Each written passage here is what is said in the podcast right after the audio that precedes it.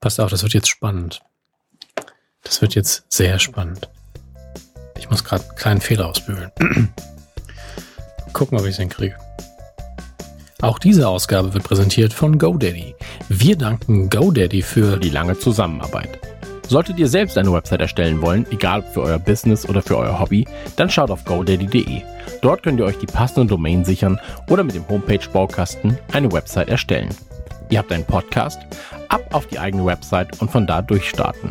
Einfach machen, statt lange überlegen. Fangt an. Und wenn es wirklich ein Podcast sein soll, auf godaddy.de findet ihr ein von uns verfasstes How-To, wie man beim Podcasten am besten beginnt. Das hat auch gut geklappt. Hier ist die Folge. Drei Männer im scheinbar aussichtslosen Kampf gegen das Vergessen der Kindheit. Die Wrestling-Karten gezückt, die Ghostbusters-Figuren poliert, das Gummibärenbandenlied auf den Lippen. Zwischen Kawabanga, Trinkpäckchen und den ersten Zombie-Filmen auf VHS. Ein Aufbruch in die Vergangenheit mit 1.21 Gigawatt. Es ist Zeit für Dominik, Max und Chris. Es ist Zeit für Radio Nukular. Nukular!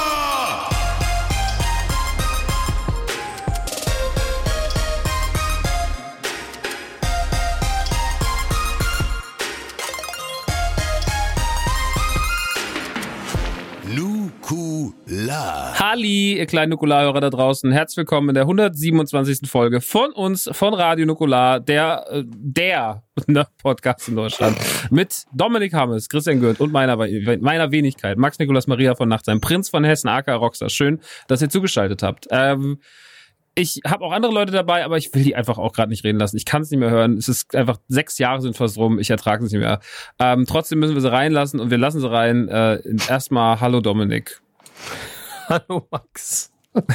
Das ist einfach so eine Autoscooter-Ansage. Ich weiß auch nicht. Das ist einfach schon wieder wie bei den Jahresrückblicken. Ähm, Oh hallo Dominik.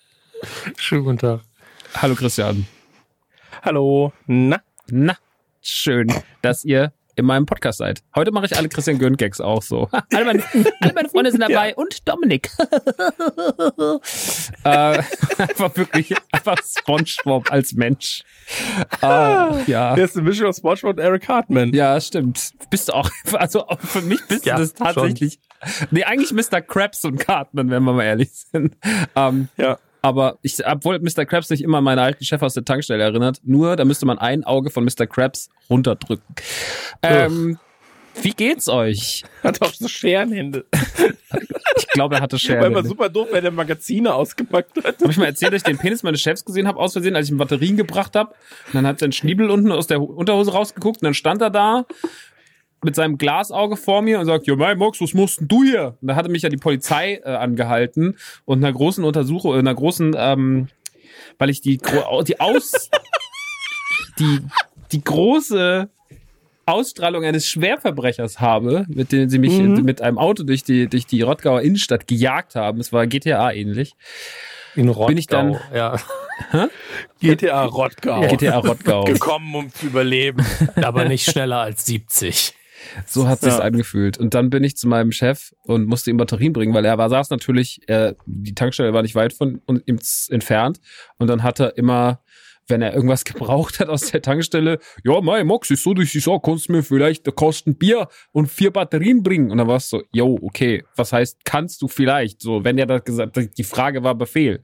Also bin ich in mein Auto gestiegen, habe die Sachen reingeschmissen, habe meinen Kollegen, wir waren ja mal zu zweit in der Tanke, hab gesagt, ich mach das schnell, dann bin ich da hingefahren und dann sehe ich nur, wie mich ein Auto anguckt mit drei düsteren Gestalten drin, alles so riesige, riesige Bären und das waren halt alles Zivilbullen und äh, die sind mir dann, die haben dann auf dem Tankstellengelände gedreht und sind mir hinterher und ich dachte, das sind Leute, die mir irgendwie auf die Fresse hauen wollen und dann sind die, bin ich irgendwie panisch, Das ist ja nicht so abwegig. kann, kann ich auch nachvollziehen. Also, von, von der Berufsbezeichnung. Herr Wachtmeister. ja. Gibt's äh, viele tolle Videos momentan. Und ähm, auf jeden Fall äh, sind sie mir dann hinterher und sie waren halt richtig so, wie man sich das auch vorstellt und äh, richtig arschig und das ging halt um nix, ne? So, und ich hatte aber den Fehler gemacht, dadurch, dass ich halt äh, nicht meinen Personalausweis dabei hatte, weil ich ja nur schnell drei Straßen weiter fahren wollte. Mein Portemonnaie lag in der Tankstelle, haben sie halt dann irgendwie gesagt so und haben halt mein Auto auseinandergenommen und haben dann auch so, ein- also so wieder diese typische, da steht halt irgendein 18-Jähriger vor denen in, mit seinem Golf 3, der augenscheinlich einen Kasten Cola Light und eine Packung Batterien auf dem Beifahrersitz stehen hat. Und er hat, was, was soll er damit machen? So, was hat er vor? So, also der wird wahrscheinlich, wenn er sagt, er fährt zu seinem Chef die Sachen hinbringen, wird das stimmen. So. Und dann waren sie aber total darauf und sind auch so an mein CD-Fach. Also ich habe ja Gott sei Dank immer, haben halt geguckt, ob ich Raubkopien von CDs habe und so. Das war richtig asozial. Und ähm, dann haben sie auf mein Namensschild geleuchtet, weil das hatte ich ja noch an. Dann sagen sie, Nachtsheim, ach so, sind sie verwandt mit dem Henny? Ja, dann noch einen schönen Abend, ne? Tschüss. Und dann waren sie weg. Das, also es waren zehn Sekunden. Das war wirklich so, wow. Ähm, furchtbar. Und dann bin ich zu meinem Chef völlig zitternd. Da macht mein Chef noch die Tür auf, sein Schniepel guckt unten aus der Unterhose raus. Mein Mux, was brauchst du so lang? Und ich so, boah, krass, Alter, ich ertrag's nicht so. Also wirklich, das war einfach zu viel für den Abend. Da bin ich, ich glaube, da habe ich angefangen, da war ich eine Woche lang betrunken am Stück oder sowas. Naja, ähm, darum soll es aber jetzt gar nicht gehen. Ähm, mein Chef, der aus dem Mr. Krabs, weiß gar nicht, wie wir daherkam. Egal, Dominik, wie geht's dir? Ich bin, ich bin ziemlich im Arsch äh, wegen der Wetterumschwünge. Es geht heute wieder gut, aber Anfang der Woche habe ich mich gefühlt, wie ich gedacht habe, ah, ist, ist das das, wenn man zu viel säuft am nächsten Tag, fühlt sich das vielleicht so an? Habe dann nochmal nachgefragt. Nee, das ist es nicht. Ähm, ich hatte kein, eine ganz krasse Gleichgewichtsstörung. Ich bin aufgestanden und habe ständig gedacht, ah, das Schiff, auf dem ich unterwegs bin, das schwert gerade nach links bin aber auf keinem Schiff. Das ist leider die dumme Pointe der Geschichte. Ich hatte einfach irgendwie äh, komplett verschleimt, sodass mein Innenohr gedacht hat, alles bewegt sich. Das war nicht so schön. Mittlerweile geht's wieder. Aber es ist, um es einfach zu sagen, weil es alle erwartet und das ist auch so, es ist einfach mir viel zu heiß gerade. Viel zu warm. Ähm, es ist wieder ich die find, Zeit des Mode-Podcasts angekommen. Also ja, aber hier in dem Zimmer jetzt gerade ist es mir einfach zu viel, weil einfach so viele Geräte an sind. Ähm, und noch ist es nicht so heiß, dass ich das Fenster aufmache während der Aufnahme. Die Zeit wird auch noch kommen. Aber in welchem ähm, Serverraum sitzt du denn gerade, dass da zu viele Geräte an sind? Oh, Max. Ich bin ja auf der Brücke. Ich bin auf der Kommandobrücke okay. jetzt hier. Okay, Max. Anhand der Fehler, die direkt passiert sind, bevor wir angefangen haben aufzuzeichnen, merkst du auch, dass die Fehlerkette sehr lang sein muss. Unten steht der Rechner. Hier mhm hier ist mein Postprozessor fürs Mikrofon, mein Vorverstärker fürs Mikrofon, mein Mischpult, mein iPad ist an, da ist die Tastatur, da ist das Stream Deck und da sind zwei Monitore, die alle sehr, ein bisschen alt sind und deswegen sehr warm. Deswegen, äh, hier ist warm. Und dann habe ich noch diese, habe ich hier noch diese Steine, auf die ich immer das Wasser mache. ja. Das, das klingt ein bisschen so, als wärst du wirklich auf so einer auf so einer Kommandobrücke, Commanderbrücke. Ja, ja, wie bei Star Treks. Als wir damals umgezogen sind, da es ungefähr genauso aus und war nur ein anderes Mischpult. Und da sind die Leute, die, die die Wohnung nach uns mieten wollten, sind in die Wohnung rein, irgendwie an einem Tag drei verschiedene Parteien. Und immer wenn sie in meinem Arbeitszimmer waren, waren so, okay, hier ist die NATO. Ich so dachte, ja genau, so sieht's bei der NATO die aus. NATO, ja. Die NATO definiert sich dadurch, dass sie zwei Monitore und Mischpult hat. Genau wie jede, ja. jede professionelle Kirche in den USA, die ihren Gottesdienst überträgt. Meine Güte. die Leute. Der NATO-Hammes. Ich finde das ganz gut. Der NATO-Hammes. Schön. Ey, ich schicke denen jetzt eine Rechnung. Ich mache es einfach wie Trump, der immer sagt, wir sollen Deutschland, äh, die müssen einfach mehr investieren. So, ja, also offensichtlich arbeite ich bei der NATO, dann möchte ich auch ein NATO-Gehalt. Ja. Ich, ich, ich sehe ein T-Shirt mit dem NATO-Hammes auf so einer, auf so einer Star Trek-Brücke mit so zwei Monitoren. Und dann passiert einfach nichts. Da ist dann einfach so ein schwarzer Bildschirm mit grünem Text. Ja, genau, genauso wie Raumfahrt auch in Sci-Fi-Universen aussehen würde. Leute stehen am Fenster, gucken ins All und es passiert monatelang nichts. Ja, es passiert aber nichts. So alles. Es ist so kackenlangweilig. So, naja. Aber deswegen die vielen Monitore. Da kann man viel zocken. Nebenher noch eine das Serie gucken. Schön. Schön. Wie ja. geht's dir, Max? Dir ist warm. Mir geht's ähm, ganz gut. Ähm, mir ist auch manchmal warm. Ähm, es passiert ultra viel. Manchmal ist mir warm. Ich war heute im, im Kuschelmuschel. Das ist ja immer auch eine, ist ja auch immer eine Reise wert. Ähm, das war eigentlich hatte ich einen Termin bei meinem Steuerberater, hab dann aber einfach angerufen auf dem Weg dahin, hab gesagt, ich habe keinen Bock, bin zum Kuschelmuschel gefahren. Und das ist leider eine wahre Geschichte. Und ich die ist sich schon so blöd ähm, ich war dann Burrata essen, habe ich dann gesagt, habe ich für mich die ganze Zeit kichern am Tisch und habe gesagt, äh, wenn, wenn schon kein Steuerberater, dann wenigstens Steuerburrata, Leute. Und äh, das war so mein Tag. Der war sehr platt für mich selber, aber war auch ganz gut. Ich war dann alleine aufgrund der Hitze, weil die Leute irgendwie keinen Bock auf Kuschelmuschel haben, war ich alleine im Kumu 1 und dann im Kumu Reloaded ähm, und habe dann da irgendwie fast eine Stunde mit Horst verbracht der sich wieder nur über irgendwas aufgeregt hat und ich habe einfach nur ich stand einfach nur da, habe Wasser getrunken und habe ihm zugeguckt. Und ähm, ich hatte einen Pulli an, keine Ahnung. Also irgendwie ist alles auch bei mir seltsam. Aber ansonsten, ähm, ja, wir sind ja gerade noch jetzt in den Tagen, wo wir unsere letzte Folge äh, veröffentlicht haben, die Black Mhm. Lives Matter Folge von, von, Rod, von Roger Reckless. Äh, damit hatte ich mich jetzt auch die letzten Tage nochmal auseinandergesetzt und das äh, war doch alles sehr schön und fein, wie das so die Leute auch aufgefasst haben. Aber dazu kann man vielleicht später noch was sagen, bevor wir ins Thema reingehen. Aber erstmal weg von mir, rüber zu meinem Kollegen in die Zeit, äh, Schaltstation. Da ist er. Uiuiui, der Gürn, Ring, Ring. Ja, da kommt gerade die Frage, wie es mir geht. Ja, kommt aus gerade rein aus dem ich B. Kommt, grad- ja, kommt, kommt, kommt gerade aus dem Westflügel. kommt die Frage, wie es mir geht. Und ich kann sagen, hier im Ostflügel ist gutes Wetter. Ähm, die Leute sind gut gelaunt. Der Garten äh, wird weiter bewässert von meiner Sprenkleranlage und die Giraffen, die grasen bereits. Ähm, nee, ist alles gut, soweit. Ich habe ähm, heute, tatsächlich jetzt, innerhalb der nächsten zwei Stunden während dieser Aufnahme, könnte Liverpool nach 30 Jahren das erste Mal Meister werden. Ich weiß, ist für euch nicht relevant, für mich schon. Ähm, ich warte jetzt nicht erst ein, zwei Wochen drauf. Ähm, sie könnten quasi passiv Meister werden, indem ein anderer Verein verliert. Oder sie werden beim nächsten Spiel gegen genau diesen Verein, gegen ihren stärksten Verfolger, dann ähm, aktiv Meister, indem sie spielen. Und ähm, beides lässt meine Nippel bersten vor Freude. Ähm, Freue ich mich drauf. Ansonsten, ähm, ich habe so ein ich habe mir so ein Hirngespinst gesetzt, dass ich meine Ohren professionell reinigen lassen möchte. Äh, da bin ich gerade auf einem auf einem ganz heißen Trip. Äh, muss ich muss ich irgendwann mal angehen. Ich hatte diese Woche sehr wenig Zeit, habe aber Lust, mir wirklich so die Ohren mal richtig. Also es gibt zwei Körperöffnungen, die ich mir mal richtig durchspülen lassen will. Das sind die Ohren und der Hintern. Und ähm, das eine gehe ich auf jeden Fall mal an. Beim zweiten Kann man das nicht am ich Stück auch, dass machen das eigentlich? Dass man unten anfängt, dann kommt das einfach von unten anfangen. Ich weiß nicht, ob ich von oben. Ist das Also nicht so? ist Ich nicht verstehe, ich verstehe Anatomie nicht so, aber ich glaube, das geht durch, oder? Nein, Ja, das geht durch. Gut. Du musst nur sehr feste mit einer Nadel drücken. Cool. also Ja. nicht Mach das schmerzfrei. bitte nicht. Das, ich bin kein Arzt. So, für den Fall, dass ihr jetzt denkt, ich bin kein Arzt, bitte vertraut mir dann nicht. Geht zum, äh, geht zum Arzt und lasst euch da beraten. Nee, aber äh, das äh, sind Sachen, die ich jetzt angehen werde irgendwann. Und ähm, also vor allem das mit den Ohren. Ähm, Machst du auch so ein Bleaching? Anus-Bleaching Ja. oder was? Ich dachte Weiß Ohrenbleaching. ich ehrlich. Weiß ich ehrlich gesagt noch nicht. Ähm, Willst du vielleicht nicht erstmal zum Friseur gehen? Ich sehe mal deinen Stream und ich sehe, dass du sehr viel Bart hast momentan. Also die, vielleicht hat dir noch keiner die Info wieder gegeben, aber die Friseure haben wieder auf, Chris, ne? Du darfst wieder. Ja, aber nur weil man darf, muss man ja nicht. So, ich darf auch vom Hochhaus springen, muss aber nicht. Deswegen, ich warte erstmal ab, was so das Jahr 2020, 2021, 2022 bringt. Und ähm, dann kann man sich dem Ganzen auch ein bisschen öffnen. Das ist ein. Langzeitplan. Also, Ja, absolut richtig. Aber, Aber- es ist ja auch so, weißt man muss sich ja Ziele setzen. So, ich habe mir gewisse, gewisse. also ich mache einfach gar nichts. Genau. Ich lasse einfach Jahre. geschehen. also ich habe so einen Kryoschlaf, ohne Kryoschlaf zu haben. Ich, ich muss dich so ein bisschen in Schutz nehmen. Ich habe gerade überlegt, was ich allein an unwichtigen Meldungen so gestern und heute reingekommen sind. Gestern war wirklich die harmloseste, schönste Meldung, dass jemand vielleicht wieder das Loch Ness Monster fotografiert hat. Heute gibt's Nachrichten zu Robbie das war ich in der Williams. Badewanne. Zu, zu Robbie Williams, wo ich auch gedacht, das kann jetzt nicht sein Ernst sein. Dass er an Und, Pizzagate glaubt, ja. Ne? Das war die Geschichte. Ja, zumindest hat er irgendwelche Standpunkte von QAnon und so weiter in, in Interviews vertreten anscheinend. Super. Und ich war so, Junge, wirklich. We es ist lost einfach, Robbie Aber man muss ja dazu sagen, also das darf, nur kurz, man darf das ja auch ruhig mal sagen, so. Ja. Ähm, ey, ganz ehrlich, so ein, so ein Hildmann, so ein Xavier Naidoo, so ein Robbie Williams, weißt, das sind sowieso nicht die hellsten Leuchten äh, im Lampen, äh, im Lampenladen, Ikea-Lampenbereich, so. Und die haben halt andere Eigenschaften oder andere Skills. So, der eine kann gut kochen, der andere kann gut singen, der andere ist Xavier Naidoo.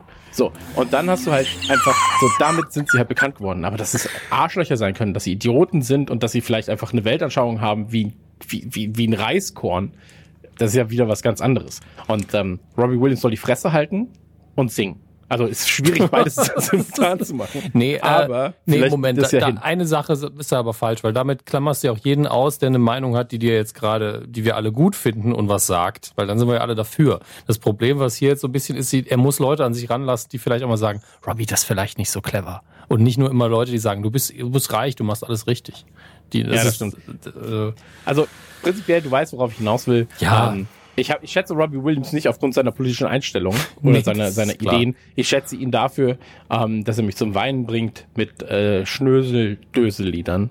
Und äh, das macht er ganz gut. So. Ähm, aber ja, sobald es halt noch weiter abdriftet, muss man sich natürlich auch ähm, vom, von diesem Geschwür dann trennen. Ähm, bei dem, was man mag. So, aber da kommen wir, spannendes Thema, weil da Naughty Dog ist, äh, ähm, bei Naughty Dog gibt es ähnliche Aspekte, über die man auch noch später reden muss, was die Kritik an Naughty Dog angeht. Ähm, aber dazu später mehr. Ähm, ansonsten geht's mir gut. Vielen Dank der Nachfrage. Ähm, ja, das ist gut. Gibt sonst nichts. Das Aber, war's jetzt, oder was? Ey, ganz ehrlich, so, es ist einfach auch nicht viel passiert. Ich meine, der Sohn geht jetzt wieder in den Kindergarten. Äh, oh Gott, das wäre schrecklich. Geht jetzt wieder in die Schule. So, ähm, aber auch halt mit verkürztem Unterricht und allem drum und dran. Mhm.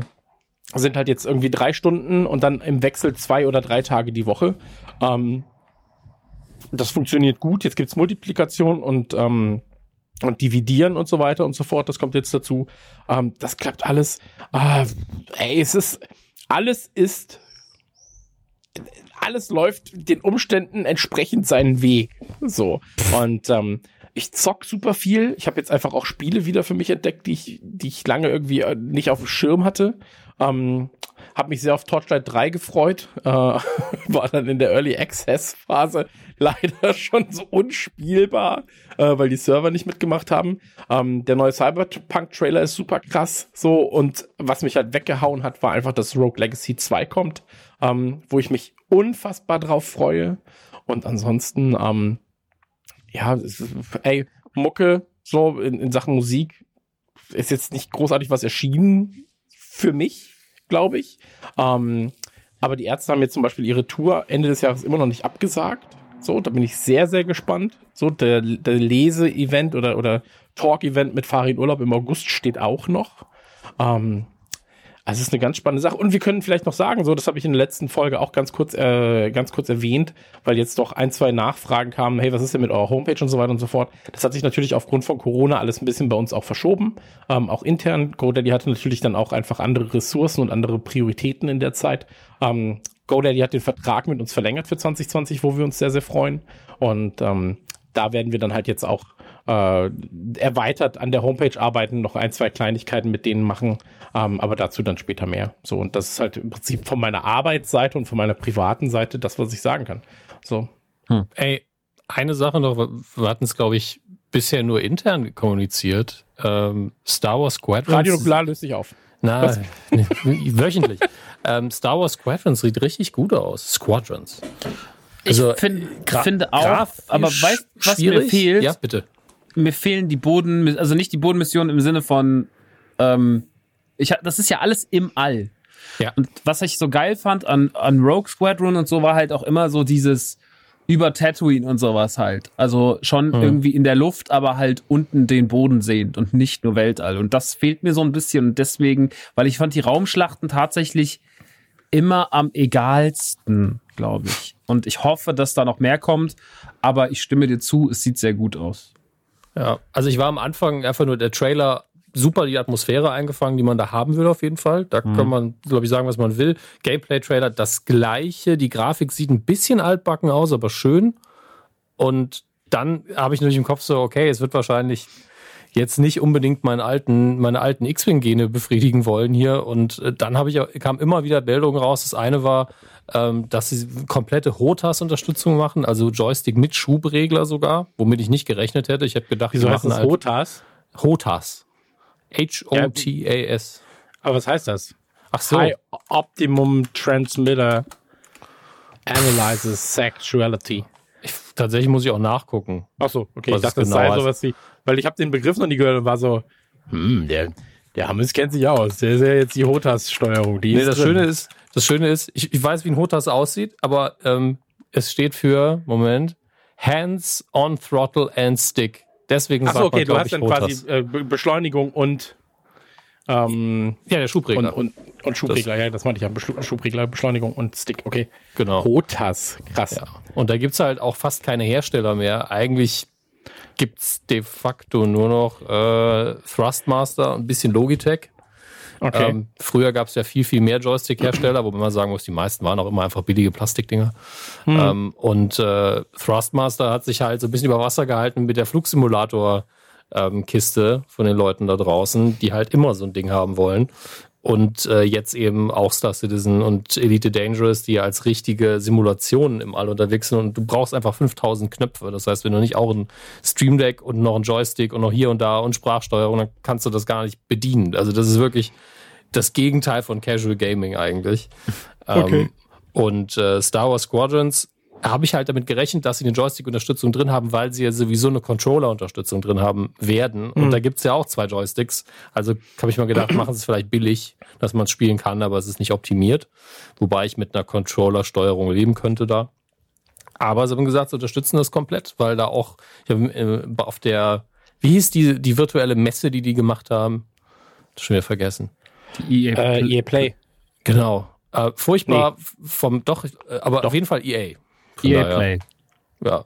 Und ähm, ich fand die furchtbar von, weil die so steif war, aber der Typ, den sie dazu Squadrons interviewt haben, der war halt ganz offensichtlich ein alter X-Wing-Spieler, der auch echt Ahnung von hatte und der da Bock drauf hat. Und da hm. hat man schon so ein bisschen das Gefühl gehabt, das ist in den richtigen Händen. Und sie haben gesagt, keine Mikrotransaktion. Was halt so ein Ding ist, wenn sie das durchziehen, ist es natürlich schön. Ähm, aber mir ist wichtig, geiler Singleplayer-Modus, was ich da gesehen habe, sieht bisher ganz gut aus. Und beim Multiplayer okay. bin ich wirklich sehr anspruchslos, weil ich im Multiplayer eh versagen werde ohne Ende. Na, außerdem machst du jetzt Warzone. Ja, klar, ist aber nicht ganz das gleiche rein vom Look, Feel, Success Rates, ja, also, ähm, aber das spiele ich auch ganz gern tatsächlich, ja. ja.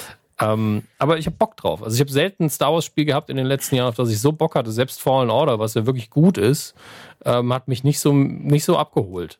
Ich habe das mhm. erste Mal wieder den Eindruck, dass wir ein, ein schönes Star Wars Weltraumspiel kriegen, was Spaß machen kann, weil sie auch gesagt haben, sie wollen den Simulationsaspekt nicht zu hoch hängen. Dafür gibt es ja quasi schon zwei Titel, mhm. sondern ähm, man muss auch nicht vorhalten, wie das bei den ganzen Titeln mittlerweile ist, dass man quasi nicht auf das Schiff schießt, das man befeuert, sondern ein bisschen in, in den Flugradius voraus, damit die Projektile dann eintreffen, sondern man zielt einfach drauf und fertig. Und ähm, trotzdem mhm. wollen sie es komplex genug machen. Ich bin wirklich gespannt, ob sie das umsetzen können, so wie sie es vorstellen und wie ich es mir vorstelle. Ähm, kommt ja dieses Jahr noch, ne? Wenn ich das ja, richtig kommt am 2. Oktober oder sowas? Oder kommt am, am 2. Oktober, habe ich das Gefühl, sind jetzt irgendwie alle Spiele angesetzt. Ja. Das Crash Bandicoot 4 erscheint ja auch dann da. Genau, ähm. 2. Oktober. Und da habe ich wirklich, wirklich Bock drauf. Ihr könnt es also nur noch verkacken, EA. Also viel Spaß damit. Ja, da wird ich bin gespannt. Ähm, ich, ich erfahre, also die, wir wollen ja, glaube ich, eh nochmal generell irgendwann abgesondert, wenn die ganzen PKs in Anführungsstrichen, die gerade so virtuell abgefeuert werden, äh, vor allem, also man wartet ja doch auf A, was Nintendo noch machen wird und vor allem, was, was Xbox noch macht, äh, zur Xbox Series X, bester Konsolenname, sau schlau gewählt an der Stelle auch nochmal, kann sich kein Mensch merken. Ähm, PlayStation macht sich da wirklich einfacher. PlayStation 1, was kommt noch? 1, 2, was kommt noch? 2, 3, 4 und was kommt jetzt? 5. Okay, cool. Ähm, ja, ich, ähm, das wollen wir noch drüber reden. Die EA Play, pff, äh, EA ist einfach, ich weiß es nicht. Ich will halt immer Games sehen, so, ne? Und will nicht so viel drum gequatscht. Und na klar finde ich so eine Emotionalisierung, aber ich kann halt dieses ganze, ich sag's ja schon seit Jahren, dieses ganze Phrasengedresche, we hear you loud and clear. Und man ist so, ja, wir wissen es, ihr habt uns laut und deutlich zugehört, das ist doch super. So, ihr habt uns auch laut und deutlich zugehört, als ich es bei Battlefront 2 richtig an die Wand gesetzt habt am Anfang. So, und euch den Einstieg in ein, eigentlich ein wunderbares Spiel wirklich ganz schön selber verbaut habt und so weiter und so fort. Also, ähm, ihr habt, ihr müsst auch zuhören, sonst äh, geht's nämlich eurer Firma bald nicht mehr so dolle. Ähm, keine Ahnung, ich, ich fand die EA Play so lala es waren so ein paar Spiele drin, die ich ganz äh, schön fand, so vor allem, wenn es halt in diese Originals geht, um diese kleineren Spiele. Äh, dieses eine, was so sehr fantastisch Alice im Wunderland mäßig wirkte, wo man die ganze Zeit, wo dieser Däne oder Schwede stand mit, den, mit diesem Avatar-Zopf, ähm, der hat mich auf jeden Fall beeindruckt, weil er saugroß war und hatte so, konnte seine Haare, glaube ich, an sein, sein, sein Reittier anschließen. Ähm, ah. Ja, aber so war es halt. Äh, ich, ich Ansonsten Gamings, ich ja, momentan, also ich meine, das Spiel, was mich jetzt die letzte Zeit beschäftigt hat, das ist ja heute eh Thema der Sendung, deswegen muss ich darüber an der Stelle überhaupt nicht reden. Das ist natürlich Last of Us 2, äh, was mich die letzten zwei Wochen auch wirklich aus dem Leben geboxt hat. Ähm, schon allein mit der Vorbereitung nochmal eins und Left Behind spielen zu dürfen. Man kann da ja wirklich nur sagen, man darf, weil es, es ist eine Ehre, diese Spiele einzulegen und sie zu zocken, weil sie so gut sind einfach. Ähm, das äh, war mir doch wirklich nochmal ein, ein emotionaler, natürlich ist das immer auch drückend und nimmt einen sehr mit, aber auf der anderen Seite ist es halt auch irgendwie so wunderschön, so großartige Spiele, die so gut gealtert sind, äh, zu sehen und dann sich halt voll emotional in den vielleicht wichtigsten Hype seit Star Wars zu schmeißen für mich. Und das war halt Last of Us 2 Release. Und den dann auch emotional durchzustehen, weil er ja auch sehr, sehr negativ auf Seiten der Konsumenten war, nicht auf Seiten von von Naughty Dog, aber drumherum. Äh, dazu kommen wir aber später, wenn es dann um Last of Us 2 geht. Ansonsten spiele ich gerade natürlich die andere Bombe des Sommers, SpongeBob SquarePants Battle for Bikini Bottom Rehydrated. Ja, das ist auch einfach super. das wirklich, also, das ist ja ein Remake. Das habe ich aber auch erst begriffen, als ich es dann eingelegt hatte von Battle for Bikini Bottom. Da hätte ich vielleicht selber drauf kommen können. Das habe ich damals auf dem Gamecube mit meiner Schwester gespielt und das fand ich so okay. Das war halt gut, weil ich das mit meiner Schwester verbunden habe. Ich weiß, das war irgendwann so ein Morgen, da bin ich nicht zur Schule, weil ich krank war und dann habe ich mich mit meiner Schwester, die auch irgendwie nicht im Kindergarten war, haben wir uns dann irgendwie haben wir uns in ihr Zimmer gesetzt und auf dem Gamecube SpongeBob gespielt. Und ähm, das äh, spiele ich jetzt gerade nochmal und ähm, yo, es ist es ist eigentlich es ist prinzipiell scheiße, weil es einfach ähm, technisch nicht besonders gut ist und nicht besonders ausgereift und weil wir, ich glaube auch, weil jedes Spiel, was man nach Last of Us 2 anlegt, was halt einfach technisch so eine, so eine Höchstleistung ist, äh, da hat's halt einfach, du kannst, egal was du jetzt spielst, es wird einfach nur verlieren. Und wenn du dann halt, mhm. deswegen habe ich gemacht, ich mache ich den Fall besonders tief und nehme was, was so weit weg, also was ist weiter weg von The Last of Us als SpongeBob Schwammkopf. Nix. und das fand ich dann aber auch irgendwie ganz gut. Und ähm, ja, das spiele ich gerade so ab und zu zur, ähm, zur absoluten äh, Trottelberieselung. Aber das macht mir auch ein bisschen, macht mir dann irgendwie auf seine absurde Art und Weise Freude. Ist aber nichts, worüber man jetzt länger als dann jetzt äh, bis hier zu diesem Punkt reden muss. bis jetzt. Ganz genau, bis jetzt. bis jetzt. Ja, ähm, ist, äh, hast, hast du mal Baba is You gespielt? Ich habe das auf der auf der Switch, aber ich habe das nicht gespielt. Nee. Okay, okay. Das, das habe ich ja jetzt gerade so ein bisschen gefressen. Ne? Das finde ich ja ganz geil. Ist ja nichts anderes als quasi leichtes Programmieren, nur halt in ähm, Puzzlespielform. Und das macht, das macht wirklich Spaß. So, ähm, ja. Ansonsten viel Rocket League momentan. Also wirklich zu viel. So, ich setze mir jetzt immer Telefonate und so mit irgendwelchen Kunden auf den Mittag, dass ich dann halt mit denen quasi telefoniere und dann weiß, okay, jetzt brauche ich ungefähr eine Stunde dafür. Das heißt, ich kann Rocket League simultan zocken.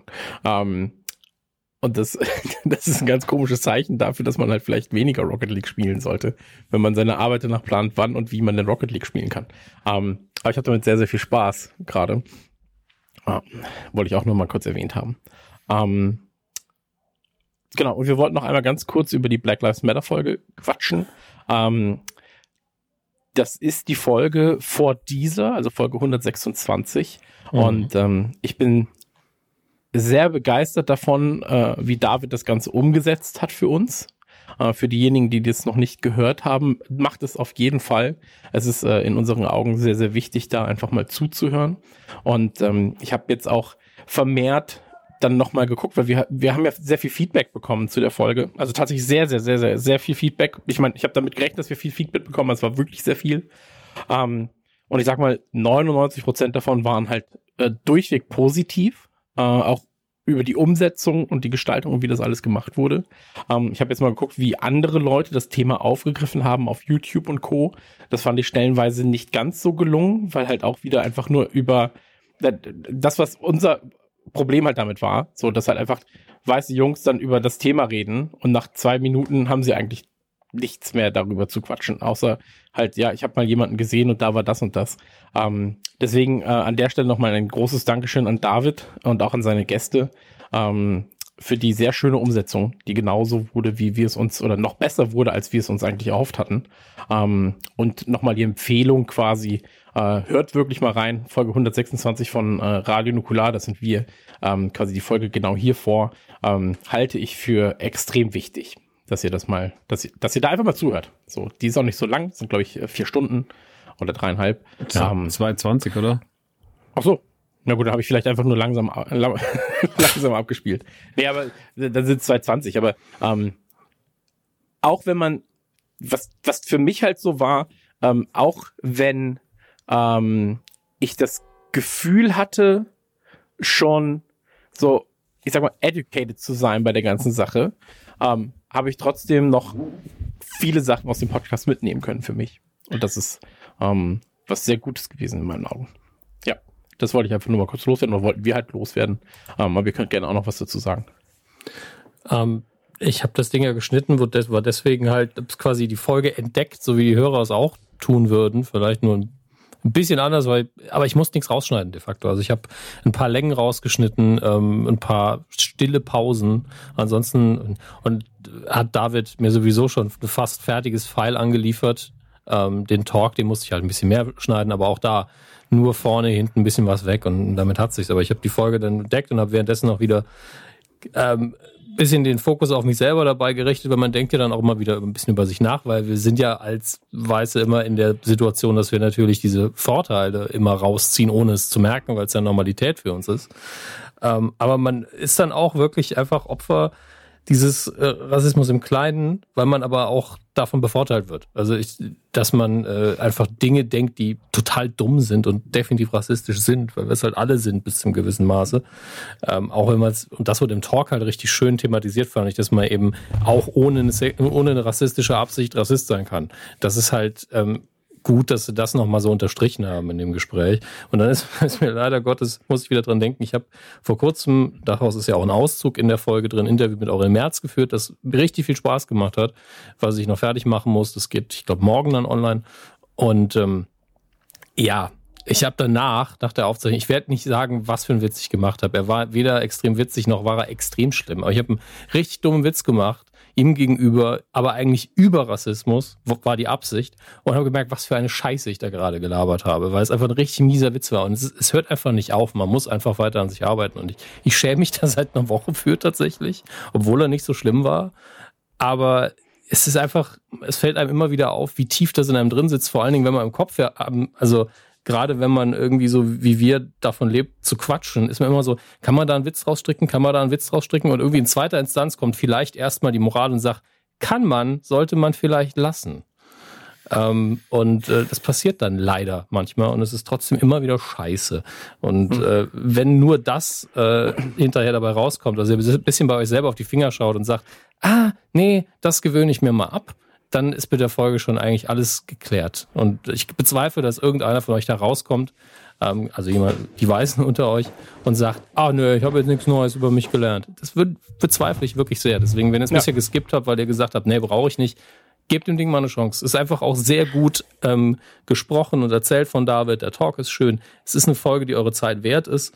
Ähm, es ist halt nicht das äh, grandiose Unterhaltungsfest, das wir hier jede Woche sonst abreißen, ähm, sondern es ist halt mal ein bisschen ernster. Aber ganz ehrlich, es ist alles positiv gemeint da drin. Es geht nicht darum, euch zu sagen, ihr seid scheiße, sondern nur zu sagen, drängt mal über euch nach. Um mehr geht's nicht. Ja, halt generell über gesellschaftliche Strukturen und also ganz gerade, genau. wenn es um so dieses ganze Thema der Rassenlehre und sowas geht, wenn er den Abschnitt halt aufarbeitet, das finde ich halt sehr Wahnsinn gut. und das sehr sehr, sehr viel drin, von dem man was lernen kann. Und auch seine Gäste, ähm, gerade auch Tyron Ricketts und ähm, wie heißt die Dame nochmal? Ich habe so schlecht Sandrine oder ähm, Sandrine, ich bin mir nie sicher, wer es also, ausspricht. Die machen, die bringen ja auch nochmal interessante Punkte mit rein und, ähm, hm. und erzählen da aus ihren Erfahrungen. Und ich, ähm, für mich war das irgendwie, äh, also muss wirklich sagen, dass, dass David das einfach wahnsinnig gut moderiert hat, äh, dass er sehr, sehr mit sehr, sehr viel Feingefühl dran ist, ohne uns die ganze Zeit den Zeigefinger auf die Stirn zu drücken, aber uns trotzdem immer daran zu erinnern, dass wir doch mal nachdenken sollen. Und ähm, ich glaube, also dafür hat es jetzt äh, zum Glück nicht erst nur David gebraucht oder auch nicht erst die schwarze Kachel auf meinem Instagram-Profil, dass ich darüber nachdenke, sondern man denkt natürlich schon länger darüber nach. Und ich glaube, ähm, gerade ist es eher sehr, sehr wichtig, nochmal alle daran zu erinnern, dass man sich auch positioniert zum einen natürlich. Also dieses ganze, ähm, wir sind nicht nur, ähm, wir sind nicht nur gegen Rassismus, sondern wir sind auch antirassistisch. Das ist ja gerade so ein bisschen das Motto des Ganzen und das ist ja auch das, was jetzt seit ein paar Wochen ähm, was seit jeden, jeden Tag Millionen Mal ins Internet äh, geschrieben wird und das dieses Mal ist es auch einfach wichtig. Und ähm, die letzten Wochen waren, glaube ich, sehr, sehr, sehr, sehr und dann auch nochmal den Podcast zu hören, und den nicht nur in dieser Hype-Woche zu hören, in Anführungsstrichen, wo das Ganze mhm. halt auch dann von jeder Influencer-Tante aufgegriffen wurde, die mal ganz kurz dachte, das ist jetzt trendy und zwei Stunden später wieder in Cappuccino gepostet hat, sondern es war ja wirklich so, also es, ver es tut sich gerade was und das sprechen sie ja auch in dem Podcast an. Und das ist auch sehr, sehr wichtig. Und ähm, ich glaube, wir müssen alle halt, und das lernt man gerade jeden Tag, wir müssen alle sehr viel ändern, ähm, damit mhm. sich das, weil wahrscheinlich wird es diese Generation nicht mehr ändern können für sich komplett, aber wir können es vielleicht für die Generation nach uns oder für die Generation von unseren, nach unseren Kindern, für die können wir halt sehr, sehr viel jetzt schon ausmerzen. Deswegen nicht so dieses, äh, ich kann ja auch nichts mehr machen, sondern jeder kann gerade was tun. Und das fängt bei ganz, ganz kleinen Kleinigkeiten an, wie blöden Kommentaren und dummen Fragen, wie diese Frage, wo kommst du eigentlich her, wie die er sehr lange auch abhandelt in dem Podcast und geht halt hin bis zu, generell Position bekennen und jeden Tag Leuten auf die Finger klopfen und das auch in seinen mhm. Alltag einbauen und auch in seinen Content einbauen. Also nicht immer nur sagen, yo, hier lustig Funko Pops und aha, ich habe wieder ein paar Bilder von Suicide Girls geliked, sondern halt auch einfach dazwischen den anderen Kram machen, so weil es halt einfach wichtig ist und das ist so eine Denke, die sich hier irgendwie bei mir die letzten Wochen sehr, sehr, sehr umswitcht und ähm, man überfragt, also man, man hinterfragt ja dann im Rahmen äh, der Kiste ja auch ganz viele andere Sachen. Man fragt sich, wann war ich in meinem Leben vielleicht unterbewusst äh, nicht nur habe ich rassistisches Verhalten an den Tag gelegt, sondern wann hab, war, war ich frauenfeindlich, wann war ich schwulenfeindlich und so weiter und so fort, wann war ich irgendwelchen Minderheiten gegenüber, äh, Minderheiten, also wie wann war ich irgendwelchen Gruppen gegenüber unfair und hab's vielleicht gar nicht mitbekommen. Und daran, mhm. ich glaube, 2020 ist ja gerade so das Jahr, das dann allen irgendwie so beschrien wird als das, als das böse Jahr und das schlimme Jahr. Und ich glaube ehrlich gesagt, dass es vielleicht das wichtigste Jahr ist, was wir, weil wir nicht mal aus unserer Komfortzone rausrucken und äh, uns ein bisschen Gedanken darüber machen, wie die Welt so funktioniert und ob das alles noch so richtig ist. Und diese ganzen Extreme wie äh, der Coronavirus, der uns halt in Ausnahmesituationen geworfen hat, äh, der auch Ausnahmemenschen hervorgebracht hat, die auch ganz, ganz schlimme Theorien, wir haben sie ja vorhin schon genannt, ich will die ganzen Namen nicht immer wieder sagen, weil sie mich auch langsam ankotzen einfach nur noch. Aber all dieses ganze Geschwurbel und Verschwörungstheorien und sowas, all das zu sehen und all das, was auch, auch das, was Black Lives Matter ähm, nicht nur losgetreten hat, sondern auch alle, die dort Gegenstimmen haben und die meinen, sie müssten dann sagen, aber oh, All Lives Matter und bla bla bla. Das ist ganz, ganz wichtig gerade zu sehen, weil das ganz stark an unserer Menschlichkeit feilt und uns viel feinfühliger macht und wir 2020 wahrscheinlich so viel die Birne hatten wie vielleicht Jahre davor nicht mehr.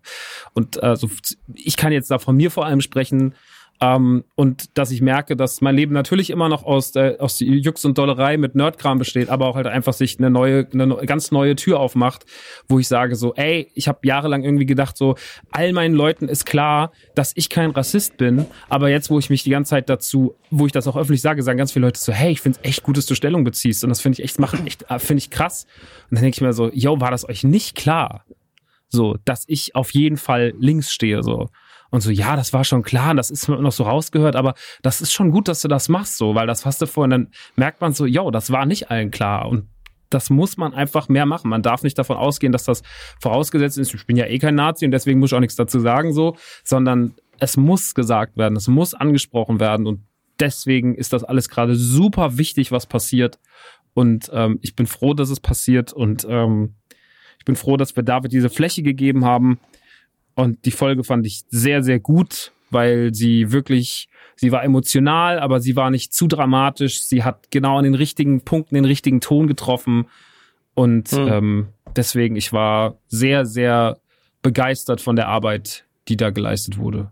So, und das äh, hat mich, war, ich war sehr stolz, dass es im Rahmen von, von Radio Nukular passiert ist. Ja, ja, absolut kann ich genauso unterschreiben. Und ich fand auch den Zeitpunkt gut, dass es quasi nicht am ersten oder zweiten Tag war, sondern dass halt einfach nochmal die Erinnerung da war, so, ey, es ist nicht vorbei, das Ganze, sondern ähm, es geht weiter. So, du musst weiter an diesem Thema dranbleiben.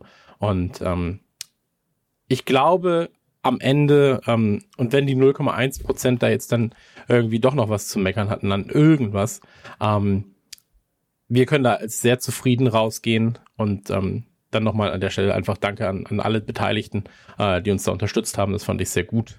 So. Absolut. Ja, sehe ich genauso. Und das ist auch der, der wichtige Punkt, wie, wie bei Corona, wie bei Black Lives Matter, die, die Nachrichtenlage, auch wenn euch das manchmal vorgegaukelt wird, da ändert sich jetzt nicht so viel. Ja, das ist immer noch ein Problem beides. Ähm, ja. Immer noch Sachen, mit denen wir zu tun haben. Gewöhnt euch dran. Und, Absolut ähm, richtig. In, in, in der Sache äh, Corona, nur ganz kurz nochmal, wenn ihr jetzt einfach sagt, ja, es reicht jetzt auch mal, ich gehe jetzt mal wieder ohne Maske einkaufen. Nee. Einfach nee. Lass einfach gut sein, zieh einfach deine Maske auf die fünf Minuten, wirst es aushalten. In 99% ja. der Fälle. Und jetzt sollten wir, glaube ich, weitermachen. Gerne. Sehr, sehr, sehr, sehr, sehr, sehr gut. Ähm, sollen, wir zum, sollen wir zum eigentlichen Thema kommen? Sehr gern. Ich müsste nur mal meine Wasserflasche auffüllen, weil, weil die, Nee. ich habe die eben aufgemacht und die Nee. stinkt. Nein. Und, Oh, hallo? hallo. Nee, nee, ich möchte nicht, dass du deine Wasserflasche auffüllst. So. Du trinkst jetzt das Wasser, was da ist. Okay. Max, geh deine Wasserflasche auffüllen. Ich rede so lange mit dem Chris. Das ist alles nicht so schlimm. Was denn, Dominik? Erzähl doch mal. Also ich habe mir anderthalb Liter Eistee gemacht. Ähm, okay. Hm. Aber ich glaube, ich darf heute auch ein paar Mal auf Toilette rennen, weil ich habe von Naughty Dog nicht so die Ahnung. Muss ich direkt Ja, schon mal sagen. Mein Redeanteil wird nach jetzt auch sehr in den Keller gehen. Ähm, aber wenn es um Last of Us 1 geht und ganz kurz, wie heißt das Traumspiel nochmal? Wie heißt es? Äh, Äh, Dream Zone.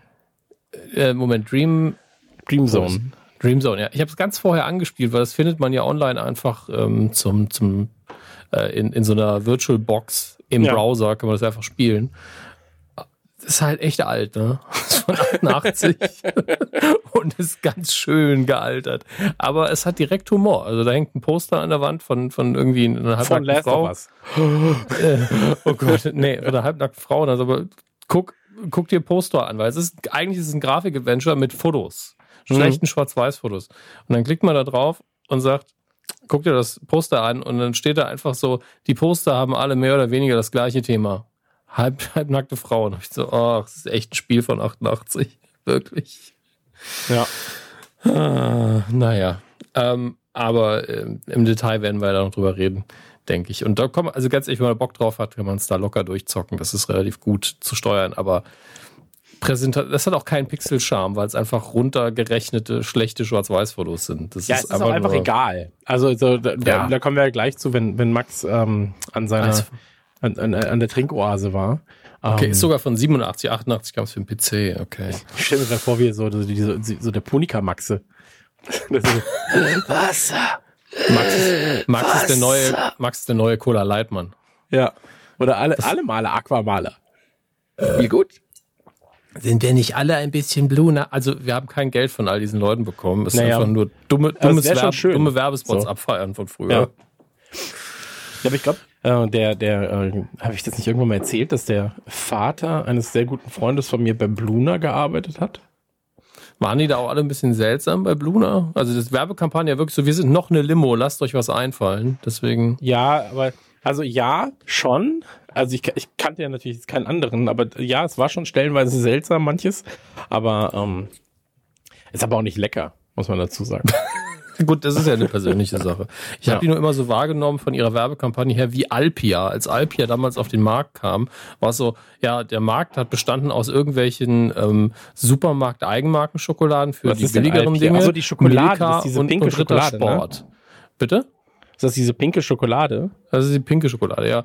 Und Ah, okay. der, der Deluxe-Markt war ja zwischen Milka und Rittersport aufgeteilt eigentlich. Ja. Und dann kam Alpia und hatte, hatte nichts eigenes als irgendwelche äh, Eigengeschichte. Es war irgendwie, wir haben nicht eine besondere Sorte, eine besondere Idee, eine besondere Verpackung, sondern haben einfach eine dumme Werbung gemacht, wo Hm. Leute durchs Bild gerannt sind mit, mit der Tafel Schokolade in der Hand haben, Alpia, Alpia, Alpia, Alpia. Okay. Dann wusste Kann zumindest jeder erinnern, sofort, dass es die gibt jetzt. Ah, kann ich mich ehrlich gesagt gar nicht dran erinnern.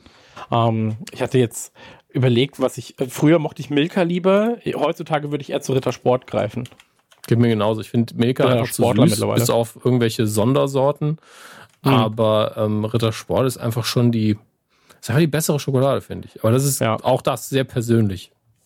Das ist eine sehr persönliche Schokoladenwahl, ja, auf jeden Fall. Maxi, bist du wieder da? Ja, ich habe Pipi und habe meine Wasserflasche aufgefüllt und es ist nicht Ich parallel passiert. simultan. Okay.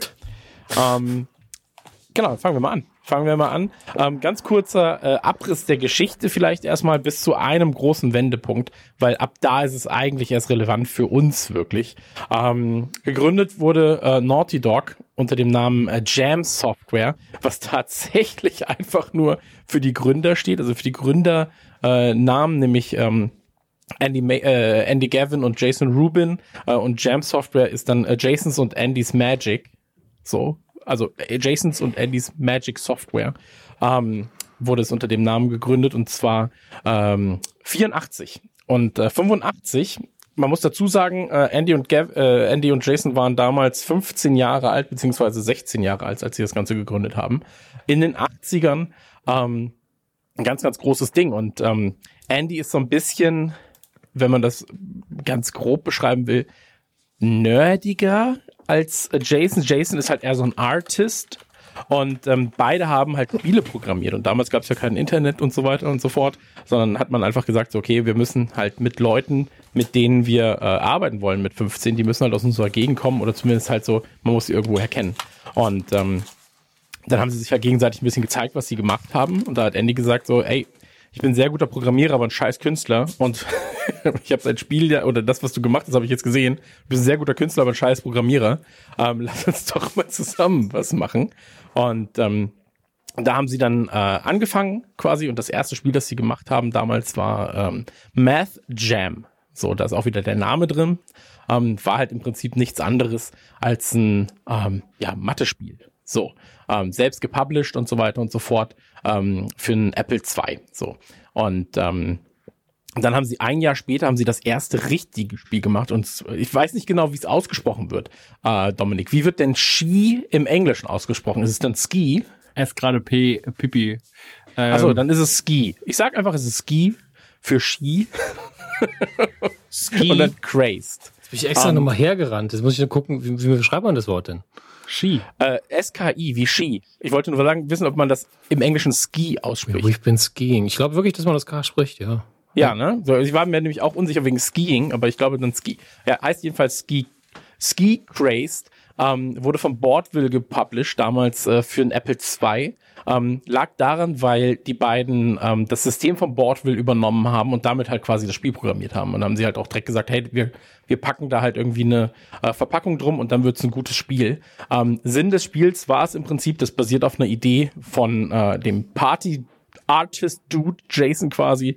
Ähm, Hindernisse zu umfahren, von links nach rechts. Man fährt einen Berg runter als Skier, als Skier, als Skifahrer, muss ein bisschen äh, Sachen ausweichen und unten warten Babes auf einem, mit denen dann man eine Party macht.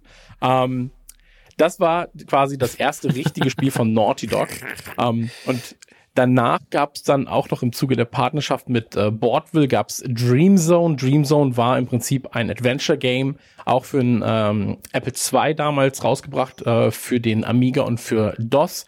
Ähm, das erste habe ich nicht mehr gefunden online. Das zweite hat sogar Dominik auch noch gespielt. Also Dream Zone ähm, ist im Prinzip ein, ja, ein, ein ich sag mal so, ein äh, Spiel, das den Zeitgeist widerspiegelt und das Alter der beiden. Ähm, gegebenenfalls kann man das so hinstellen, oder? Dominik? Ja, jedenfalls äh, ist er wieder pinkeln? Äh, ja, ist wieder. Ja, ich glaube, er ist gerade zurückkam. Von Ski Crazed ähm, wollte ich gerade sagen, haben sie. Ähm, ich schaff's ja nicht zu pinkeln. Ich weiß, ihr denkt jetzt, die Toilette ist 30 Kilometer weit weg, aber ich bin zum zweiten Mal wieder hierher gerannt. Weil ich noch kurz in die Küche war. Okay. Aber was machst du? Von dem, von dem einen ich habe mir nur was zu essen geholt und dann wollte ich pinkeln. Ähm, aber ständig muss ich herkommen. Ist alles gut. Ich, ist ja mein Job. Ich geh pinkeln. okay. Ich, alles, was ich sagen konnte, ist ein Point-and-Click-Adventure und ähm, kann man online spielen, sucht man einfach mal nach Dream Zone, kann man mal ein bisschen was rumtippeln. Und ähm, dann ist was ganz Verrücktes passiert, weil ähm, dieses ganze Boardville-Ding, so, das war dann halt von den ähm, Vertrags, äh, ja, von den, von den Vertrags, ähm, von den Anteilen, die sie bekommen für Spiele und so weiter und so fort, war das halt einfach kein so krasser Deal. So, es war halt gut, aber es war nicht krass. Und äh, damals war es dann so, dass ähm, PC-Spiele halt aufkamen und da gab es dann Electronic Arts und da haben die beiden einfach ähm, angerufen bei Electronic Arts und haben gesagt, hey, äh, habt ihr nicht Lust, Spiele von, von uns zu, äh, rauszubringen? Und dann hat Electronic Arts gesagt, ja, dann schickt uns doch mal das, was ihr bisher gemacht habt. Dann haben sie das gemacht und dann hat Electronic Arts zurückgerufen und hat gesagt, ja, dann macht doch mal ein Spiel für uns. Ähm, und in einer Historie, die ich gesehen habe, ähm, wird Jason gefragt, so, ja, war das wirklich so einfach? Und dann hat er gesagt, ja, es war eigentlich noch einfacher. So, also man konnte anrufen und hat gesagt, komm, wir entwickeln euch Spiele. Ja, dann ähm, haben wir euch Spiele entwickelt. Und da war es dann so, das war 89, ähm, dass sie ein Problem hatten. Und zwar gab es den Namen Jam Software, gab es schon. Das hat davor natürlich keinen gestört, weil sie halt irgendwie tausende Einheiten von irgendwelchen Sachen verkauft haben. Wenn sie jetzt aber dann ähm, halt für DOS und für, äh, für, für Apple und für Amiga unter dem Namen Electronic Arts irgendwas machen wollen, ähm, dann brauchten sie einen neuen Namen. Und Electronic Arts hat gesagt, so, hey, pass auf, ihr habt 24 Stunden, danach brauchen wir einen Namen, weil wir müssen den in den Vertrag schreiben. So, wir müssen halt schreiben, mit wem wir den Vertrag haben. Und ähm, also laut beiden wissen sie nicht mehr, wer mit der Idee kam, von wegen Naughty Dog, aber sie fanden, dass es sehr wild klingt und cool. Ähm, deswegen hieß es dann Naughty Dog. So. Da waren sie auch noch ein bisschen jünger, ne? Da waren sie auch noch, ja, da waren sie ja noch ein bisschen jünger, genau. Das erste Spiel, das sie dann entwickelt haben, 89, war äh, Keith the Thief. Ähm, war ein äh, Role-Playing-Game. Das Cover müsst ihr euch mal geben. Das ist fantastisch. Ich habe das mal rausgesucht. Ich schicke euch das jetzt mal ähm, in den Discord. Moment. Ich sehe es gerade. Also es ist Ich habe die okay. Wikipedia eh schon auf. Ich habe es auch. Ey, so, das, okay, ist doch, sehr gut. das ist doch schön eigentlich. Also für die Zeit. Voll, das ich finde das Cover richtig, richtig, richtig lässig. So. Ja. lässig. Ja, so- lässig wie Keith the Thief von Naughty Dog eben sein kann. Es, so. Auch, die, auch der, das Adjektiv lässig wurde in dieser Zeit benutzt, Max. Absolut, Absolut richtig. richtig. Absolut richtig. ähm, ich gehe jetzt mal davon aus, bis dahin hat keiner von euch aktiv wirklich diese Sachen gezockt. Nein, So. natürlich. Genau. ähm, und dann war es so, dass ähm, Naughty Dog, beziehungsweise die beiden sind dann wohl bei Electronic Arts rumgelaufen innen und haben dann gesagt, so, was ist das denn für ein komischer Kasten? Die standen halt wohl vor irgendeinem Regal und so, was ist das denn für ein komischer Kasten? Und dann kam Electronic Arts und hat gesagt so, ja, äh, das habt ihr nicht gesehen.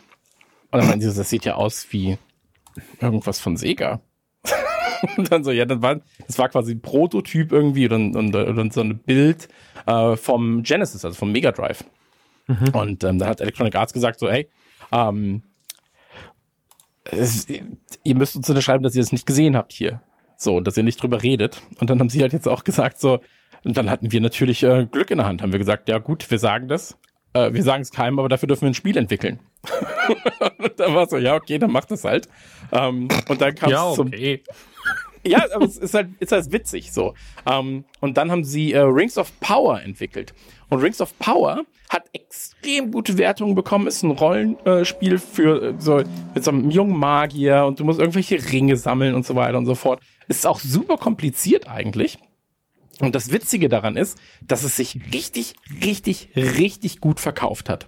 Das Problem, was sie hatten, war aber, dass du oder dass Electronic Arts im Prinzip nur bis zu einem gewissen Maße natürlich ähm, nicht so wie CDs. So CDs sind schnell produziert, zack, zack, zack, zack, zack, zack, zack, sondern du musstest halt auf einmal diese diese Cartridge haben. Da musstest du die Spieldaten drauf machen, das musste verpackt werden und so weiter und so fort. Und ähm, die haben 100.000 Einheiten davon verkauft von diesem Spiel und haben dann wohl die Jungs angerufen und haben gesagt so, ey, ja hier, Jason, Andy, so, äh, eine gute Nachricht, eine schlechte Nachricht. Gute Nachricht, ähm, Spiel ist komplett ausverkauft. Und dann war sie so, ja, ist doch geil. Und dann so, ja, schlechte Nachricht, wir werden es nicht mehr nachproduzieren, ähm, weil Madden noch besser läuft. So. Und dann ist tatsächlich eine Woche später ist halt Madden rausgekommen und äh, hat halt quasi alles umgerissen und an sich gerissen. Ähm, und deswegen war es dann so, dass halt äh, Rings of Power einfach nicht mehr nachgebaut wurde. Und das führte dann wiederum dazu zum äh, zweiten Punkt, was wieder spannend war.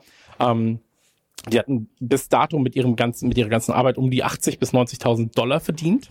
Und ähm, dann war es so, dass äh, eben Electronic Arts waren sie ein bisschen enttäuscht, weil sie sagen so, ey, das ist halt ein geiles Spiel. So, weißt also, was, was, was soll die Scheiße? Ähm, und dann haben sie, ähm, da, dann war es so, dass sie beide gesagt haben, so, ja, dann hören wir jetzt auf, Spiele zu entwickeln. So, wenn, wenn uns die Industrie so fickt, haben wir keinen Bock drauf. Und ähm, nach drei Monaten oder vier Monaten kam dann, ähm, ka kamen sie auf die Idee und waren so, äh, ey, der 3DO kommt. So, 3D-Grafik, so keine Cartridges und so weiter und so fort. Ähm, 3DO äh, kann man ganz kurz noch sagen. Ich will immer sagen, ist von Philips, ist aber von Panasonic. Nee, andersrum. Ist von, Pana Nee, ist von du hast jetzt richtig gesagt. Aber ich will Ja. immer sagen, es ist von Philips. Ähm, und da waren sie so, okay, ja, hm, krass, okay, ja, mhm, interessant, interessant. Und ähm, da ist es so gewesen, ähm, zu dem Zeitpunkt Kampfspiele waren ja so in den 90ern richtig groß. Mortal Kombat, Street Fighter. Und der 3DO hatte keins. Und deswegen haben sie dann halt äh, angefangen, ein, ein eigenes Kampfspiel zu entwickeln. Und ähm, das Self zu publishen, das Ding heißt Way of the Warrior. Und ähm, einfach mal Videos davon angucken. Ähm, sehr, sehr absurd, wie das Ganze aussieht. Sieht halt wirklich aus wie so, wie, wie, wie Mortal Kombat in sehr, sehr dumm. So, also noch dümmer. Ähm, und mit dem Ding sind sie dann auf eine Messe gegangen und haben, dann kamen alle so, ja, wer publisht das denn? Wer publisht das denn? Und ähm, die hatten halt keinen Publisher, haben sie gesagt, noch keiner. So. Und dann hat sich Universal die Rechte geschnappt an dem Ding und hat gesagt, pass auf, äh, ihr produziert direkt bei uns in den Studios ähm, und wir bringen das Ding raus. So, dann hatten, haben sie es rausgebracht und so weiter und so fort. Ähm, und ab jetzt kommt dann quasi der Punkt, wo wir alle wahrscheinlich richtig einsteigen. Ich wollte das nur bis zu dem Punkt einmal ganz kurz zusammengefasst haben, weil ähm, ja, man kann sich natürlich die Let's Plays angucken und das haben wir ja auch alle gemacht und so weiter und so fort, aber wirklich gezockt haben wir das, glaube ich, in der Form nicht. So, ich glaube also auch nicht, dass diese davon. Spiele, also ich finde, du hast das sehr schön gemacht und außerdem glaube ich nicht, dass die Spiele jetzt auch noch mehr Aufmerksamkeit verdienen, weil sie halt am Ende des Tages bestimmt nett waren, aber halt, also Way of the Warrior nicht, obwohl ich die Idee, das Yin und Yang Zeichen, um ein drittes Symbol zu erweitern, Yin Yang und Blut, finde ich schon auch ein bisschen geil. Und ich habe jetzt auf jeden Fall Bock, mir diese Trash-Perle irgendwann mal ins Regal zu stellen für einen 3DO. Ähm, ja, aber ist auf jeden Fall eine geile Historie und man muss auch noch mal ganz kurz sagen, du hast es ja eben schon angerissen, dieser ganze Switch, aber vor allem halt das erste Naughty Dog Logo viel zu überladen, viel zu viel Farben, in keinster Weise als Logo tauglich mit diesem Hund, der Bierdosen trinkt. Da bin ich auch ja. schon richtig Fan von, der einfach auf über diesen Küchenfliesen steht. Also oder dann halt noch die Alternative, dass er dieses Software-Schild hält und eine witzige Elton John-eske Brille trägt. Einfach geil. Ey, ganz ehrlich, ich sehe da auch wieder ein T-Shirt. Also, wenn ich das damals vermarktet hätte, wäre T-Shirt geworden. Hätte ich direkt allen Leuten T-Shirts mitverkauft. Ähm, Finde ich aber geil. Finde ich wirklich richtig, richtig, richtig funny, ehrlich gesagt. Ähm, aber dann kommen wir quasi zu dem Punkt, an dem äh, Naughty Dog dann wirklich einsetzt. Und jetzt ist natürlich die Frage, ähm, sollen wir die ersten, ich sag mal, die PlayStation 1, 2 und hm, gegeben, nee, die PlayStation 1 und 2 noch abhaken für Naughty Dog oder machen wir hier schon eine Pause, weil jetzt Naughty Dog erst richtig anfängt? Das könntet ihr jetzt quasi entscheiden. Ich habe nicht so den Überblick. Ich könnte höchstens noch sagen, dass ich das Rings of Power auf den Screenshots heute noch absolut spielbar aussieht. Ja. Und ich glaube, dass man tatsächlich zumindest die Welt und das Genre aber bedienen könnte. Also war vom Cover, das nämlich richtig schön war, objektiv schön, bis hin zu allem, was ich hier sehe, sieht das nach einem richtig, richtig guten Titel aus. Also es ja, sieht auf jeden Fall aus wie ein Spiel, was ich niemals in meinem Leben spielen würde. das ähm, ist richtig, aber das liegt an deinem Geschmack bei Spielen. Das nicht stimmt, dabei, ja. dass es nicht, generell das, schlecht wäre. Nicht, weil das Spiel kacke ist und ich finde auch, dass es äh, noch sehr gut aussieht. Und man muss auch sagen, es ist nicht, ich habe natürlich nebenbei eben mal weil natürlich eine Trash-Perle aus dem Hause Naughty Dog, da ist der Reizfaktor da.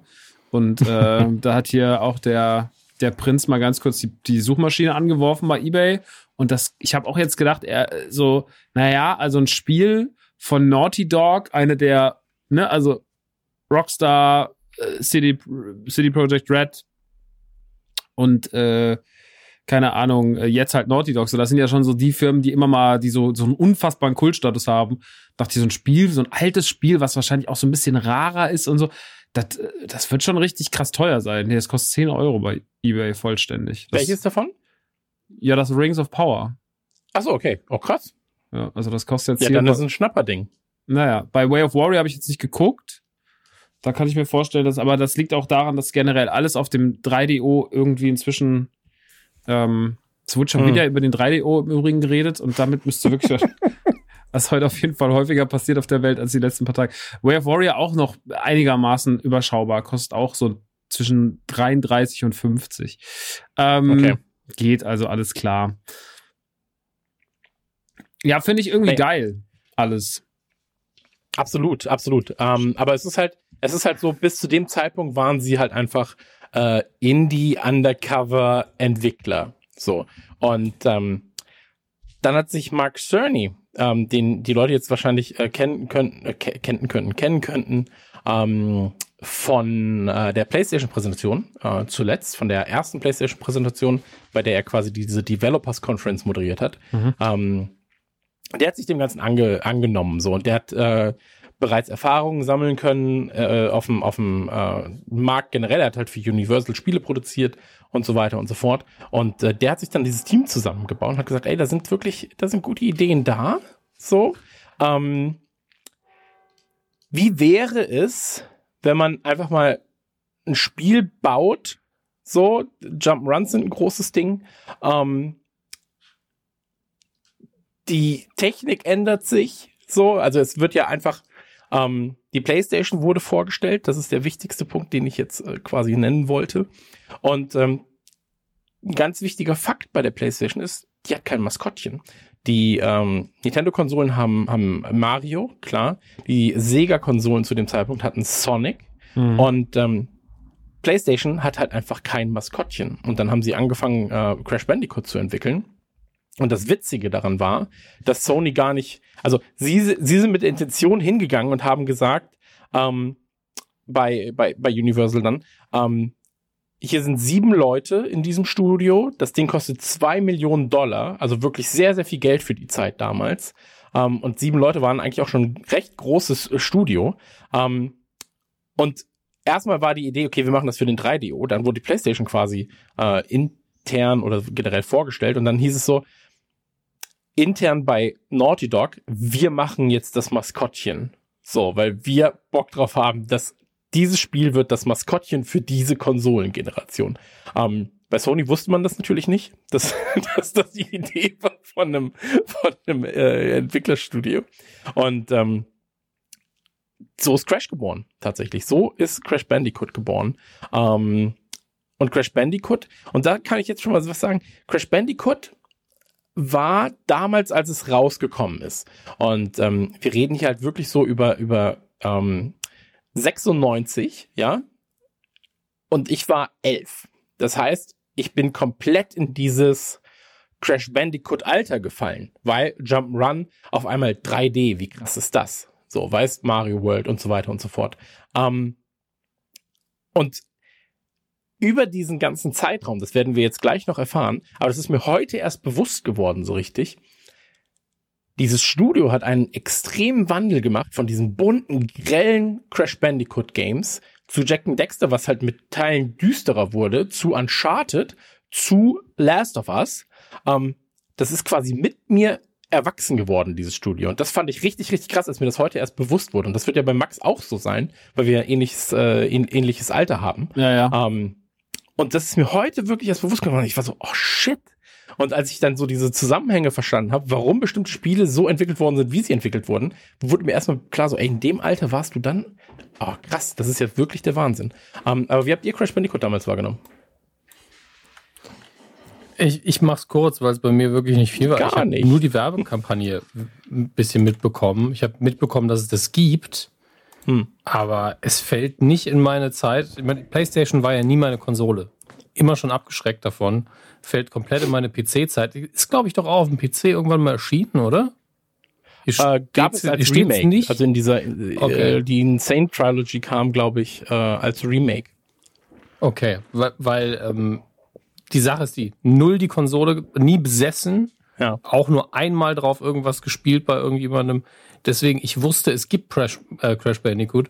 Ähm, das alleine heißt schon was. Das heißt schon, dass es erfolgreich war, mhm. weil die PlayStation-Welt aus den 90ern für mich einfach. Ja, die haben sich einen DVD-Player gekauft. So, so, so habe ich das immer wahrgenommen als äh, arroganter PC-Fuzzi. Ähm, und äh, ja, tut mir leid. Ich kann da wirklich nicht viel beitragen. Crash Bandicoot für mich einfach nur, ja, heute ein paar von den Werbespots vor allen Dingen guckt, die du geschickt hast krass 90er, krass witzig auf seine eigene Art. Sehr, sehr schön, wie man dagegen Mario gestänkert hat. Ähm, War das mit dem Megafon, oder? Ja, ja, unter anderem hier, äh, ja, Plumber Boy, Mustache Man. Also wirklich einfach so richtig dumme Beleidigungen, damit auch jeder weiß, wer gemeint ist. Ja, vor allem, es ist ja ähm. das oft, es ist ja wirklich das richtige äh, Studio. Also das ist ja wirklich die Nintendo-Zentrale. vor der sie da stehen. So, und das, das ist ja auch was, da gibt's ein ganz großes Interview zu mit, äh, mit, mit Mark Cerny, wo er so sagt, ey, dann haben wir von Sony diese Kampagne gesehen und waren so, ey, ist das euer Scheiß Ernst? So, es ist ja noch nicht mal ein cooles Kostüm, sondern es ist einfach, es ist ja, der Ausschnitt ist ja noch da, wo du einfach das Gesicht von, von dem, äh, von der Figur siehst, also von, von, von dem Menschen siehst in dieser Figur. So, und die waren wirklich so, ey, das sind die crappigsten Werbespots der Welt gewesen. Ähm, aber es hat scheinbar funktioniert. So. Definitiv.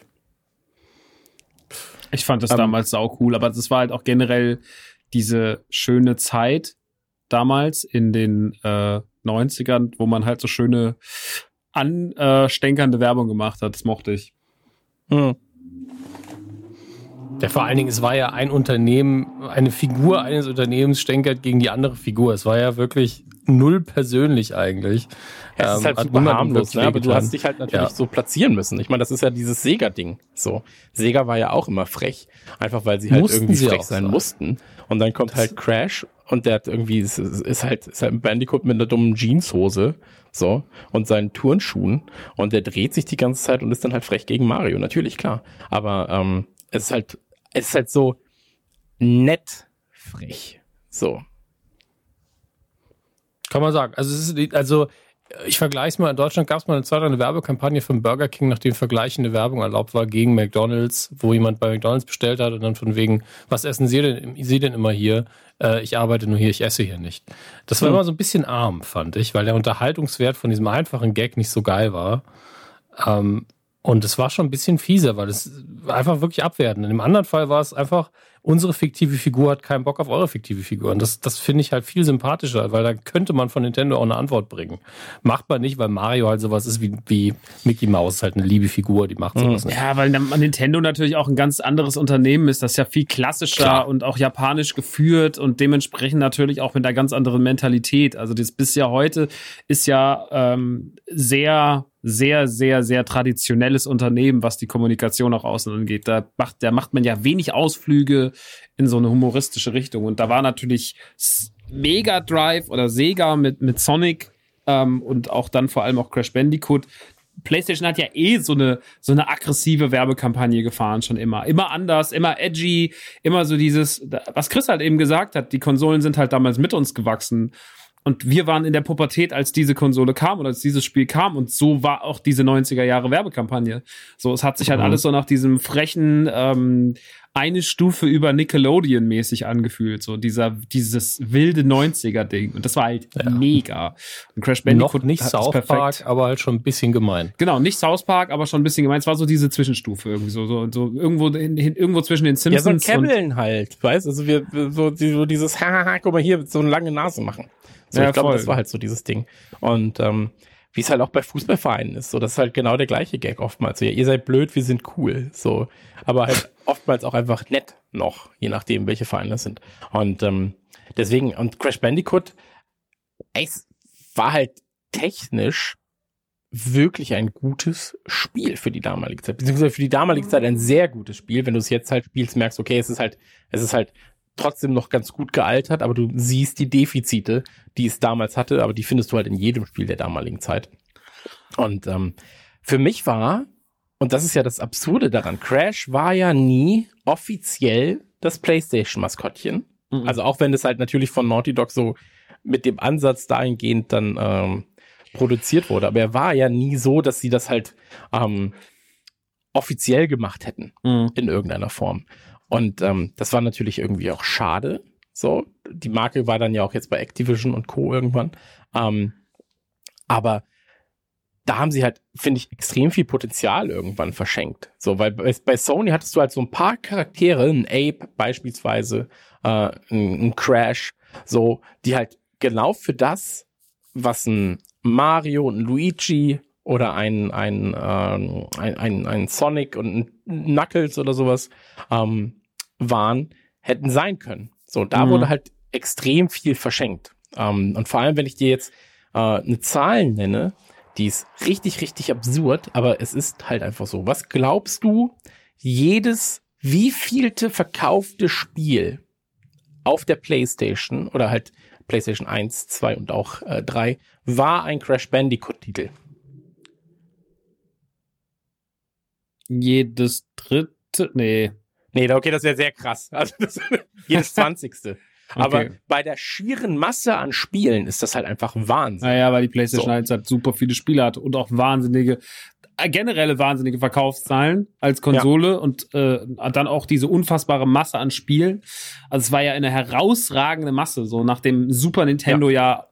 Und NES und sowas, das sind ja immer so überschaubare Zahlen gewesen. Man hatte irgendwie das Gefühl, PlayStation, da wo Nintendo irgendwann bei 6, 7, 800 Titeln waren, da war eine Konsole zu, äh, da hat ja Sony noch weiter gebuttert. Also das war bei der Ja, das 1er war ja schon krass Woche und bei der bei 2er denen. noch viel, viel krasser, aber ähm, Ja. ja, krass. Absolut. Und ähm, genau, das war quasi der Einstieg und äh, Crash Bandicoot hat dann ähm, halt Naughty Dog komplett umgekrempelt. So, Naughty Dog war auf einmal in aller Munde, weil es halt einfach als Plattformerspiel extrem gut funktioniert hat. Ähm, das Problem an der ganzen Sache war aber eigentlich ähm, irgendwann, dass durch den Erfolg, den Crash hatte und dadurch, dass halt irgendwie diese, ähm, dass die Naughty Dog Leute dann halt viel unterwegs waren, viel gereist sind, viel mit anderen Leuten reden mussten, sind Naughty Dog, äh, sind, sind Crash Bandicoot 2 und 3 immer im Timetable so zurückgeschoben worden. Ja, kommt dann, kommt dann, kommt dann. Wir, wir, die hängen total hinterher und mussten dann alles wieder an Arbeit aufholen. Ähm, weil es natürlich auch, das Team ist halt dann auch immer wieder sukzessive erweitert worden. So. Und ähm, ich meine, allein der Schritt von, von Crash 1 auf Crash 2 war ja extrem groß, was die Technik schon mal anging. Ähm, also mit Cortex Strikes Back hieß es, glaube ich, ne? Der zweite, nee, das war der dritte, nee, der dritte war Warped. Eins war Crash Bandicoot, zwei war Cortex Strikes Back Ja. und drei war Warped, genau. Ähm, Cortex Strikes Back kam ja auch schon, also knapp ein Jahr später. So, das darf man ja auch nicht vergessen. So, das kam wirklich ein Jahr später kam das schon raus. Und ähm, wieder ein Jahr später war dann ja schon mit Crash 3. So.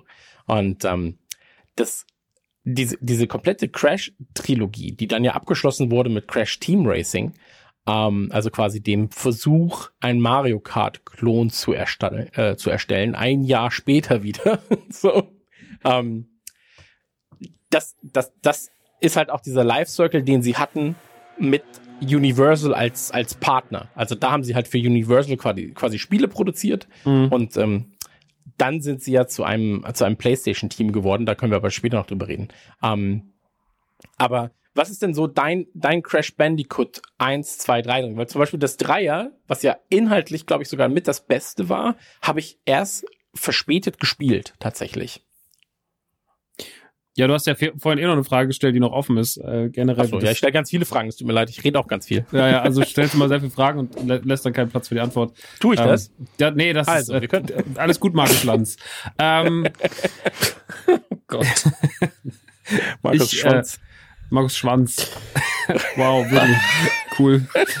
Letz, letztes Ausgabe noch richtig, richtig geil abgeliefert. Aber gut, da hat auch jemand anderes für uns geredet. Das war ja, ja, hat jemand anders gemacht. So, Wir, sind, ja, wir sind wieder zurück, Leute. Wir sind wieder da. Nicht Hier nur die letzte coolen- Ausgabe, kennt, sorry, guten das hier ist auch Radio Nukular. Also generell, was der Titel war und, und, und wie der Einstieg generell war, das kann ich irgendwie auch zusammen beantworten. Also Crash Bandicoot 1 war halt, ich meine, ich hatte ja auch meine Playstation nicht direkt zum Start. Wahrgenommen hat man aber schon, dass Crash so ein bisschen das Maskottchen war. Und ich glaube, bis heute ist auch äh, Crash das Maskottchen der Herzen für, für Playstation-Fans. Ähm, Ja. Auch wenn er inzwischen natürlich Multiplattform stattfindet und so. Aber Crash war damals das Gesicht dieser Konsole und natürlich kann ein Nathan Drake oder ein äh, Joel und eine Ellie oder äh, auch selbst ein Sackboy oder sowas, die haben halt nie diese und Kratos oder sowas ähnlich, weil sie viel zu viel, zu hart und viel zu wenig greifbar sind für für für ein breites Für die Masse, ja. breites Geflecht an Masse. Deswegen ist natürlich Crash schon der, den man sich irgendwie mit seiner also Crash ist für mich nur, ein, nicht nur eine Symbolik für ähm, die, die, die Konsole PlayStation 1, also ich glaube, wenn wir 100 Leute fragen würden, die die PlayStation 1 geliebt haben, dann werden sagen, was war für dich das Maskottchen, dann sagen wahrscheinlich mindestens 98 irgendwie ähm, äh, Crash Bandicoot und zwei sagen FIFA, äh, Ja, das, das Skateboard von Tony Hawk. Fußball, ähm, aber äh, der war schon so das Gesicht, aber der ist ja auch das Gesicht dieser Generation PlayStation 1. Mhm. So. Also, ne, da war halt so er als so der, der irgendwie so Masse, äh, masseübergreifend und alterübergreifend gehandelt hat. Du hattest aber dann auch so Tony Hawk und so weiter und so fort. Und da gibt's dann immer so drei für Metal Gear Solid, so für den anspruchsvollen Action-Shooter äh, oder das Action-Adventure, was halt einfach damals so krass erzählt war, keine Ahnung. Das merkt Ja. man halt, dass das da so geil, äh, da, da, da sticht er halt so, so hervor und steht halt auch für diese ganze Freche von dieser, diese 90er Jahre Frechheit, von der wir Ja. vorhin halt auch in dieser. Das ist halt so eine Unschuld. So, die ja, er so, hat. so, Also eine, so eine, genau, hat so, so, eine gewisse so ein Unschuld. Blausbube. ja, ist ein, genau, er ist ein Lausbube. Das beschreibt es ganz gut. Er sollte ja ursprünglich eigentlich Willy der Wombat heißen. das lieb ich. Auch ein schönes Detail, was ich sehr mag. Willy der Wombat. Ähm, ich glaube, bis heute bleibt tatsächlich das erste Crash so ein bisschen mein Favorit, auch wenn ich weiß, dass die anderen beiden natürlich besser sind. Aber das war halt so das, das habe ich damals so mit zu meiner Playstation bekommen und das hat man Mhm. dann gespielt und bei Freunden und irgendwie, auch wenn das natürlich ein anderer, das war ja trotzdem das primitivere Spiel, wenn du das neben einem Mario 64 gespielt, äh, erstellt hast. Weil Mario 64 natürlich schon bis heute doch immer als wahnsinnig gutes und komplexes und großartiges Spiel seiner Generation steht, war Crash Bandicoot im Endeffekt eher der klassische Plattformer nur auf eine andere Ebene geführt und es war nicht alles so polished wie bei Nintendo und es war nicht alles Mhm. so, es war nicht alles so, auch so ausgereift technisch so. Also allein diese ganzen Level, wo du nach vorne rennst und irgendwas hinter dir herkommt und auch bis heute, also man merkt das ja jetzt auch, wenn man diese Trilogy spielt, diese Insane Trilogy, die vor drei Jahren rauskam, die wirklich gut ist, die toll gemacht ist, aber die Mechanismen sind ja tatsächlich genauso wie jetzt auch gerade beim SpongeBob-Spiel, so auch wenn man natürlich optisch was aufgewertet hat, das war bei Crash natürlich noch viel, viel krasser, weil es einfach eine krassere Marke ist, aber ähm, das, die, die technischen Mängel haben sie drin gelassen, weil die natürlich auch irgendwie Stilmittel sind. Also es ist ein Stilmittel, dass du halt gewisse Abstände oder sowas im Spiel äh, anders wahrnimmst und deswegen das Spiel auch dadurch eine Schwierigkeit erreicht. Sie haben das nicht vereinfacht, indem sie die Technik besser gemacht haben. Ich bin jetzt sehr, Mhm. sehr, sehr, sehr gespannt, wie das bei dem Vierer wird. Da würde ich dann gleich noch ein, zwei Sätze zu sagen, weil der Trailer fantastisch ist von äh, Crash Bandicoot 4.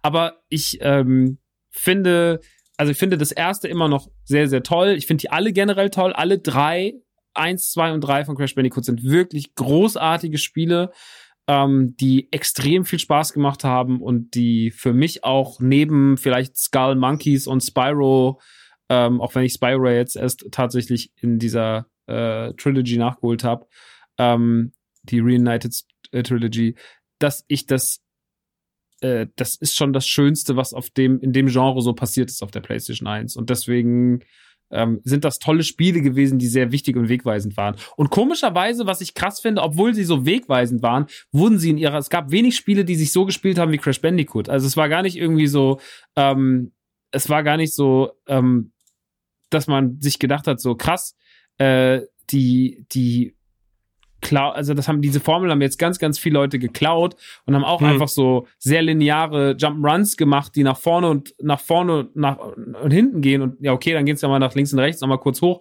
aber in der in der Richt in der Richtung waren die ja eigentlich immer so Crash läuft geradeaus vor in 3D, um sein Ziel zu erreichen und ab und zu hat man die Perspektive gewechselt, aber das war so der Haupt die Hauptangle, die wir gesehen haben. Und das haben sie tatsächlich das wurde gar nicht großartig kopiert. So. Zumindest nicht Hm. im großen Stil und ich habe es nicht wirklich mitbekommen. Deswegen macht das Crash Bandicoot, dass es so unkopiert bleibt, komischerweise auch so unique, weil es hätten ja noch 150.000 Spiele kommen können, die sich genau so spielen, weil es ja, an, weil es ja eigentlich eine gute Formel war. Siehe, siehe Metal Gear Solid, die versuchen so ähnlich zu sein, klar.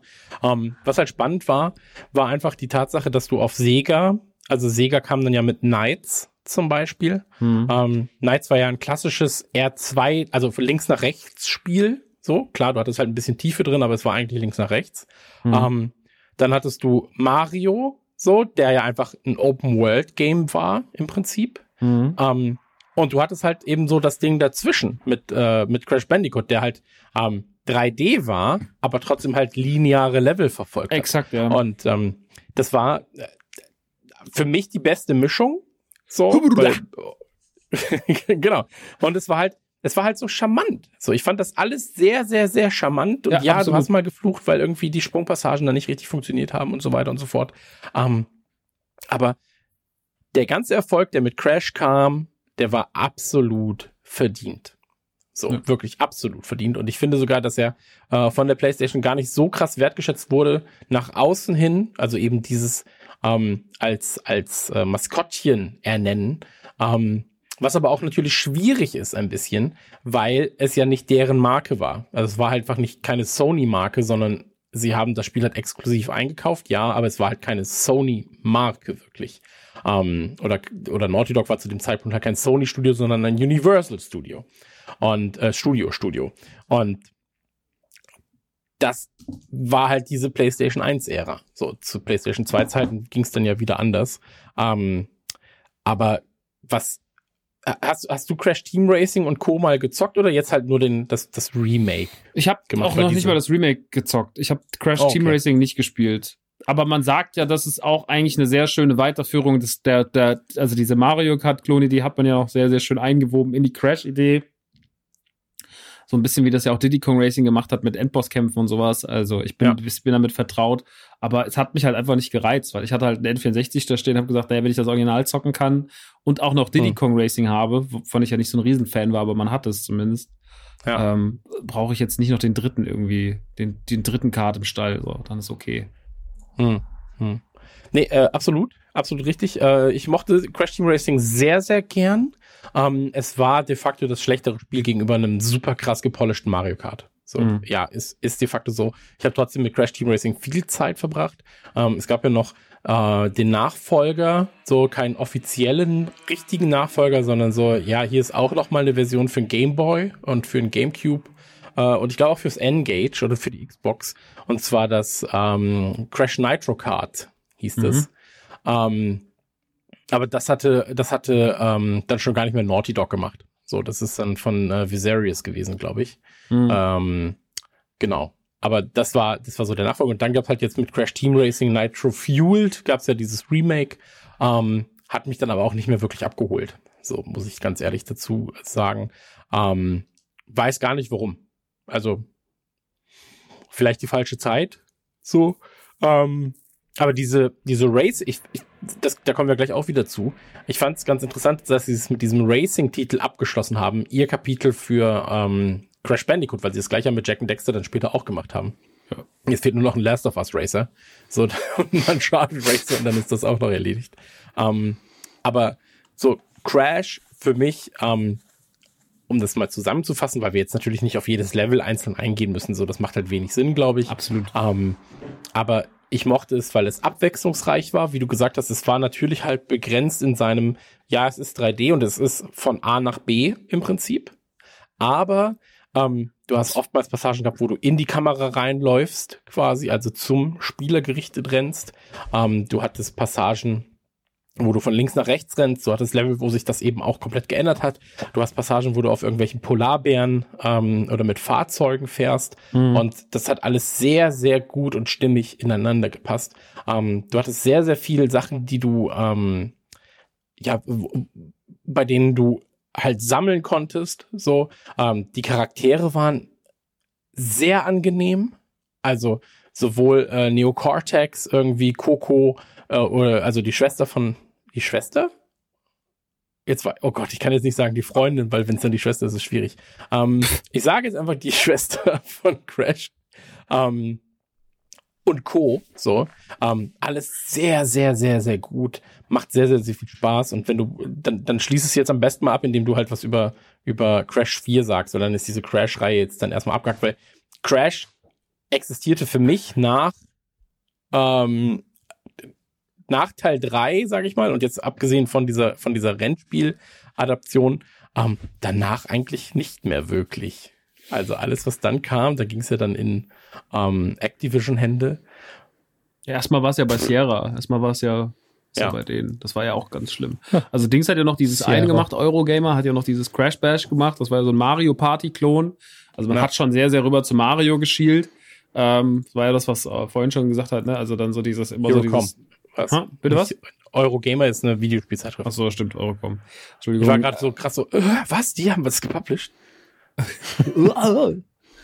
äh, und ja, danach ist das auch so aus meinem Blickfeld verschwunden, weil das halt dann so, es war ja so ein rapider Sturz der Marke und man hat halt gemerkt, dass ähm, dass das in anderen Händen nicht so gut funktioniert. Und das hat aber auch, glaube ich, dieses hat ja absurderweise auch den Status von Naughty Dog gefestigt, weil man auch dann ganz klar gemerkt hat, es kann halt nicht jeder alles immer machen, so. Hm. Und äh, deswegen hat sich durch die schlechten Crash-Spiele, die von woanders kamen, die guten Crash-Spiele als die großen etabliert. Und jetzt hat man ja auch ohne Naughty Dog inzwischen begriffen, wie der Hase läuft, beziehungsweise der Wombat. Und hat ja dann mit einer sehr, sehr guten Insane Trilogy vor drei Jahren äh, sozusagen den alten, den nostalgischen äh, Fans, aber auch den Kids dieser nostalgischen Fans, die es ja inzwischen dann auch gibt, ein, nochmal die Trilogie zusammengefasst. Natürlich, um das Ganze, um die Retro-Schiene schön zu fahren. Und wenn die 90er sind seit paar Jahren auch wieder sehr hip.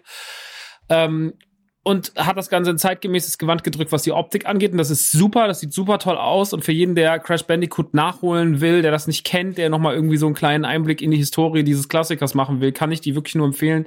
Die Insane Trilogy ist mega, mega, mega, mega gut und inzwischen auch dadurch, dass sie schon wieder drei Jahre draußen ist, auch nicht super teuer. Also ihr kommt da inzwischen mhm. echt gut, gut dran. Und ich kann euch die sehr, sehr empfehlen.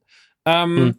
Weißt du, was witzig ist an der ganzen Sache? Hm. Weil ich hatte mich, wir können, wir brauchen keinen Crash Bandicoot Podcast. So, deswegen können wir das jetzt ganz kurz noch einmal ja, ja. abhaken. Den brauchen wir wirklich so, nicht. Äh, Teil 4 quasi, also äh, Wrath of Cortex, ist ja von ähm, Traveler's Tale.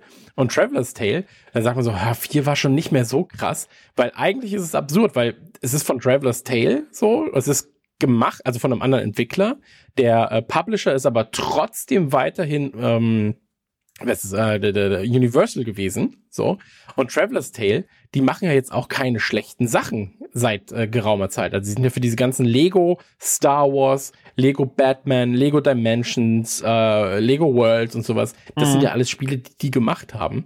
Aber da siehst du halt, was ähm, sich im Laufe der Zeit auch einfach ändern kann. Ne? Ich meine halt so, ähm, also fernab davon, dass Traveler's Tales seit, ich glaube, erst seit sechs Jahren oder so halt wirklich nur mit einem Studio zusammenarbeitet und davor halt immer mit ganz, ganz vielen anderen. Mhm. Ähm, ist es, ist es schon, äh, ja, komisch. So, dass, dass kurz darauf eben so ein Titel dann rauskommen kann.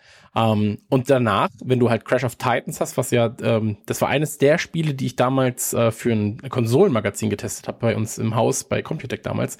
Ähm, das ist ja von Radical so. Und Radical prinzipiell ja auch jetzt keine schlechten Entwickler. So, ich meine, mhm. klar, die haben Road Rage gemacht, also Simpsons Road Rage und Hit and Run, aber die haben halt ähm, Scarface haben sie gemacht damals, das für PlayStation Die Simpsons-Spiele waren toll, möchte ich ganz kurz anmerken. Es waren sehr ja, ja. gute Sims-Spiele. Genau. Ähm, oder die haben aber auch die Prototype-Reihe gemacht. So, also da sind eigentlich nie so richtig schlechte Entwickler dran gewesen. Die haben auch das Wayne's World Spiel gemacht, übrigens damals. Ähm, Sehr gut. Radical, äh, tolles Thema. Aber damit ist, glaube ich, auch äh, Crash Bandicoot abgehakt. Ja, ja aber wir haben noch nicht ganz kurz noch was zu vier sagen. Genau, das, äh, weil, das war jetzt das, wo, wo, wo ich dich dann jetzt drauf angesprochen hätte. Also It's About Time wurde jetzt vor, äh, vor ein paar Tagen angekündigt und ist, es versteht sich tatsächlich als der nach dem Hype um äh, Crash Bandicoot 1, 2 und 3 äh, um, beziehungsweise um die Insane Trilogy und generell das große Comeback von, von Crash Bandicoot als Figur äh, versteht sich ähm, About Time tatsächlich als der offizielle vierte Teil, womit auch am Ende so gescherzt wird, so, wie oft habt ihr diesen Typen eigentlich schon platt gemacht? Und dann so, erst dreimal. Und er so, ja, ich dachte, das wäre mehr. Also auch nochmal ein sehr, sehr starker Seitenhieb äh, in die Richtung der, der anderen Crash-Spiele, die ja oh. alle so über die Jahre rauskamen, weil man sich jetzt halt, und das sieht man halt im Trailer, der Trailer sieht fantastisch aus. Äh, er macht mhm. wirklich, ich habe ihn gesehen und bin wirklich richtig, ich war wirklich so, okay, das ist ein Titel, auf den habe ich richtig Bock. Und nicht nur so, ja, könnte ganz nett werden, sondern so, boah, wenn das rauskommt, jetzt schon richtig hyped, so. Und ähm, das sieht sehr, sehr gut aus, hat eine tolle Optik. Äh, es kommt von den Leuten, die auch Skylanders erfunden haben, von Toys for Bob. Die haben auch die Spyro äh, Reunited äh, Trilogy gemacht und ein paar andere ganz nette Sachen. Und die machen auf jeden Fall gute die Games. Haben auch Crash Bandicoot also, gemacht. Also Crash Bandicoot, äh, die, die haben doch auch die Crash äh, Insane Trilogy gemacht. Ich glaube für die Switch und für die Xbox steht tatsächlich nicht in ihrer Liste drin auf ihrer eigenen so, Webseite. Okay. Ich gucke gerade auf Games und da ist das letzte, was ich sehe, Spyro und dann kommt schon Skylanders. Äh, Skylanders okay, ja, vielleicht habe ich mich auch enttäuscht, äh, nicht enttäuscht, getäuscht. aber sie haben halt auf jeden Fall, also ich meine, wenn Skylanders war, auf, kann man mögen oder nicht, aber das war mal ein paar Jahre lang der Scheiß für Kids. Und Mhm. äh, in 15 Jahren werden irgendwelche Retro-Leute sagen so, oh Gott, ich brauche unbedingt wieder Skylander-Figuren, die jetzt gerade überall für einen Euro in einer scheiß Box rumliegen. Ähm, aber dann werden die Retro-Kids, die den, die kennen, nur 2008er-Kids kennen das. Ähm, Ja. Nee, 2011 Wenn du vor 2006 Ja, wenn du vor 2011 kennst du das nicht. Skylanders, Spyro's Adventure. Ähm, aber das ist halt ein Riesending gewesen. Skylanders aber inzwischen haben ja sozusagen das äh, Toys äh, to Life erfunden, mehr oder weniger, oder haben es zumindest im großen Stil äh, auf den Markt gebracht, haben es aber dann noch gleichzeitig mit vier Releases und der Welle von anderen Toys to Life Spielen, die so kamen wie Lego Dimensions und Co. und vor allem dieses Starlink. Schöne Grüße an Ubisoft. Ähm, das hat das ja auch alles dann jetzt wieder begraben und Toys to Life liegen aktuell für gefühlt unter einem Euro überall in jedem Videospielladen. Und wenn ihr in den Kuschelmuschel oder den Konsolmania geht und dann sagt ihr, habt ihr noch, habt ihr noch Skylanders Figuren, dann sagen sie, ja, ja, oh, bitte ja, nimm die hier mit, ich gebe dir noch 10 Euro. Ähm, weil sie einfach darin ersticken in dem Plastikkram. Ähm, aber das sieht alles sehr, sehr gut aus und Toys for Bob macht auf jeden Fall meiner Meinung nach da gerade sehr viel richtig. Ich habe wirklich richtig, richtig Bock und ähm, dass man sich auch so ein bisschen verneigt, also dass man das auch so klassisch macht und das auf ein neues Level hieft, was die Optik angeht. Ich denke dann auch natürlich, was die Steuerung angeht und sowas. Das Spyro-Ding sah wirklich aus wie ein kleiner spielbarer Pixar-Film. Das sah optisch super schön. Der Trailer verspricht mega viel und ich glaube, dass Crash Bandicoot ähm, gerade sehr, sehr schöne äh, Zeiten bevorstehen, wenn das mit dem vierten Mhm. klappt, weil ich kann mir vorstellen, äh, dass das super wird. Ich will nicht zu euphorisch sein, weil man kann damit auch natürlich auf die Schnauze fallen. Am Ende des Tages einfach ein mittelmäßig egales Spiel. Aber der Trailer, der diese Wo- Woche veröffentlicht wurde, das gefällt mir sehr, sehr gut. Und die ganze Sache, die also das Remake vom, vom, vom, vom Racer, so wie das Remake von, vor allem das Remake von der Trilogy, das ist wirklich, äh, das ist toll geworden. Und das ist auch für, das ist auch Naughty Dog würdig, würde ich mal jetzt sagen. Absolut. Also absolut. Ähm, und ich bin ähm, sehr gespannt, wie sich das Ganze spielt. Wie gesagt, äh, Toys for Bob haben ja jetzt auch zuletzt bewiesen, dass sie das, was sie ähm, können, so, äh, oder das, was sie wollen, auch umsetzen können. Deswegen, ähm, da mache ich mir eigentlich keine Gedanken. Ähm, lass uns die PlayStation 1-Ära damit erstmal beenden. Weil äh, das Absolut. äh, wenn man eins sagen kann, dann, dass äh, Naughty Dog seit Crash Bandicoot da sehr ähm, chronologisch vorgehen bei dem, was sie tun. so und auch sehr konsolenkonform vorgehen, weil das war die PlayStation 1-Ära von Naughty Dog. Ähm, PlayStation 2-Ära ist äh, gestartet damals und ähm, dann gab es die Information von Sony, also muss man dazu auch noch sagen, ähm, der Wechsel war, oder es war so, dass nach Crash Bandicoot ähm, die beiden Gründer dann gesagt haben, so, ey, ähm, wir wollen nicht mehr so, das ist einfach sehr viel Arbeit. Ähm, wie wäre es, wenn Sony uns aufkauft? So, und da hat Sony dann gesagt, ah ja, ah ja, klar, das machen wir. und ähm, da war dann eine ganz, ganz große Sorge innerhalb der, in, in, innerhalb von Naughty Dog, dass sie halt ähm, jetzt auf einmal in ihrer Kreativität beschnitten werden würden. Und äh, deswegen wurde quasi ausgehandelt, dass Naughty Dog trotzdem ein unabhängiges Studio bleibt, das aber für Sony produziert. So. Also unabhängig mit Anführungszeichen natürlich. Ähm, und dann sind sie einen recht mutigen Schritt gegangen, weil sie gesagt haben, so, ja, eigentlich macht es ja Sinn. Crash Bandicoot auf der Konsole, also auf der PlayStation 1, hat ja extrem gut funktioniert. Ähm, wir müssten eigentlich Crash Bandicoot auf der PlayStation 2 rausbringen. Ähm, das war denen dann zu einfach, beziehungsweise das war halt nicht das, was sie wollten. Und deswegen haben wir gesagt, lass uns das Ganze doch mal überdenken. Und man muss dazu sagen, ich fand Jack and Dexter, ähm, oder ich empfand das damals so, dass Jack and Dexter das ich kann ihm Unrecht tun, vielleicht auch im Nachhinein werden jetzt ganz viele sagen, ja, bist du denn bescheuert. Ich fand Jack and Dexter war es immer das dümmere Crash Bandicoot, weil die Charaktere, die haben sich auch gedreht, so, also Jack hat sich auch gedreht, der hatte quasi, also es war quasi, als wenn du Crash Bandicoot nimmst und so diesen Crash-Faktor in Dexter reinpackst und Jack ist einfach nur noch so das, bist quasi du als Spieler, der durch die Welt läuft. Weißt du, was ich meine? Also du, Mhm. du, du löst quasi Crash auf in zwei Personen. so ein bisschen. Und ähm, das hat mich ein bisschen, ja, fand, fand ich irgendwie nicht so geil. 2001 war dann auch die Zeit, wo ich viel PC gespielt habe, deswegen habe ich das alles halt nur gespielt, aber nie so gelebt, ähm, wie bei Jack and Dexter. Ähm, aber bei dir war das ein bisschen anders. Ne? Du hast gerade schon gesagt, Jack and Dexter hast du komplett gefeiert. Es war ja auch ein sehr erfolgreiches Spiel, das darf man nicht vergessen, nur weil ich jetzt sage, das war nicht das, was ich mir erhofft habe. Ähm, ist es nicht so, dass es nicht erfolgreich war. Es war extrem erfolgreich. Ja, sonst hätten sie auch nicht so viel gemacht und bis heute ist es ja Genau. auch irgendwie noch so eine sehr abgekultete Marke. Also das ist ja, das merkst du ja daran, dass auch Limited Run immer noch irgendwie Jack und Dexter Drops macht. Äh, die haben ja tatsächlich eine ganz aufwendige Edition gemacht von jedem Spiel, was sie einzeln irgendwie alle äh, in so einem sechs, sieben Wochen Rhythmus veröffentlicht haben. Äh, mit immer so einer Limited in so einem riesigen Buch drin und so. Also, es, also wirklich, also richtig Legacy-mäßig alles. Ähm, Jack und Dexter hat genauso wie Crash Bandicoot, das hast du ja vorhin schon gesagt, auch einen letzten Teil erfahren, Jack X, das ist dann mehr ein Racer. Den habe ich geskippt, äh, das ist genauso wie ich auch das Crash Team Racing geskippt habe, weil ich einfach kein, oh, das hat mich einfach dann nicht mehr so interessiert. Aber die drei Jack und, also Jack und Dexter 1 und dann Jack 2 und Jack 3, die habe ich gesuchtet und geliebt. Das waren sehr, sehr, sehr liebevolle, sehr bunte, sehr schöne Spiele, in denen man extrem viel einsammeln konnte, die äh, extrem schön geschrieben waren von dem Humor und sowas und so äh, und so fort. Und das mochte ich alles sehr gern. Und ich verstehe ehrlich gesagt nicht so richtig, warum mit der Marke nichts mehr passiert. Also klar, Naughty Dog macht halt dann, sagt sich so, wir machen inzwischen Sachen, die größer sind als Filme wenn wir uns halt an sowas setzen wie Uncharted 4 oder Last of Us 2.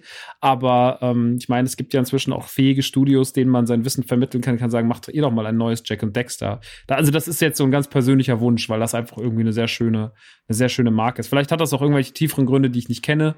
Äh, aber ich finde, Jack und Dexter ist äh, sehr, sehr, sehr, immer noch sehr hübsch und ähm, war was sehr liebevolles. Und es war auch natürlich für mich kein, kein Crash-Klon, weil es ja Open World war. So und weil Nee, nee, halt klar. Also, es war, wie gesagt, ich sag, ich sage nicht, dass es ein Crash-Klon war, sondern ich sage einfach nur, beim Charakter hatte ich das Gefühl, sie nehmen quasi einfach nur Crash, teilen ihn auf in einen so, der bei Sinnen ist, in so Jekyll und Hyde, weißt, so ein bisschen. Mhm. Und ähm, das war eher mein Punkt. Ähm, ich meine, bei Jack und Dexter hatten sie ja auch einfach so diese für sich selbst das Ziel, dass du halt keine Ladezeiten hast und so weiter Mhm. im Spiel. So, also das war ja klar, ist es anders, anders oder oder hatte das einen anderen, ähm, eine andere Herangehensweise. Für mich war das einfach nur nicht so weit von Crash weg, dass es halt halt ein komplett anderes Spiel gewesen wäre. Mhm. Darauf wollte ich hinaus. es auch ist also es ist auch ich, ich glaube Crash war halt äh, Jack und Dexter war halt so eins für mich der Spiele ähm, in dieser harten PlayStation Zeit und die PlayStation 2 hat das ja auch konsequent fortgeführt, dass man natürlich gesagt hat, yo, jetzt ist alles irgendwie noch geiler und noch besser, aber es ist auch düster und so weiter und so fort. Und äh, Jack hat einen da irgendwie ganz gut an die Hand genommen und war halt ein bisschen erwachsener als Mario, aber es war immer noch so, war immer noch auch bunt und sowas. Und du hast es ja vorhin auch schon Mhm. gesagt, die Jack und Dexter Spiele waren ja auch dann dieser Übergang in diese Düsternis. Also es wurde ja auch das erste, wo das erste noch sehr, sehr grün war und äh, aus allen Ecken gestrahlt hat, so wurden dann die nachfolgenden immer irgendwie technischer und auch äh, schöner, aber auch düsterer von der Mhm. Atmosphäre her. Ähm, und ja, es, es hatte aber einen sehr gewissen, es hatte einen schönen Humor. Äh, es, es, es hat sich gut gespielt, es war nicht so lang. Ähm, das ist was, was man, glaube ich, mal an einem guten Tag nochmal, irgendwann einem guten Sonntagmittag nochmal nachzocken kann. Und ich finde, das kann man auch heute noch gut spielen, weil das gut gealtert ist, wenn ich mir jetzt hier auch gerade Let's Plays oder sowas anschaue. Also Mhm. äh, da kann man schon nochmal einen Blick äh, drauf werfen. Das ist, äh, das ist eine Marke, die ein bisschen lost ist, so. Obwohl das wirklich, wie gesagt, ein paar Jahre richtig krass war. Sonst hätte es ja nicht vier Spiele gegeben und dann gab es ja auch noch Dexter auf der, auf der PSP. Also, und, Hm. die, und die Trilogy kam ja auch noch mal raus für PlayStation 3, PS Vita und keine Ahnung. Also, äh, da hat man schon noch bis zum, die Kuh hat man lange gemolken. Sehr, sehr lange gemolken. Ja, klar, klar. Ähm, Was halt, also Entschuldige. ja, und, und ich fand, das hat halt so ein bisschen auch, das war so dieser Anstoß in so andere Jump'n'Runs. Also, ich meine, man hat, wenn man an Jack und Dexter gedacht hat, hat man auch immer direkt an Ratchet und Clank gedacht oder dann halt auch an Sly Raccoon, so andere Aushängeschilder der PlayStation 2. Äh, aber Jack und Dexter war für mich immer so die edelste Marke von den drei genannten. Ähm, kann ich nur empfehlen. Ich habe wirklich meine Erinnerung, ich gucke gerade hier so noch nebenbei so ein Let's Play und gucke so gerade drauf und es ist krass, wie wenig Erinnerung ich dann trotzdem daran habe, weil es halt einfach auch schon wieder sau lang her ist. Wann kam Mhm. das? 2003? 2001. Hm? 2001. 2001. Das war 2001, 2003 kam Jack 2 und Jack 3 kam dann äh, 2004.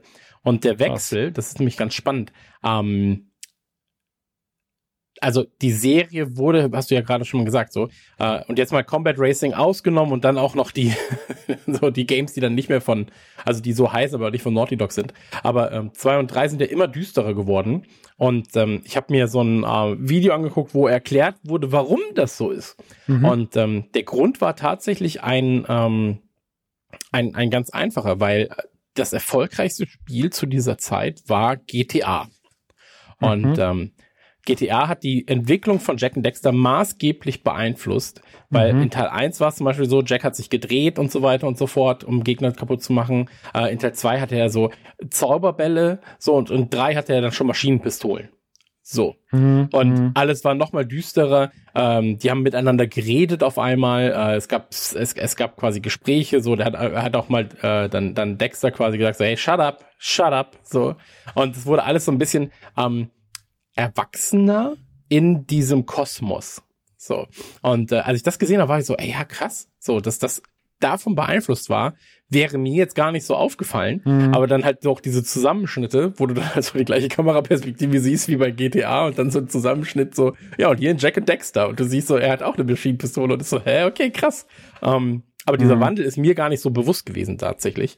Ähm, aber er hat tatsächlich stattgefunden. Genau. Ja, es war auch das ähm, zweite, war auch viel open-worldiger, ne? Also da hast du ja auch mhm. zum Beispiel Passagen gehabt, wo du auch viel mehr mit dem Auto rumgefahren bist oder generell halt genau, Auto, Fahrzeuge gehabt. Das war, das, der Einfluss von GTA war auf jeden Fall groß. Jetzt gerade, wo ich hier auch nochmal äh, mir das Let's Play vom zweiten anmache und da nochmal reingucke, ja, das ist, äh, das, äh, das hat man aber damals auch gemerkt. Und deswegen bleibt aber auch aus meiner Sicht, aus, aus meiner persönlichen Meinung, ähm, die kann man gut oder schlecht finden, aber bleibt natürlich der erste Teil für mich immer noch der besonderste und auch der uniqueste. Und ich mhm. glaube, wenn ich heute noch mal ein neues Crash Bandicoot sehen wollen würde, dann würde ich auch eher eins sehen, was in so eine Richtung geht, weil für alles andere haben wir Ratchet und Clank. Und auf der PlayStation 5 Konfi haben wir auch gesehen, wie neues Ratchet und Clank aussieht und das sieht fantastisch aus. Aber die Formel ist hier halt, äh, diese Formel verbinde ich tatsächlich mehr mit ähm, dem, was ist, was ist Ratchet eigentlich? Keine Ahnung. Eine Fledermaus, die läuft, ich weiß nicht. Auf jeden Fall, Ratchet und Clank äh, ist für mich die Formel und Jack und Dexter ist für mich eher so dieses äh, nette, süße, hm Jump'n'Run, was, was mit so einem leichten Shrek, Shrek Dreamworks Humor auskommt. Ja. Ja. Ja. Und ja. Ende wurde das Ganze 2005 im Prinzip wieder mit einem mit einem Rennspiel mit äh, Combat Racing. Ähm, da habe ich gar keine gar keine Aktien drin. Das war mir so egal leider. Ja, ja, mir auch. Also war mir wirklich ähm, war mir wirklich komplett egal. Also ich kann gar nicht, ich kann gar nicht sagen, ähm, wie egal es mir war, weil es mir so egal war, dass ich gar keine Meinung dazu habe, wie egal es mir ist. So, ich bin so, ja, keine Ahnung, weiß ich nicht. Ähm, und Ratchet ist übrigens ein Lombax. Ist also ein Alien. Hm, danke. Sehr gerne. Ich muss ja für irgendwas gut sein. Dominik, wie ist bei dir? Ähm.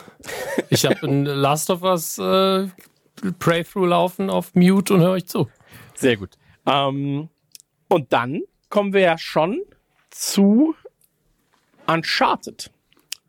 Und Uncharted, sollen wir hier an der Stelle mal eine Pause ja. machen? Ja, dann machen wir an der Stelle eine kurze Pause, Dominik. Ähm, mhm. Dann gehen wir alle nochmal Pipi machen, gehen uns vielleicht mal kurz ein bisschen einkleiden neu, je nachdem, wie schön wir es bisher fanden. Und ähm, treffen uns auch. dann. Ein Frack vielleicht jetzt, ja. Ja, oder ja, genau. Äh, das, ein Frack fürs Wrack. Und deswegen geht's los mit einer kurzen Pause, die ganz sicher wieder sexy untermalt wird. Und danach hören wir uns wieder mit den ähm, ja, Titeln, die wahrscheinlich jeder kennt. Hey, Freunde der mittleren Werbeunterbrechung. Mein Redeanteil in dieser Ausgabe von Radio Nukular ist relativ gering. Ähm, darüber machen wir auch ausgiebig und genügend Witze. Gleichzeitig äh, kann ich mich dann in der Mitte zu Wort melden. Die haben wir dieses Mal nicht verkauft. Das bedeutet, wir können Werbung für uns machen. Ist das nicht fein? Ist das nicht toll? Ähm, ein paar Hinweise. Äh, auf Patreon gibt es natürlich weiterhin Zusatzinhalte, gratis für alle. Dort dürft ihr, könnt ihr, vielleicht sollt ihr uns da auch unterstützen, wenn ihr das mögt. Ähm, sehr viele Nachlesen, sehr viele äh, Solo-Podcasts und ähm, gerade jetzt zum äh, zehnjährigen Geburtstag von Diablo 2 haben Chris und ich nochmal eine kleine Nachlese aufgezeichnet. Dominic vs. Fast and Furious und tausend andere Sachen. Ähm, naja, ich glaube tausend sind es noch nicht, aber es sind schon einige. Und ähm, da können auf jeden Fall vorbeischauen. Ähm, Patreon.com slash radionukular. Das äh, würde mir auf jeden Fall gefallen, denn da stecken wir auch relativ viel Herzblut rein. Ich würde sagen, ungefähr so viel wie hier. Und das hier übersteuert gerade ein bisschen. Deswegen muss ich mal kurz reinhören. Das hat tatsächlich ein bisschen übersteuert. Ich hoffe, ich konnte das jetzt äh, endgültig für mich korrigieren. Das klingt auf jeden Fall schon mal viel besser so. Ähm, ihr seid heute so, so ein bisschen live dabei, wie das mit der ähm, Soundgenerierung hier passiert. Bei der Werbung am Anfang war ein bisschen was gefehlt, das haben wir schnell eingesprochen. Äh, in der Midroll wird alles improvisiert, ist doch auch mal ganz nett. Nicht das high-polished Endprodukt, das ihr sonst so gewohnt seid von uns. Ähm, ich mochte diese Ausgabe übrigens sehr. Die zweite Hälfte finde ich auch sehr gut. Da komme ich auch noch ein, zwei Mal zu Wort, wenn es auch. Also meine Beiträge sind heute wirklich äh, quantitativ auf jeden Fall nicht so müsst ihr mit leben, ähm, werdet ihr auch überleben.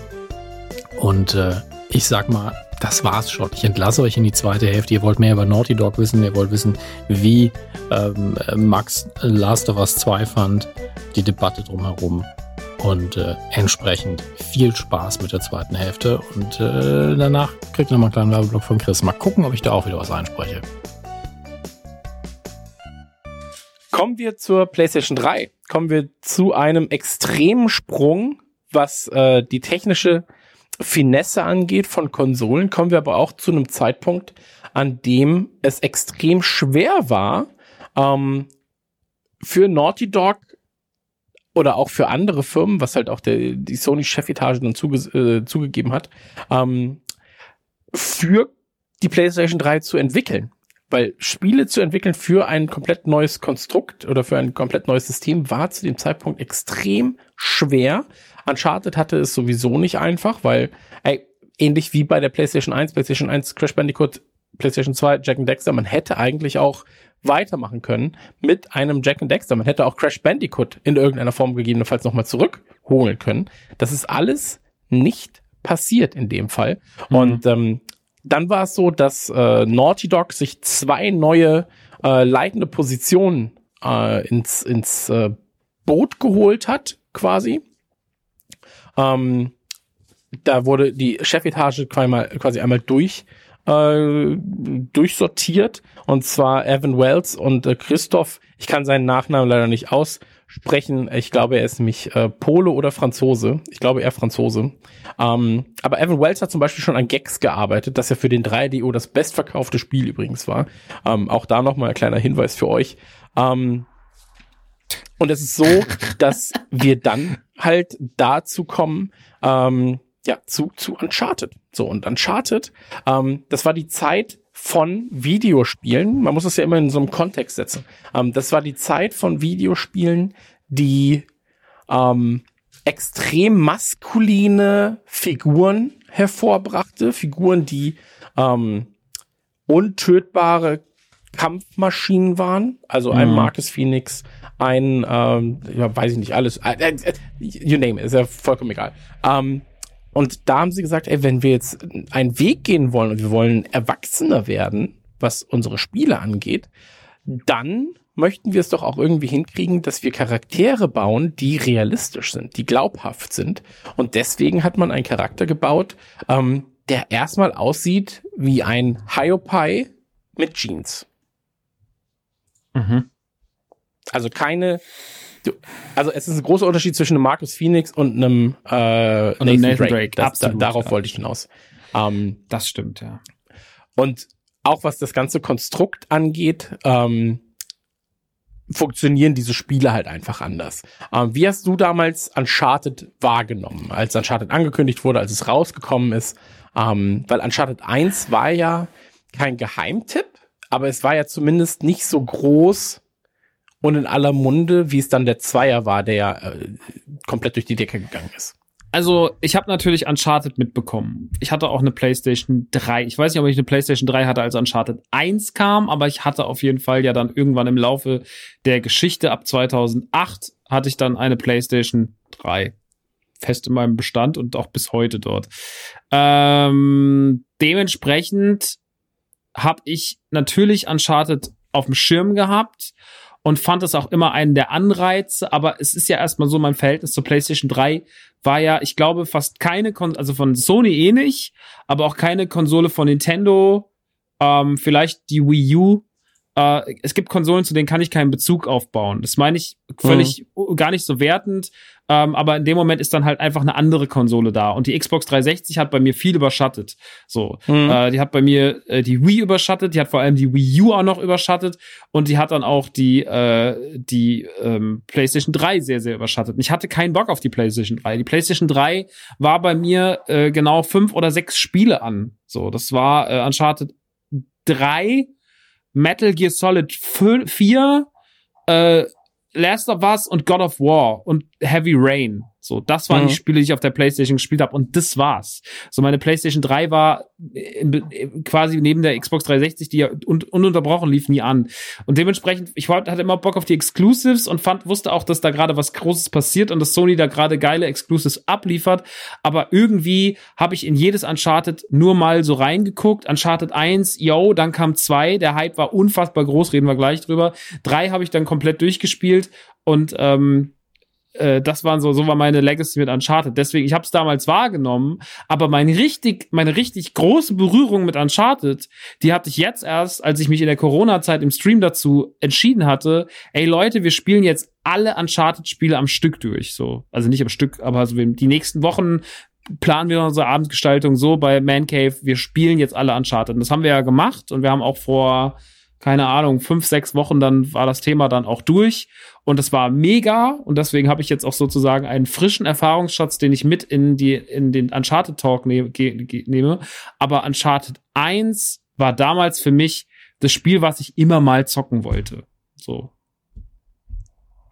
Mhm. Und es war halt, es war witzigerweise, hat man schon gemerkt, es ist inspiriert von Tomb Raider, hat dann aber wiederum ja eigentlich die nächste Generation von Tomb Raider Spielen komplett beeinflusst. Also es ist sehr witzig, Ja. wie sich hier immer so das, die Fackel in die Hand gedrückt wurde.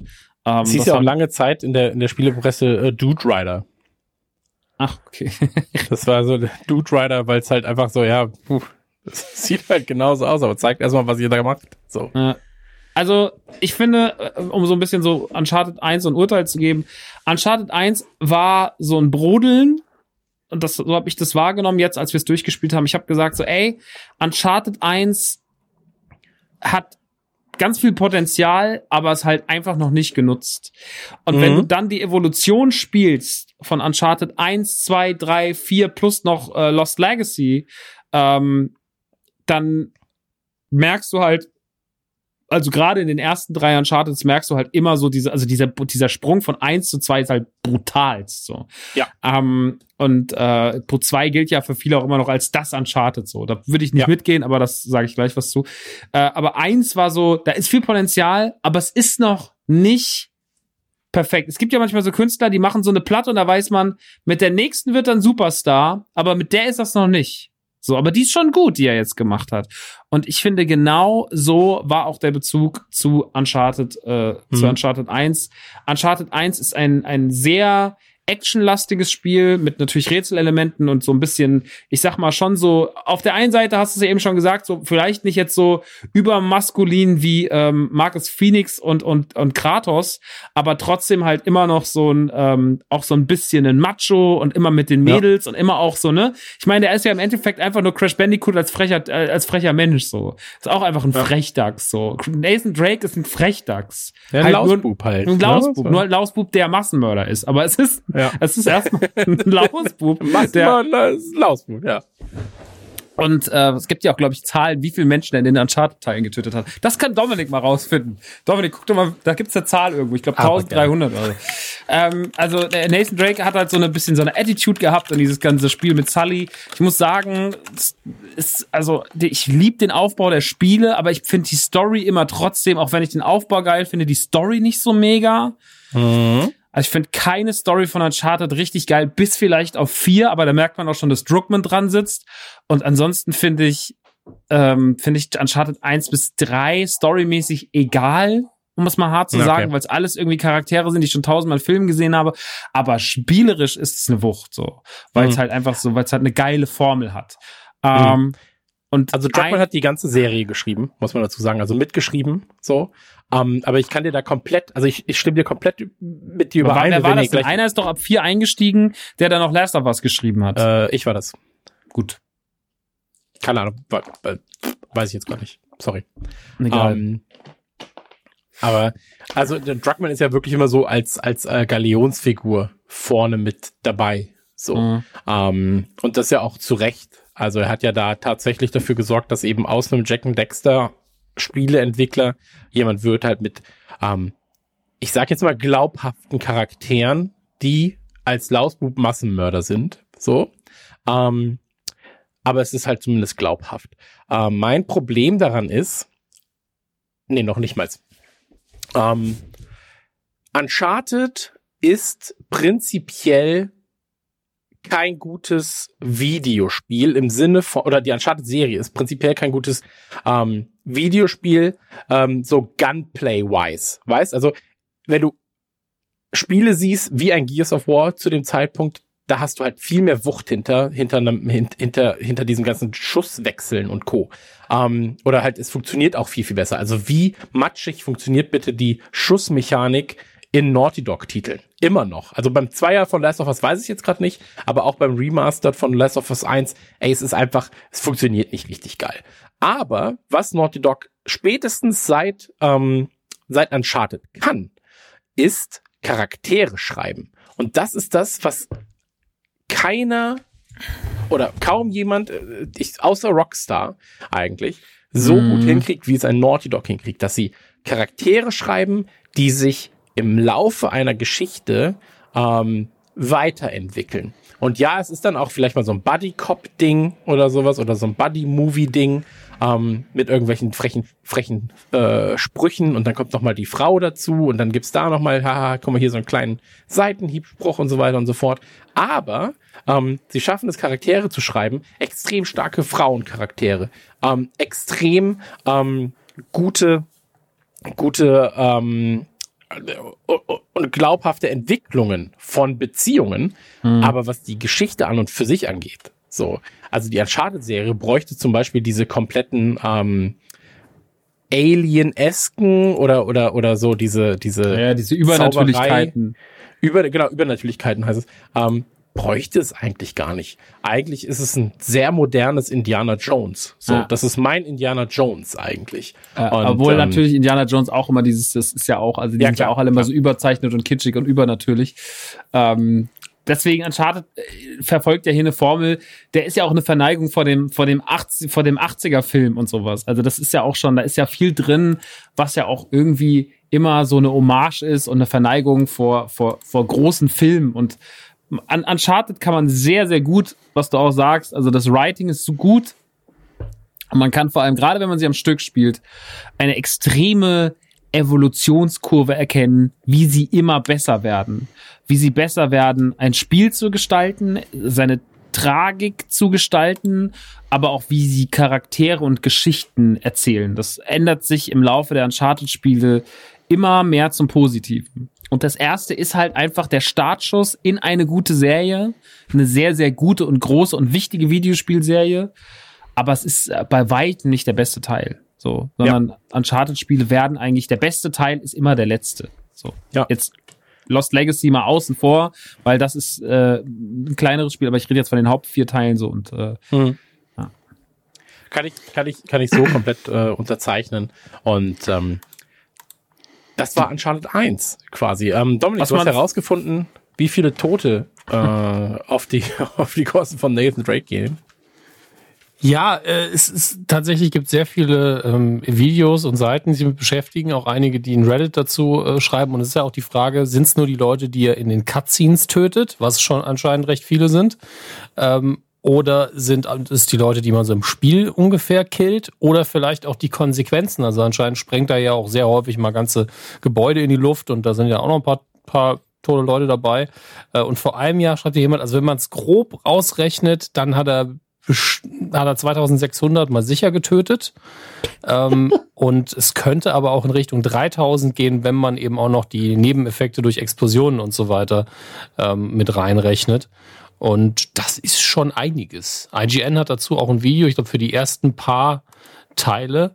Ähm, die haben irgendwie genauer nachgezählt und äh, in Uncharted 2 Among Thieves hat er 674 Leute getötet, 68 Fahrzeuge vernichtet. Einfach ein Irrer. So, es ist komplett ja, und einfach äh, verrückt gegen ja. Ende ungefähr 128 Millionen Dollar Schaden angerichtet. Also es, es lohnt sich das. Es macht schon Spaß, das zu lesen. Ja. Ähm, nicht das zu tun, also zu tun auch im Computerspiel, aber da sind wir doch alle froh, dass es nur ein Computerspiel ist. Wahnsinn, Wahnsinn. Naja, das war jedenfalls äh, 2007 und ähm, bei, bei, bei Naughty Dog war man zufrieden, aber man war nicht mh, man, man, man hat gemerkt, dass man selber weitaus mehr wollte.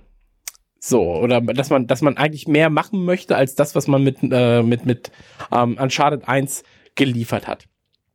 Und deswegen gibt's Uncharted 2. Uncharted 2 erschien 2009 und das erste Mal, als es gezeigt wurde, ähm, das war bei der E3, ich glaube 2008 oder 2007, weiß ich jetzt nicht hundertprozentig.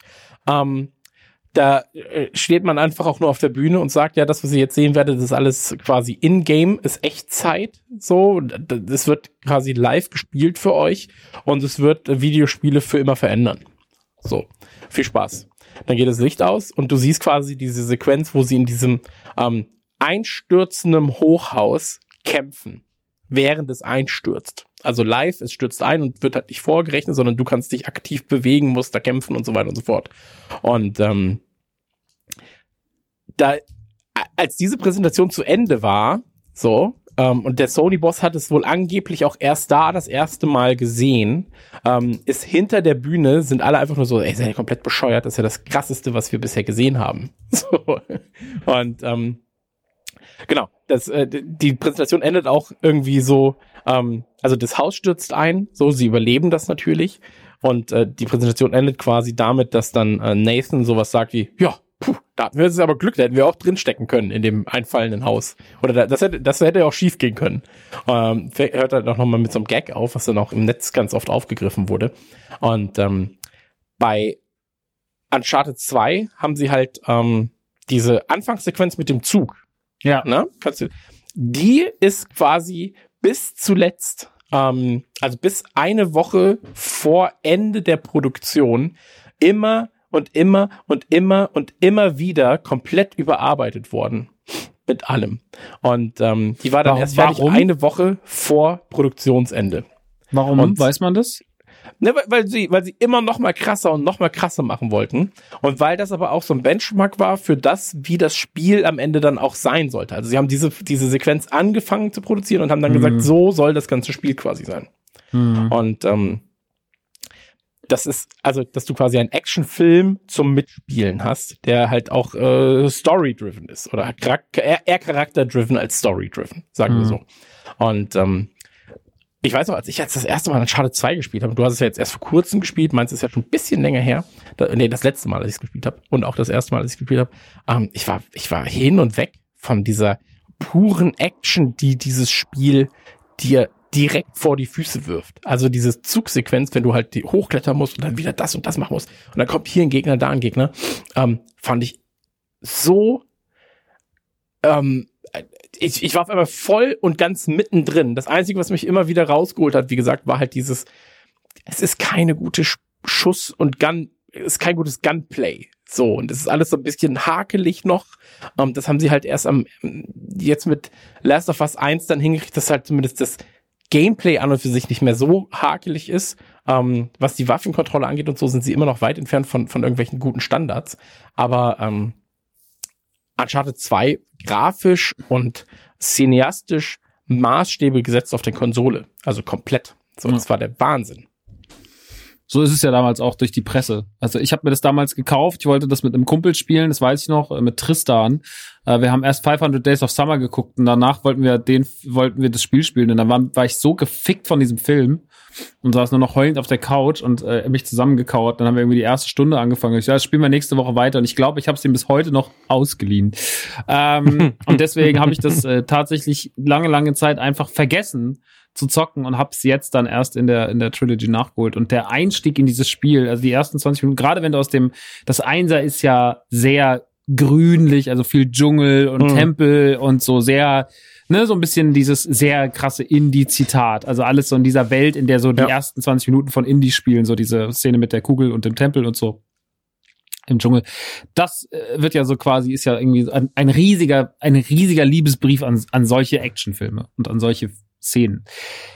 Das erste. Und das zweite nimmt dich und wirft dich ganz anders ins Spiel. Also der Einstieg, du hängst da an diesem Zug, an diesem, und du weißt nicht, was passiert ist, und dann kletterst du hoch und das ist alles schon so krass und das ist so ein, so ein extrem auffallend großes Erlebnis. Du bist richtig so, boah, krass, was passiert hier? Dann gehst du da hoch, dann merkst du, dass das eigentlich nur eine, dass du vorgreifst und gehst in die Rückblende und startest dann eigentlich erst ins Spiel rein. Und dann erlebst du eine Action-Story, die, die von so viel Schauplatzwechseln getrieben ist. Und du bist an so vielen Orten, du bist im Schnee, dann bist du auf einmal irgendwo in der, in der Sahara, bist du im dritten, aber du bist auf einmal in irgendwelchen, ähm, in irgendwelchen östlichen ähm, Ge- Gebieten, in irgendwelchen zerfallenen, zerbombten Städten.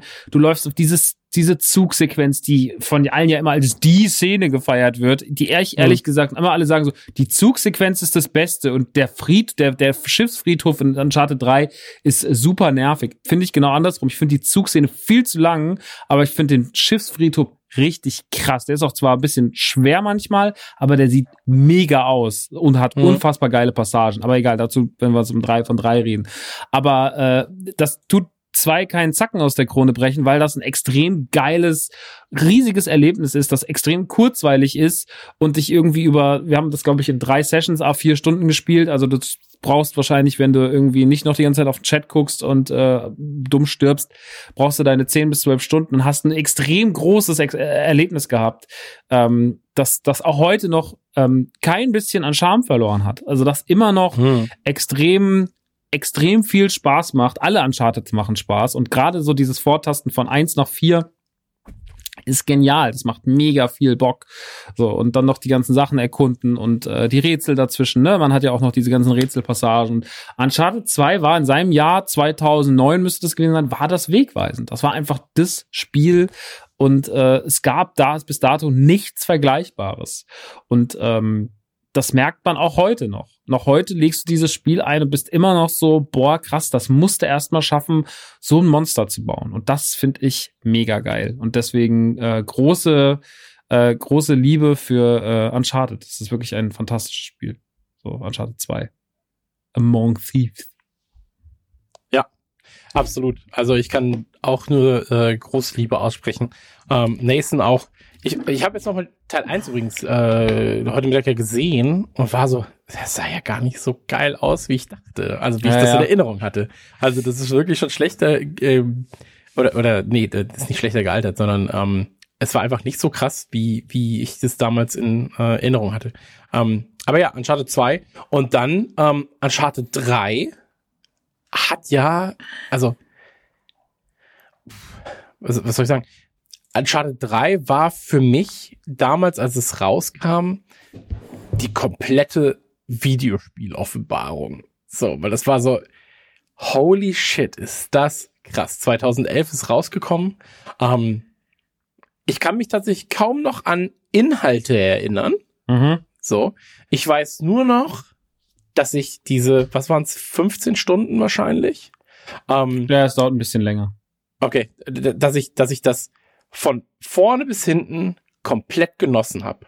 Wirklich, es sah geil aus, es hatte eine geile Atmosphäre. Ähm, die Charaktere waren halt natürlich auch, weil es einen grafischen Sprung nochmal gegeben hat, ähm, glaubwürdiger so. Ähm, und ich kann mich, ich, ich, ich kann mich nur wiederholen. Für mich ist die auf der PlayStation 3 ähm, ist Uncharted so das, was ich, wenn ich jemandem sagen würde, guck doch mal ein Spiel an auf der PlayStation 3, dann ist es Uncharted. So, und Uncharted 3 da zuerst. Aber du hast jetzt auch vor kurzem erst gespielt, ne?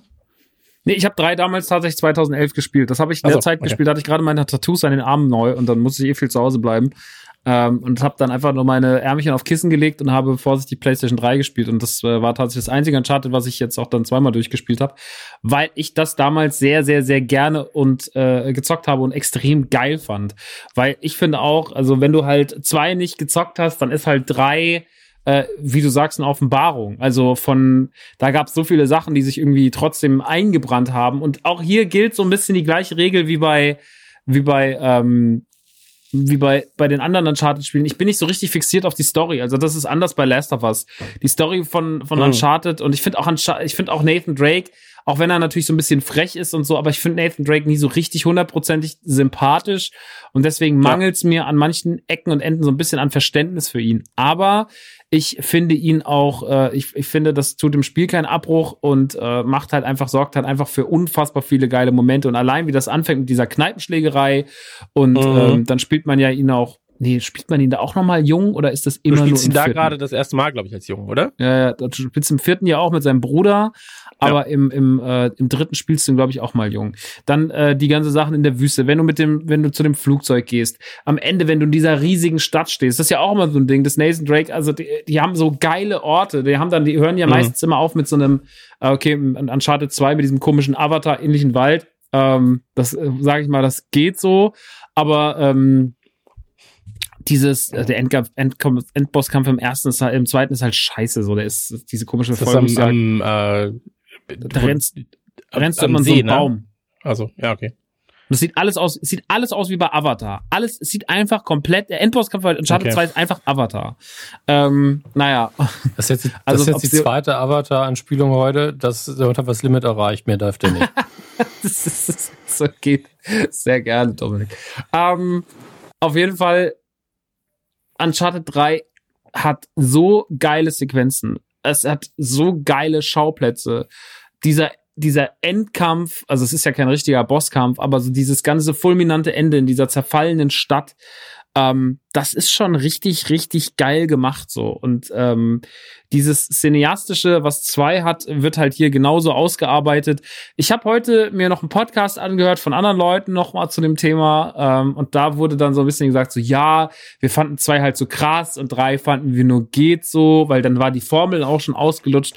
Und ich muss ehrlich sagen, ja, das ist so ein Satz, den höre ich immer, aber ich finde auch immer zu sagen, jo, die Formel ist dann ausgelutscht. Jetzt mal ganz im Ernst. Also diese Leute erfinden da quasi eine Formel für die nächste Generation von Action-Videospielen, die in einer Form präsentiert werden, wie wir es bis dato nicht kannten. Uncharted 2 setzt Maßstäbe und übertrifft den ersten bei weitem, bei weitem. Mhm. Und es gibt wenige Spiele, die nebendran noch stattfinden, die standhalten können. Vielleicht noch die neuen Tomb Raider-Spiele, weil ich die wirklich auch für grandios halte. Also alle drei, ja. Tomb Raider, Rise of the Tomb Raider und Shadow of the Tomb Raider, alles großartige Spiele, aber ähm, ich, ich finde, Uncharted setzt mit dem zweiten Teil einen Maßstab und beim dritten ist dann schon die Formel ausgelutscht. Das finde ich irgendwie schwach. Also das finde mhm. ich schwach aus der, aus der Sicht des Konsumenten, weil ich mich weil ich dieses Ganze so, ja, ich war es dann so überdrüssig und sonst irgendwas.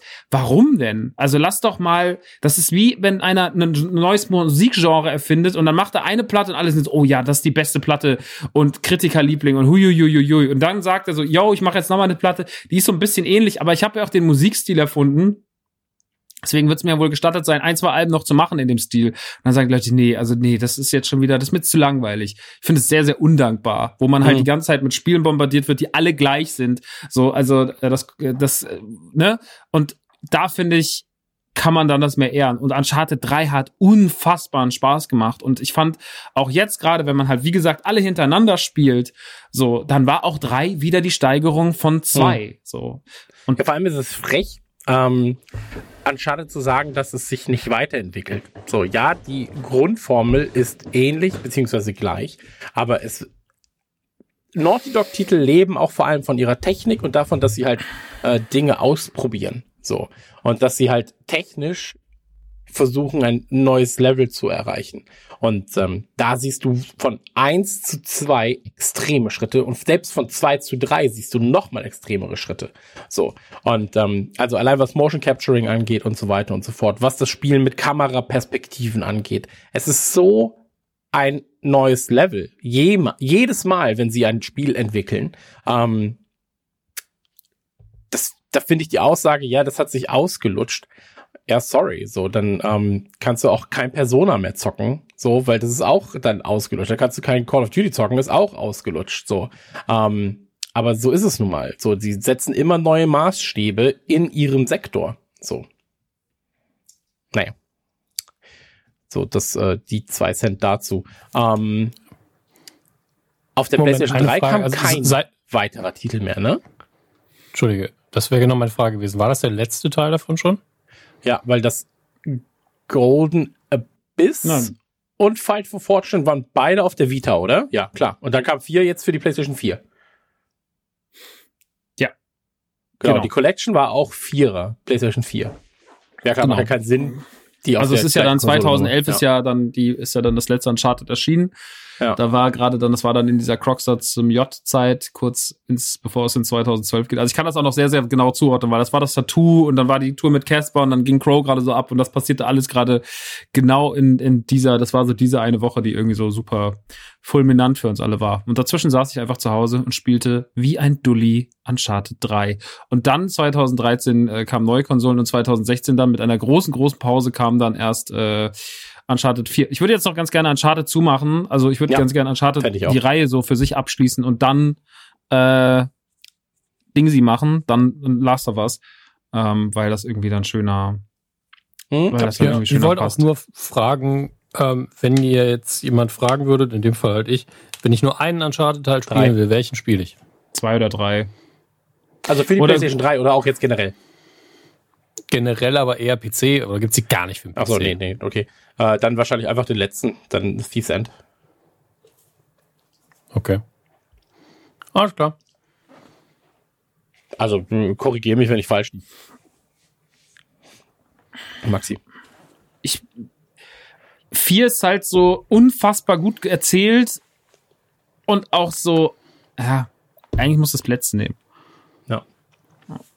Perfekt. Wenn ich- also wenn du so sagen- mag ich es ja eigentlich schon, wenn man jahrelang irgendwas nicht gespielt hat, irgendeine Reihe, und dann kommt man und sagt, nee, kannst ruhig den letzten einfach spielen. Weil ansonsten, Ja, dir wird wenn eh man dann den vorgehalten, ersten was spielen alles muss, passiert dann wird man davor. dieses- Also das wird halt einfach Bitte? für jeden Depp nochmal erklärt. So, du hast so einen psychopathischen Massenmörder, so der halt aber ein Good Guy ist. Und ähm, mehr musst du nicht wissen. ups, Tote. Naja, hey, passiert. Da, aber äh, Uncharted 4 kam 2016 raus mit einer Pause von, von äh, fünf Jahren und sollte natürlich, und das war ja dann irgendwann war das dann, und spätestens hier war das, und ja, eigentlich war das schon bei Last of Us so. Ähm, Last of Us war eines der letzten Spiele, die kamen auf der, auf der, auf der PlayStation 3 und hat ja schon so eine Benchmark gesetzt, was, was Storytelling und Grafik angeht. Und mit der Erwartung, das muss man jetzt sagen an der Stelle, weil natürlich die Erwartungshaltung an Uncharted 4 mit dem Vorwissen, was man aus 2 und 3 hatte, was die können, plus was sie mit Last of Us für ein Monster geschaffen haben, äh, da war die, war die Erwartungshaltung an Uncharted 4 extrem groß und es war so Mhm. in den letzten Jahren neben vielleicht God of War, Breath of the Wilds und Mario Odyssey und GTA 5 vielleicht so das mit meist, also das ist so Top 10 Most Wanted auf Konsole gewesen. Ähm, zumindest so in meiner Bubble, in meiner Wahrnehmung. Und Uncharted 4 habe ich damals relativ, naja, viel nicht. Ich habe es so nicht mal bis zur Hälfte gespielt und habe gedacht, boah, ist das geil, dann spiele ich das irgendwann mal weiter.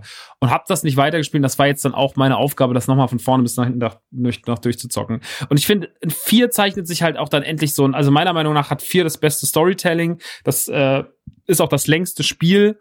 Ähm, es geht ja darum, dass, dass äh, Nathan eigentlich sich schon längst zur Ruhe gesetzt hat, äh, hat inzwischen ähm, Frau und Kind so mäßig.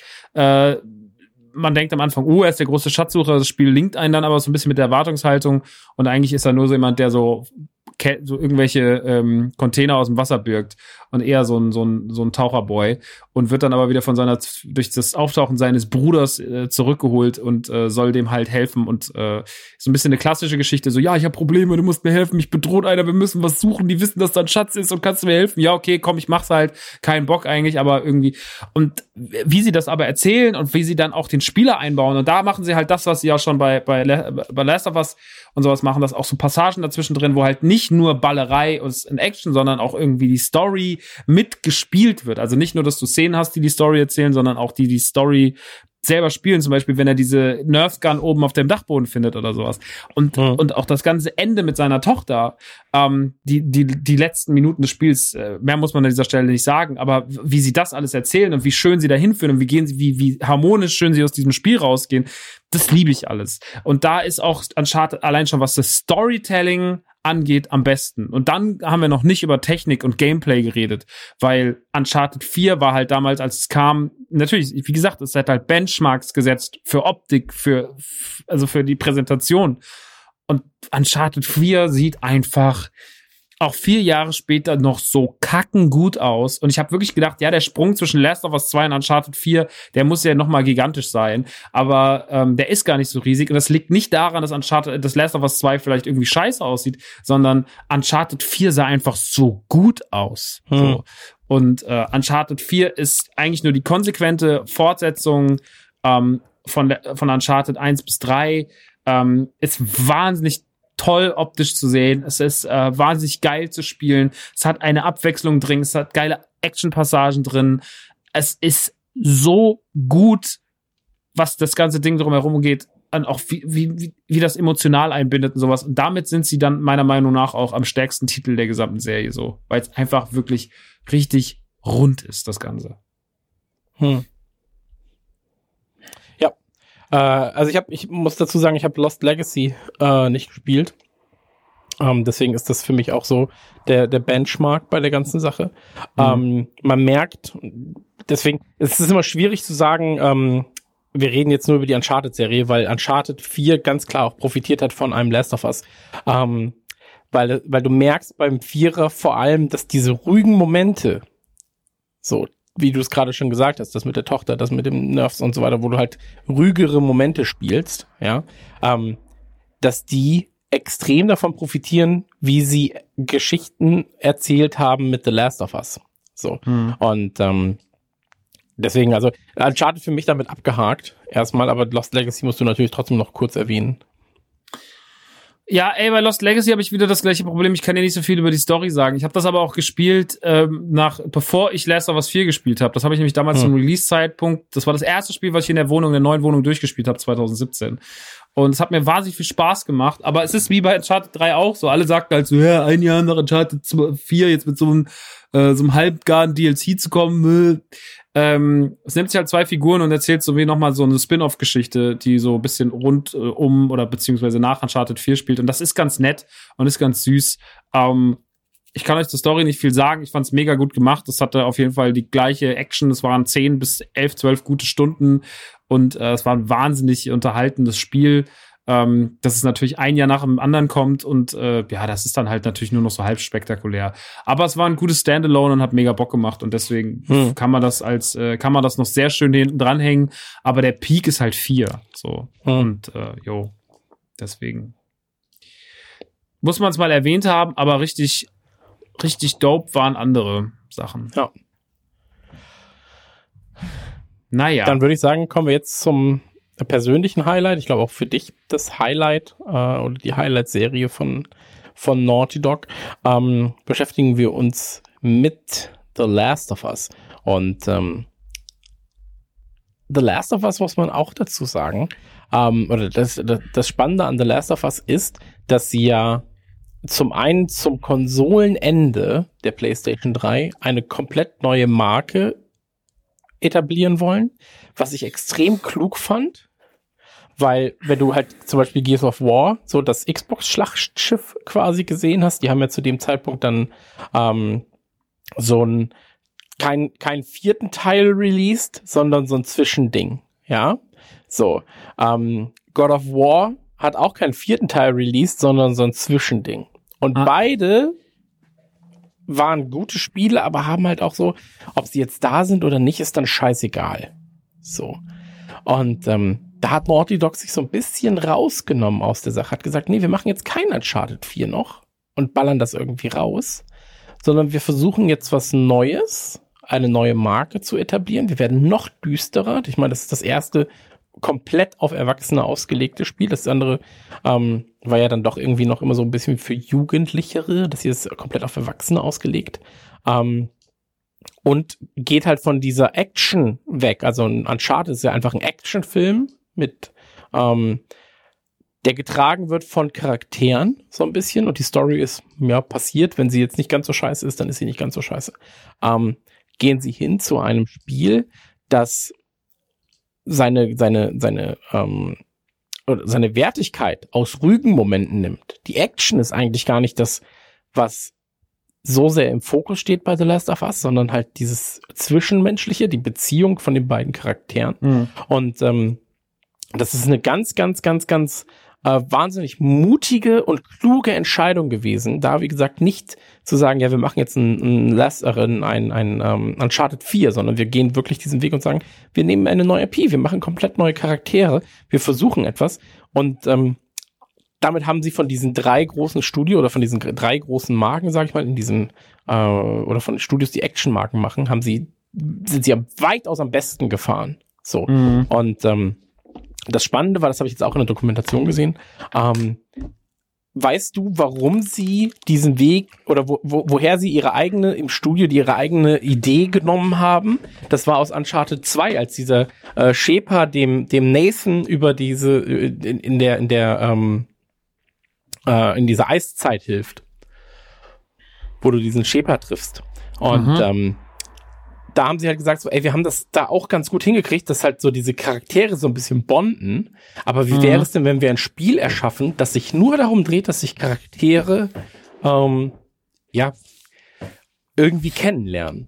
Und ähm, für mich ist Last of Us, und das war mir gar nicht so klar, bis, bis ich halt heute diese Timeline gesehen habe. Ich meine, ich bin, das Spiel kam 2013, ich bin 2011 Vater geworden, so. Und ähm, das war für mich dann so dieser Schritt, so, ach krass, ja, okay, jetzt ist da irgendwie ein Vater als, als Hauptcharakter und der, ich meine, bei Last of Us 1 können wir ja reden, das sind die ersten 10 Minuten, in denen das passiert.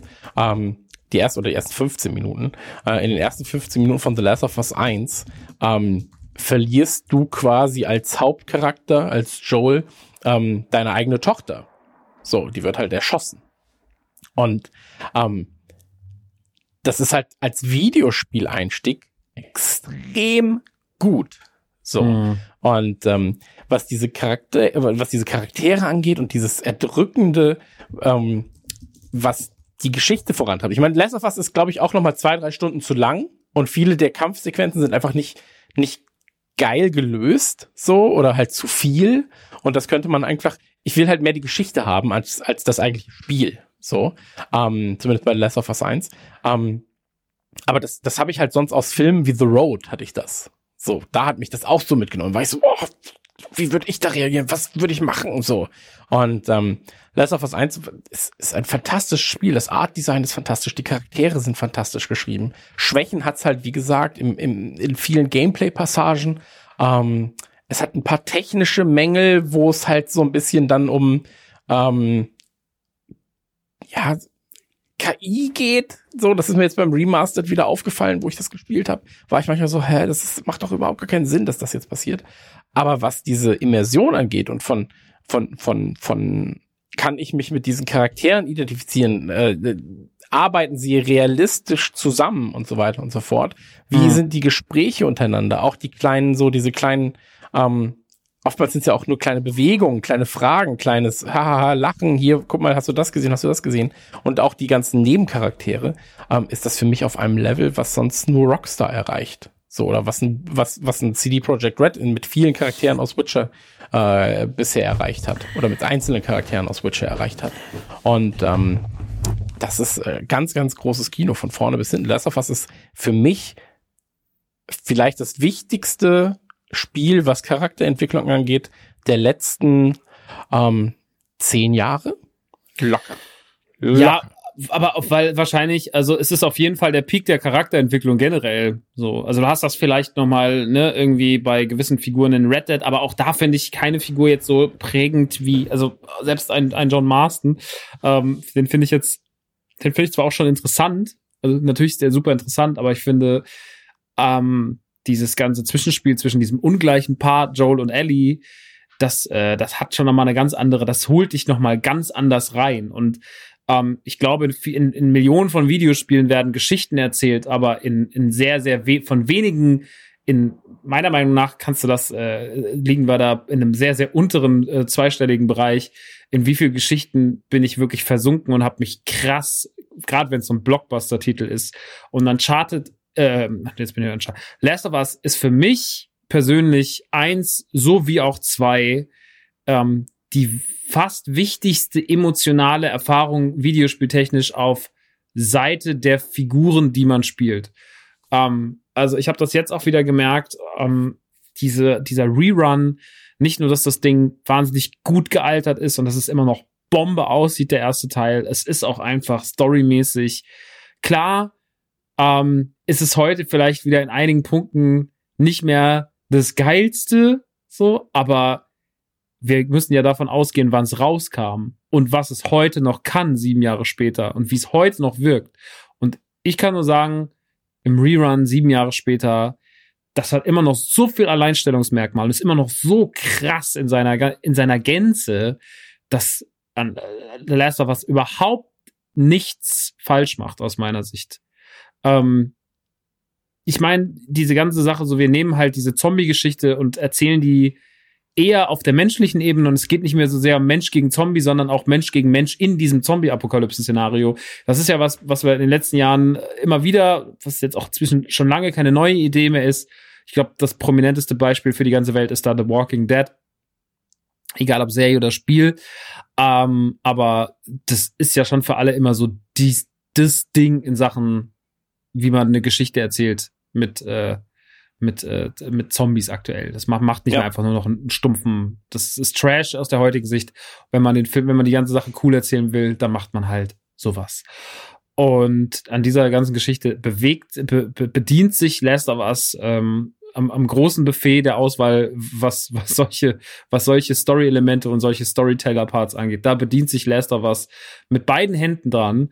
Ähm, das macht aber überhaupt nichts, weil es einfach am Ende so ein fantastisches Spiel ist, äh, das auch nochmal ja, das halt auch so lebendig ist. Uncharted lebt davon, dass es so ein lebendiges Spiel ist, weil du, wie du eben schon gesagt hast, du hast halt immer so dieses, auch im Spiel Passagen, die ruhiger sind, wo das Spiel runterfährt. Gerade Left Behind, gerade dieses Add-on, dieses DLC, was ich wichtig, ganz, ganz fundamental wichtig finde beim Last of Us Spiel. Also es ist nicht nur so, ja, ist ganz nett, das kann man mal spielen, sondern es ist ganz wichtig, dass man das spielt, weil das einem ganz viel mhm. erklärt und weil es auch noch mal ganz viel aufmacht, was dann in Last of Us, ganz viele Sachen, die in Last of Us 2 aufgegriffen werden, nicht storytechnisch oder nicht nur storytechnisch, aber vor allem auch so, wie man Dinge erzählt und sich dieses Zeit nehmen und auch einfach mal ein Kapitel spielen, wo man jetzt nicht Action hat, sondern wo man einfach nur eine, eine kleine Geschichte in dieser großen Geschichte spielt. Ein kleines Kapitel, wo man einfach wo durchläuft und die Schönheit genießt von dieser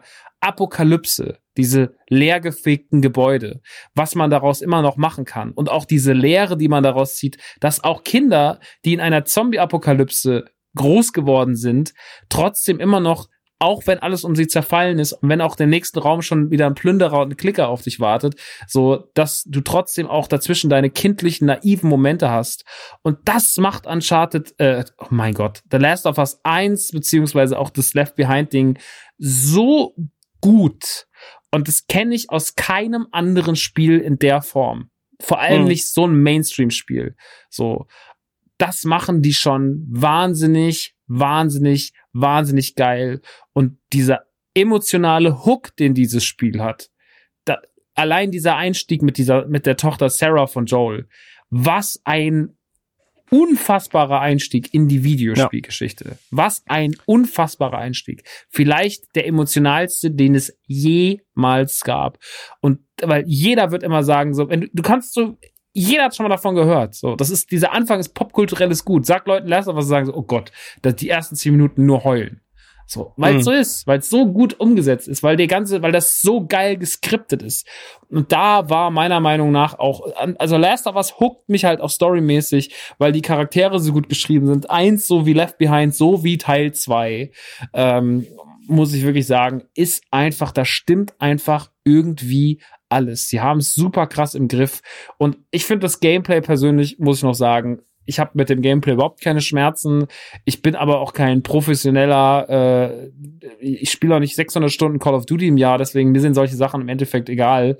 Äh, mir geht's immer mehr um die um die Action und um das Spiel und und äh, ich spiele halt, ich bin ja in keinem Spiel auch richtig gut, weil ich halt so viele Spiele spiele. Ich bin nicht auf ein Spiel, Mhm. spiele nicht das ganze Jahr Apex Legends, sondern ich spiele halt jetzt Uncharted, dann spiele ich Last of Us, dann spiele ich SpongeBob SquarePants Rehydrated und nächste Woche spiele ich dann Ghost of Tsushima, in, in Mhm. Metapher gesprochen.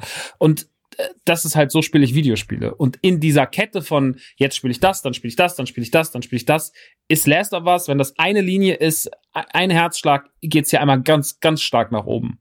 Ganz, ganz stark nach oben. Last of Us Mhm. ist ein Meilenstein seiner Zeit, weil es so viel richtig gemacht hat und weil es die Leute so emotional gepackt hat. Und ich liebe das. Ich liebe dieses Spiel. Es ist wirklich für mich. Ich weiß gar nicht, warum ich das nicht immer in meinen Top Ten nenne. Ich habe vergessen, ich habe das auch wieder, ich es jetzt durchgespielt habe, ich gesagt so, warum wird dieses Spiel eigentlich von dir so selten in deinen Top Ten erwähnt? So, du Hm. musstest, du musst dir das angewöhnen, weil das so, das ist so gut. Ich weiß, glaube ich, warum es bei mir so, also bei mir ist es in den Top Ten auch erwähnt dann und so, aber ich glaube, weil ich nicht, weil es für mich nicht abgeschlossen ist. So, weißt du, was ich meine? Mhm. Also ich bin so, ja, das ist eine Geschichte, aber die wird ja noch weitererzählt. Die, das ist ja, die, die wird ja noch weiter, ich kann das jetzt nicht in die Top Ten wählen, weil dann wäre es quasi so, dann ist es abgeschlossen. So, weißt du, was ich meine, das ist so, das darf nicht abgeschlossen sein. Ich will wissen, was da passiert. Ich will wissen, wie es passiert. Ich will diese Charaktere noch weiter kennenlernen und so. Und Mhm. ähm, ich glaube, das, das ist ein ganz entscheidender Punkt gewesen bei mir. Und ähm, wie du gerade schon gesagt hast, also gerade dieses, das Intro, ich habe es jetzt, ähm, ist so, dass äh, Last of Us 2 kam ja raus, können wir gleich auch noch drüber reden. Ähm, und ich wollte es ja auch durchgespielt haben bis jetzt. Ich habe es aber noch nicht mal angefangen, weil äh, ich meiner Freundin dann gesagt habe, hey, pass auf, ähm, das ist, das hier ist für mich, wenn ich dir ein Videospiel geben müsste, das du spielst und sie ist halt keine Videospielerin. So, fernab davon, dass sie 600 Stunden bei Stardew Valley auf dem Konto hat. Aber ähm, davon, davon ab, sie ist halt keine klassische Videospielerin. Ähm, aber dieses Spiel hier ist so essentiell und cineastisch umgesetzt. Lasst uns das doch mal zusammen spielen. Und wir, wir Mhm. ich habe ihr gesagt, lass uns 20 Minuten, gib mir 20 Minuten. Und ich wusste ja, was passiert in den ersten 20 Minuten. Ähm, ich gebe dir den Controller, du spielst. Und wenn du dann sagst, nee, dann ist es okay für mich. Dann, dann brauchen wir das nicht spielen, dann kann ich Last of Us 2 spielen. Aber wenn du dann sagst, ja, dann, ey, genießen wir das zusammen. Und deswegen, wir spielen gerade noch Last of Us 1 erneut durch. Und ähm, ich habe, ich selbst bin aber so selten so gehypt gewesen wie bei dem Last of Us 2. So, und ähm, ich liebe alles, was damit zu tun hat, aus Spielesicht. So, wir müssen ja gleich auch noch über die Kritik reden am Studio selbst und am Umgang mit, mit Mitarbeitern und so weiter und so fort oder warum das Spiel auch versch verschoben wurde, ähm, kurzfristig. Aber ähm, ich kann am Spiel selbst und auch wenn ich über diese, ich habe es ja gerade schon gesagt, über diese Macken, wie das Gunplay halt in, in, hinwegsehe, oder wenn ich darüber hinwegsehe, kann ich nichts Negatives an diesem Spiel finden. So, es ist, es ist ein besserer Film als die meisten Filme. So. Und es ist einfach ein fantastisches Videospiel, das stellenweise halt, und das merke ich jetzt beim, beim, beim Wiederspielen vom Remaster, das stellenweise halt einfach zu lang ist, beziehungsweise Szenen sich zu lang spielen. Das finde Ähm, ich halt gar nicht. Okay, ja. Ich finde, das ist vom Pacing her so ausgegoren. Hm. Das finde ich krass, dass du das sagst, weil ich finde, das ist eines der kurzweiligsten Videospielerlebnisse de- meines Lebens. Das ist Okay. unfassbar. Ja, ich, ich, ich glaube halt, dass die Hälfte der Gegnerschaft in manchen Bereichen zum Beispiel gereicht hätte oder ich dann nicht noch einen Raum mehr gebraucht hätte. Aber ich Mhm. kann natürlich auch verstehen, so, ey, Das ist Das eher ein Uncharted-Problem. Ich finde, Uncharted hat so diese Passagen, wo so unfassbar viele Gegner kommen und Hm. noch eine Welle und noch eine Welle. Und da finde ich es manchmal wirklich so, boah, ey.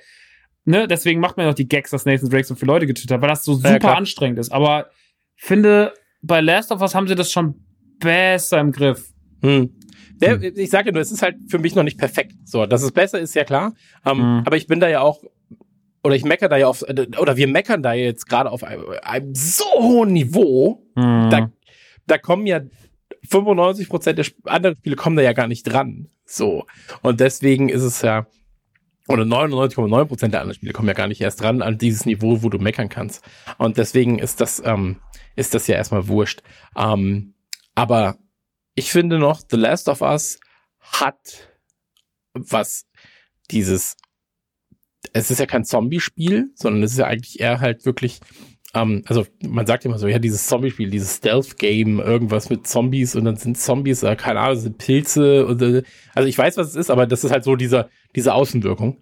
Ähm, und eigentlich ist es halt, ist es komplett egal, weil eigentlich ist es halt so ein, so ein, so ein kooperatives Solo-Spiel, wo du mit jemandem zusammenwachsen musst, ähm, wo sich natürlich auch dann die Charaktere weiterentwickeln und ich liebe es von vorn bis hinten. Ich kann einfach nichts, nichts Schlechtes an, an der Machart finden. So. Mhm. Und ähm, wie du schon gesagt hast, also auch äh, Left Behind, äh, ganz, ganz tragende Rolle, ganz, ganz wichtige Rolle. Und ähm, ja, Videospiel, äh, äh, ich will nicht sagen des Jahrhunderts so, aber definitiv ähm, ich glaube, wenn man in, zumindest in seinem Genre in den Story-driven. Ja, ja, absolut. Charakter-driven äh, ist äh, Sache auf jeden Fall. Also und wenn, auch po polished ohne Ende. Also du, es gibt ja nichts, weißt du, ich meine, in jedem Videospiel bist du es ja gewohnt, dass sich Räumlichkeiten irgendwie wiederholen, weil sie mir einfach irgendwo, weil sie hinkopiert wurden. Mehrmals haben wir irgendwann gesagt, Copy-Paste, wir machen jetzt nicht immer den, aber ich habe das Gefühl, jeder Busch in diesem Scheißspiel wurde individuell zur Situation angepasst. Und das ist so krass, dass dieses Spiel, und das ist beim zweiten Teil ja noch krasser, weil es noch größer ist. Ich finde das so geil an dem Ding, dass du immer das Gefühl hast, Last of Us nimmt dich so unfassbar ernst als mhm. Spieler. Die haben nichts, keinen Raum gleich dem einen, keine Strecke irgendwie. Es ist immer irgendwie abwechslungsreich und das mag ich sehr, sehr, sehr, sehr, sehr gern, dass sie das, also das spielt auch noch eine Rolle. Deswegen ist es noch mehr besonders, weil es so detailverliebt ist. Das ist so krass. Du liest jeden Brief, du guckst dir da und dadurch, dass auch Grafik inzwischen das halt zulässt, dass du dich an der Wand umguckst und da stehen Sachen geschrieben und kleine Details fallen dir auf und sonst irgendwas, das halt inzwischen durch die Auflösung, durch die Konsolenleistung geht. Und das war halt bei Last of Us, ich meine, Last of Us war eines der letzten Spiele, das, der, das Ding hat die PlayStation 3 zugemacht, so. Und ich hatte bis zu dem Zeitpunkt mhm. keinen Bezug zur PlayStation 3. Und auf einmal saß ich da und war so, fuck, ich habe vielleicht 600 Spiele gespielt auf der Xbox 360 und nur 10 auf der PlayStation 3, aber es ist wahrscheinlich aus dieser Generation trotzdem gerade mein Lieblingsspiel. Und das war krass, so, weil ich mir dachte, pff, okay, pff, ja, weiß ich jetzt auch nicht.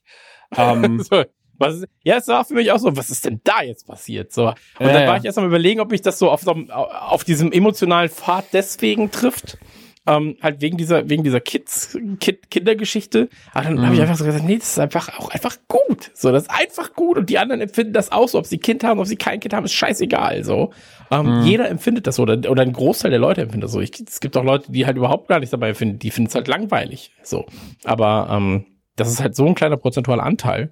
Deswegen ist das, ist das äh, vollkommen irrelevant. So, für den Erfolg des Spiels. Und, ähm, ja, das ist eigentlich das, was man sagen kann. Also wie gesagt, also spielt das Remastered. Ähm, das ist sehr, sehr gut umgesetzt. Äh, du brauchst keine PlayStation 3 mehr, sondern kannst das einfach auch vor der Vierer zocken. Ähm, kostet mhm. jetzt gerade auch, habe ich gesehen, 9 Euro. Also wir haben es jetzt für 9 Euro gekauft, das Remaster. Mhm. Ähm, digital. Ist auch Left Behind dabei, also es ist wirklich, äh, lohnt sich so sehr. Ja, absolut, absolut. Ich, der Soundtrack ist, glaube ich, auch sogar noch dabei. Der auch fantastisch ist. Auch der Soundtrack ist halt so geil, weil du ähm, Bei einem Resident Evil ist ja oft so, ja klar, ist halt auch unterlegt, aber das ist halt auch mit musikalisch so richtig unterlegt dann. Und hier ist es oftmals so, dass einfach so die Emotionen, also ja. So, dein, so Ellie ist traurig, dann ist es eine traurige Musik. So, aber mhm. vielleicht ist es einfach eine, sogar eine ganz schöne Situation gerade, weil sie irgendwo auf einer, auf einer größeren Wiese stehen. Also es ist konträr zu dem, was eigentlich, was du siehst, sondern spiegelt halt eher die Emotionen wieder in dieser Postapokalypse. Und das ist halt super spannend. So, also es ist ein Meisterwerk. Ein Meisterwerk. Ist es. Und ja. das, äh, ja, also Soundtrack, ich meine, dass, dass sich so ein, dass sich so ein Last of Us auch nochmal von einem, also wie weit sich das natürlich von einem, von einem äh, äh Resident Evil auch nochmal abhebt. Resident Evil ist halt, äh, also ne, hier spricht jemand, der sagt, dass Resident Evil eines der besten Spiele ist, die er in seinem Leben gespielt hat. Ähm, aber Resident Evil ist halt auch immer noch ganz gewollt und ganz bewusster Trash. So, Ja. und das wird sich auch mit Resident Evil 8 nicht ändern, auch wenn ich mich Hm. darauf natürlich mega freue. Aber Resident Evil 8 ist, äh, Resident Evil ist schon immer auch eine Reihe, die ein bisschen trashy will, sein will. Hm. Ähm, ja, und äh, Aber das Resident ist Evil ist vor allem ein Videospiel. Das ist halt der? Punkt. Resident Evil ist ein Videospiel. Und Ja, The ja. Last of Us ist schon. Da, da verschwimmt die Grenze hin zu einem spielbaren Film. Na. So. Und Das das, ist halt genau. ein ganz entscheidender, ganz, ganz, ganz entscheidender Punkt. So. Und ähm, ey, ich liebe das Art Design. Das hat mit die schön, das schönste Art Design überhaupt. So. Ich könnte, wenn ich wollte, würde ich jedes der, jedes dieser Bilder, die zu Last of Us, Last of Us 2 rausgekommen sind, kannst du dir als DIN A1 Poster an die Wand hängen. Ja. So. Das stimmt einfach alles. Es ist Und wirklich vom, es ist so rund. Es ist so rund.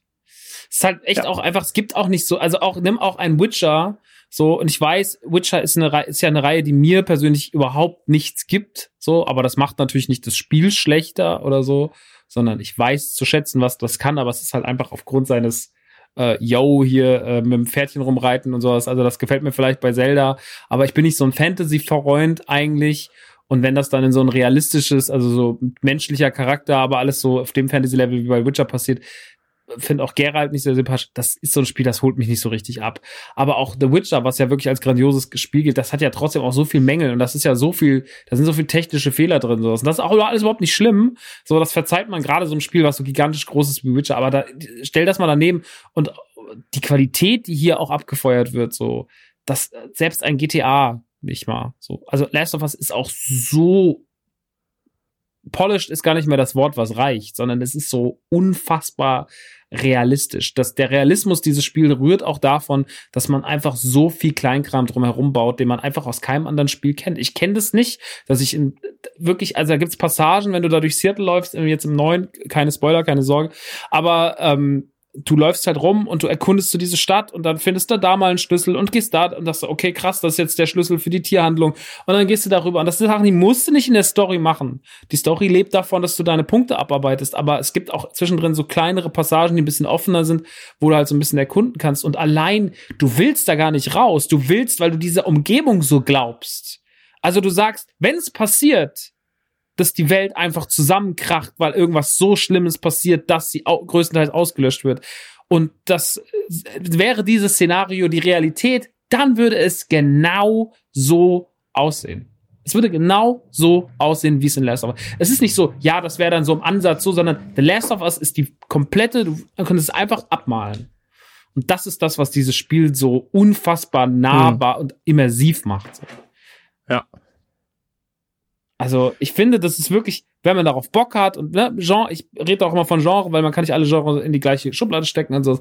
Aber in diesem Genre ist das Ding eine Meisterleistung, ist eine 10 von 10, ganz klar. Und das muss man, wenn man auf sowas Bock hat und Videospielfan ist von solch Sachen, solchen Genren, muss man Last of Us gespielt haben. Es führt kein Weg dran vorbei. Und auch wie das ja mit deiner Moral spielt, und das ist dann das, was beim zweiten Teil noch viel genialer ist. Und das ist ja das, was gerade aber alle aufregt. Aber da sind wir wirklich, äh, das macht der zweite Teil noch besser, weil er nicht so plakativ ist, aber der macht der erste schon, macht das schon geil. So, äh, mit wie sie auch rausgehen. Also wie diese Geschichte zu Ende erzählt wird. Diese, ich meine, diese ganze Zeit, wir reden ja eigentlich nur, gehen ja zwei Menschen, die ungleich sind und sich nicht kennen, von A nach B. So, weil die müssen, Ja. weil die eine Aufgabe haben. Und da ist der Weg das Ziel, weil das, was unterwegs passiert, die beiden halt zusammen, weil das bondet die so. Und dann am Ende stehen die eigentlich an einem Punkt, der ganz, ganz wichtig ist für die Geschichte und er wird eigentlich aufgrund dieses Bondings unterbrochen und wirkt sich auf die Geschichte der Welt aus quasi. Ähm, und das ist so geil erzählt. Und das ist auch so, das geht auch mit so einer moralischen Grundfrage raus. Also das kommt ja auch noch dazu, dass du nicht nur so, ja, jetzt sind wir hier, das war doch toll, oder? Ja, jetzt sind wir für immer Freunde, lass uns in diesem Holzhaus leben. Tschüss, das war of Us. Die- Das Publikum war heute wieder wundervoll, sondern es geschickt dich raus und du bist so, oh krass, das ist richtig, richtig bitter. So, und ich muss jetzt sieben Jahre warten, bis mir diese Geschichte irgendwie weitererzählt wird. Das endet doch nicht gut. Mega, mega. So, das ist so geil. Das ist so geil. Wann hast du das? Das ist einzigartig. Ja, absolut. Und das war unser äh, kleiner Liebesbrief, glaube ich. Hast du den Multiplayer mal großartig gespielt? Nee. Okay. Ja, ich auch nicht. Stopp, stopp. Ich will nur ganz kurz bei Last of Us habe ich wenigstens ein bisschen Erinnerung, ein bisschen Recherche, obwohl ich es nie gespielt habe. Ähm, weil lustigerweise, Last of Us kam mit drei, 2013 Mhm, raus, ne? Da haben wir Nikolai noch nicht ge- gehabt, aber ich habe trotzdem ab und zu Kontakt mit dem Herrn Gürnt gehabt. Und ich weiß noch, dass, ich, dass wir irgendwann habe ich äh, dich wegen was gefragt, so, wie läuft's bei euch? Und er so, ja, Last of Us fickt gerade alles. Ähm, es war einfach äh, das Thema zu dem Zeitpunkt, als es rauskam. Und ich habe mir jetzt gestern und heute dieses Let's Play oder ein Playthrough angeguckt. Ähm, ich weiß nicht, ob ihr das kennt. Aber ich finde es ein bisschen seltsam, dass der Kanal Retro Replay heißt und die Last of Us spielen, weil das für mich kein Retro ist. Ähm, aber sie haben dazu tatsächlich einige der Darsteller, also die wirklich die Motion Capturing Szenen gedreht haben, äh, dazu gekriegt. Unter anderem eben Troy Baker, der die Hauptrolle spielt der da wirklich interessante Sachen von den Dreharbeiten gesagt hat. Also gerade dieser ähm, frühe Tod seiner Tochter, die Schauspielerin war auch da, die war elf, als sie das gespielt hat. Ähm, und äh, als die Szene dann lief, haben die beiden auch so, waren emotional berührt und der Typ, der zum Kanal gehört, da habe ich euch das Bild mal geschickt, der hat einfach nur so geguckt die ganze Zeit. Ihr seht das bei, bei Discord. Ähm, war schon ein Moment, der einen packt und der im Computerspiel definitiv nicht gang und gäbe ist. Wa- Warum wissen wir, glaube ich, alle. Und äh, Troy Baker hat dann gemeint, der Regisseur, als er das das erste Mal gedreht hat, die Szene, hat er gemeint, er hätte alles gegeben und der Regisseur guckt ihn so an, so, ja, müssen wir nochmal machen. Weil er einfach so einen krassen Wert darauf gelegt hat, wie viel Emotion da drin stecken muss. Und äh, klar, ich meine, das ist zu 99 Prozent hinterher die Stimme, die können da ja noch sehr viel an, am Gesicht ändern und machen sie ja auch immer. Aber da hat man sich wirklich, wirklich viel Mühe gegeben. Das finde ich halt immer sehr schön. Und ich, auch in dem bisschen, was ich jetzt gesehen habe, kriege ich das mit. Also die Story ist ja natürlich 100 Prozent und deswegen verstehe ich auch, warum das Gameplay eher an nicht-Hardcore-Spieler gerichtet ist, weil man die Story halt mitkriegen soll. Und dann soll man nicht an allen Stellen hängen. Der Typ, der das hier am Anfang gespielt hat, der war, unge also der war vielleicht sogar noch schlechter als ich in dem Spiel.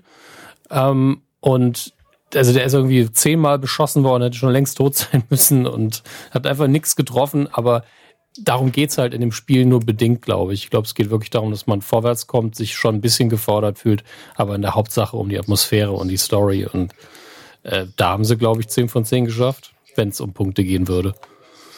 Absolut. Absolut. Tja, und ähm, ich würde jetzt einfach mal so ein bisschen, also oder erstmal der, der Weg zu Last of Us 2, weil der Weg zu Last of Us, oh, halt die Fresse da draußen, wirklich, ihr Trottelkinder. Ähm, Männer, die Frauen hinterher pfeifen, es hat sich nichts getan in der Evolution. Naja, egal. Also, ähm, Last of Us 2, der Weg dahin. Ich habe ähm, dieses ganze Ding, ich habe das ja relativ gemutet, das Thema in meinem Leben, weil ich nicht so viel davon wahrhaben wollte. Ich habe irgendwann die Ankündigung mitbekommen äh, mit diesem Gitarrenspiel-Video damals, was auf irgendwas war nicht auf einer E3, aber es war irgendwie so, so einer anderen PlayStation-Konferenz, die sie abgehalten haben. Und dann gab es ja irgendwann mal so den großen, nochmal den größeren Reveal, wo man dann auch Gameplay-Material gesehen hat und auch schon Szenen ähm, mit äh, Dina, also der, der Freundin äh, von Ellie. Ellie ist lesbisch. Ähm, das zeichnet sich aber schon sieben Jahre vorher ab in, in Left Behind. Also es ist jetzt keine neue Info, die wir hier bekommen. Und äh, das Spiel vermittelt uns das jetzt auch nicht sehr plakativ, sondern eher so, das ist jetzt so.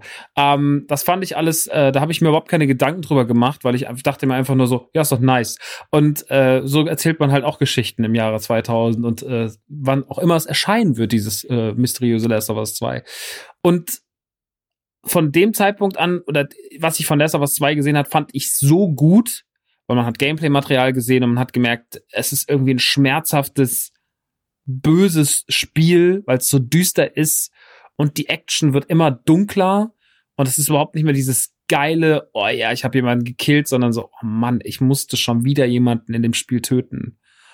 Und äh, das hat sich so schon abgezeichnet in dem Video, was ich gesehen habe. Das war aber auch das letzte Video, was ich gesehen habe. Ich habe mich dann, ich glaube, glaube ich, 2017 auf Day 3, wenn ich mich nicht täusche. Äh, wenn es falsch ist, korrigiert mich nicht. Und auf jeden Fall habe ich mich ab dem Zeitpunkt locker drei Jahre ausgeklinkt und war auch eigentlich immer draußen. Der nächste Berührungspunkt war, dass man irgendwann sagte, yo, hier ist das Reveal-Date, äh, wir bringen das ganze Ding am 21. Februar, habe ich gesagt, mega geil, in meiner Geburtstagswoche, perfekt. Ähm, dann wurde es aber nochmal verschoben auf April. Und äh, aufgrund der ganzen Corona-Geschichte hat man es dann doch noch mal ein ganzes Stück nach hinten gelegt, beziehungsweise ein ganzes Stück nicht, aber es, äh, von April flog es dann jetzt in den Juni und ähm, hatte ganz kurze Zeit Angst, dass es vielleicht dieses Jahr gar nicht mehr kommt aber es kam dann. Ich habe einfach nur, als das Datum angekündigt wurde, mir fort so eine Collectors Edition vorbestellt mit der Ellie-Statue und dann wollte ich auch nichts mehr weiter davon wissen. Und äh, dann habe ich mich eigentlich auch gar nicht darauf vorbereitet, sondern alles, was ich, was ich mir dann nochmal gesagt habe, das Einzige, was ich machen werde, ist nochmal diesen Rerun, den wir jetzt gemacht haben, wo jetzt auch viel nochmal, wo ich jetzt nochmal viel zu gesagt habe, vom Einser und von Left Behind. Und dann war eigentlich für mich klar, wenn The Last of Us kommt, es gibt gar keine Zweifel mehr, ob das gut wird. Ich habe manchmal so Freunde, die fragen, meinst du, das wird gut? Und ich so, was ist das für eine Frage? Die Frage ist nicht, ob das gut wird, sondern die Frage ist nur, oh, wie unfassbar gut wird es? Ähm, also das war so das und ähm, ich habe auch alles dazwischen. Ich habe dann irgendwann bekommen, so, ja, hast du es mitbekommen mit den Leaks? Und ich bin da echt immer so, also bei der ganzen Liebe zu Videospielen muss ich wirklich dazu sagen, ich halte mich, was was inzwischen Trailer angeht und Informationen und immer so den neuesten Input. Es gibt ja so Leute, die haben das, ich finde das auch immer bewundernswert, zum Beispiel Knöbel aus unserer Community ist ganz stark da drin.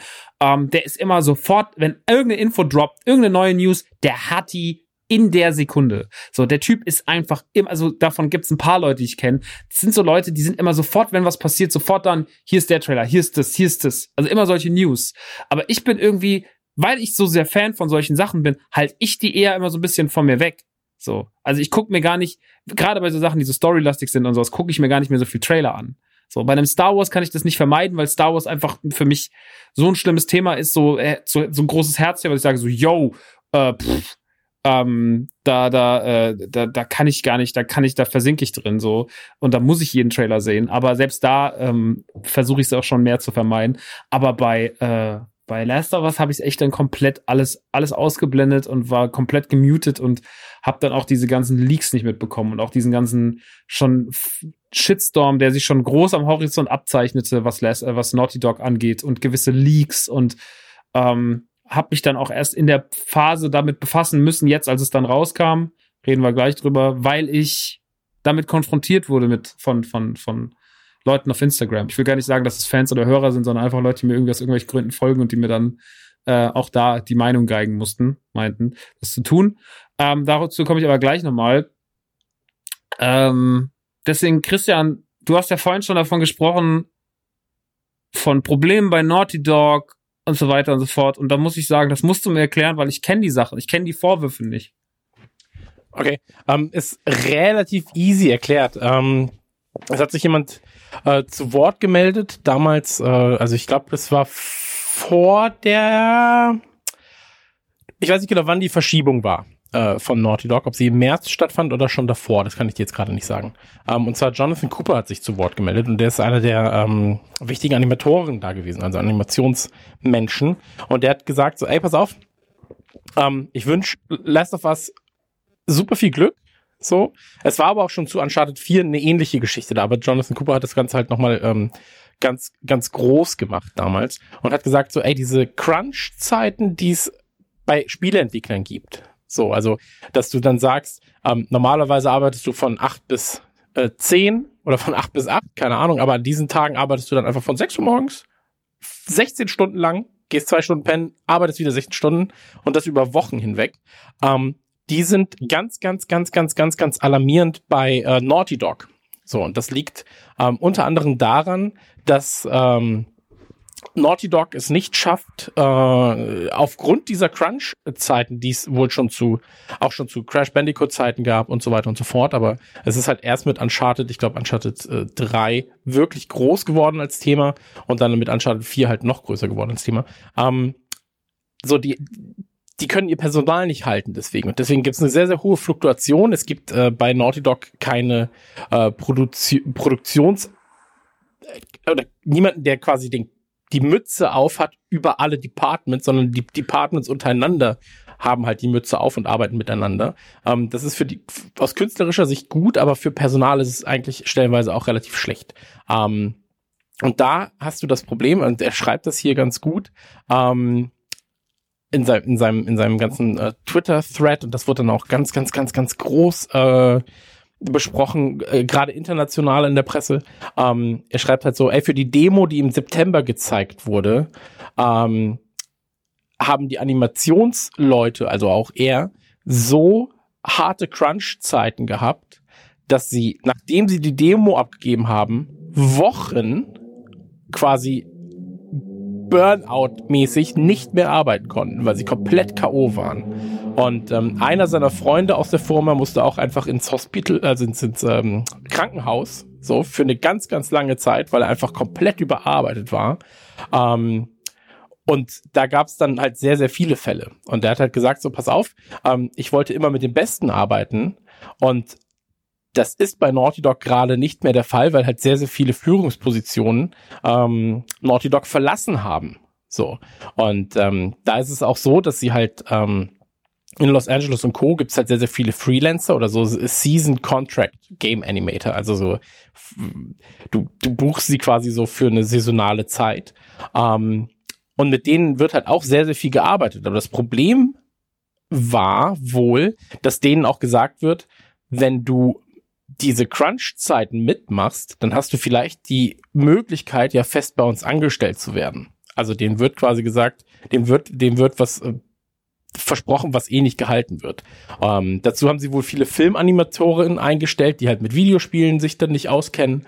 Ähm, und Sony, das ist halt die Aussage von Jonathan Cooper, ähm, und das ist auch ein Vorwurf, der dann ganz, ganz groß in der, in der Presse auch war, ähm, diese Verschiebung von Last of Us hätte gar nicht sein müssen, weil es, ähm, weil, weil ein Last of Us nach einer gewissen Formel funktioniert, nach der auch ein Uncharted funktioniert, die Charaktere sind halt ausgetauscht, aber im Prinzip läufst du durch Räume, das muss halt alles aufgebaut werden. Und, ähm, und sein Vorwurf war, dass ein dass, dass die Prioritäten falsch gesetzt sind. Ähm, die Priorität müsste sein, mit talentierten Leuten zusammenzuarbeiten ähm, anstatt zu sagen, wir holen immer neue Leute, also wir, wir verschleißen die, die talentierten Leute und vergraulen sie und nehmen lieber hin, dass wir das Spiel quasi spontan verschieben müssen, weil es nicht fertig ist, als dass wir ähm, teure Leute halten mit, mit weniger Arbeit oder mit, und sie mit weniger Arbeitszeit belasten, dass du immer wieder neue Leute ins Boot holst, die müssen eingearbeitet werden in diese ganze Thematik. Und sein Wort war dann, ähm, hier, a more senior team would have shipped The Last of Us 2 a year ago. So. Ähm, und das spricht natürlich irgendwo Bände, wenn sie halt sagen so, ultimately, ähm, Naughty Dog's Lena games have a formula and they focus test the shit out of them. While talented, their success is due in large part to Sony's deep pockets funding um, delays rather than skill alone. Und dann kommt halt eben so, a more senior team would have shipped The Last of Us a year ago. Um, und er hofft halt, um, oder er sagt auch so, ey, alle Last of Us 2 Fans, das Spiel wird richtig, richtig krass es wird, er schreibt hier selbst äh, Industry Leading Animations, so, aber er würde einfach niemand mehr ähm, äh, recommend, also äh, äh, äh, äh, Raten, empfehlen, empfehlen. quasi, ähm, mit Naughty Dog zu arbeiten, bevor sie nicht ähm, Talent eher fordern und fördern. So, oder sie priorisieren auf Talenterhaltung. Und ähm, dann kam halt der letzte Satz, der war eigentlich so das, was, was, was so wirklich recht hart war.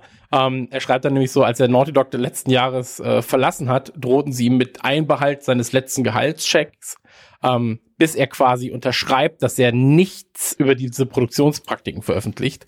Und ähm, sie haben wohl dann nachgegeben, als er dann gesagt hat, so, ey, das ist illegal, was ihr macht. So, und wir können das dann auch vor Gericht austragen. Ähm, ist doch einfach Erpressung. Bitte? So einfacher Presse. Ja, klar, fernab davon. Äh, Sony Naughty Dog haben sich zu den Vorwürfen dann halt nicht gemeldet. Ähm, und das, was er dann auch noch sagt, ist, äh, das ist, das ist, glaube ich, so, dass was dann wirklich noch gesessen hat, ähm, weil er dann, dann kurz darauf noch gesagt hat, so, ey, und das ist nicht mal das Schlimmste, was bei Naughty Dog passiert, aber das ist das, ähm, in meinem Account geht es einfach nur um Animationskram und um Talent- und Mitarbeiterförderung. Und das ist das, womit ich mich jetzt hier quasi auseinandersetzen will. Aber was, da, da gibt es noch weitaus schlimmere Geschichten zu Naughty Dog.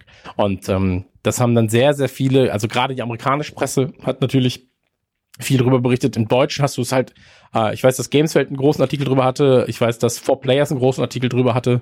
Ähm, viele Magazine haben es gar nicht so sehr beachtet.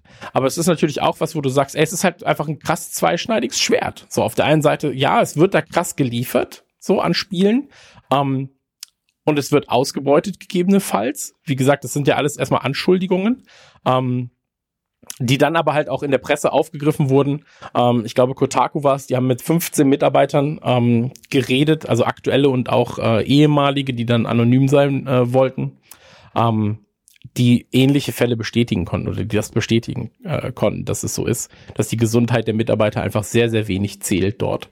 Ähm, und auf der anderen Seite sagst du halt so, ja, es ist aber, die Spiele sind halt einfach gut. Und dann stehst du da und bist so, ja shit, was mache ich jetzt? So, ähm, wo werte ich das? Wie werte ich das?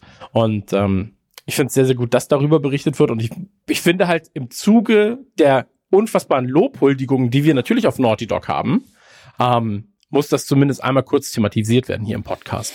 Ähm, und es gab dann auch Aussagen, die dann von, von, äh, von, von ehemaligen Naughty Dog Mitarbeitern kamen, ähm, die halt an Last of Us 2 mitgearbeitet haben und dann nicht mehr zu dem Zeitpunkt nicht mehr mitarbeiteten, ähm, weil sie halt ähm, damit nicht so zufrieden waren, wie mit denen umgegangen wurde, ähm, dass sie gesagt haben, so intern hofft man, also es gibt Leute, die intern natürlich nicht schlechter arbeiten gerade, sondern einfach hoffen, dass ein The Last of Us 2 vielleicht nicht der große Erfolg wird, ähm, weil dann gegebenenfalls sich im Studio was ändern kann. Weil jetzt gerade ist es so, ja, du hast dieses, diese Arbeitsmoral, die du da halt ähm, durch das ganze, durch diese ganzen Crunch Times ähm, an den Tag legst oder durch das ganze, durch, durch deine ganze äh, Studioführung an den Tag legst, am Ende sind deine Spiele ja erfolgreich.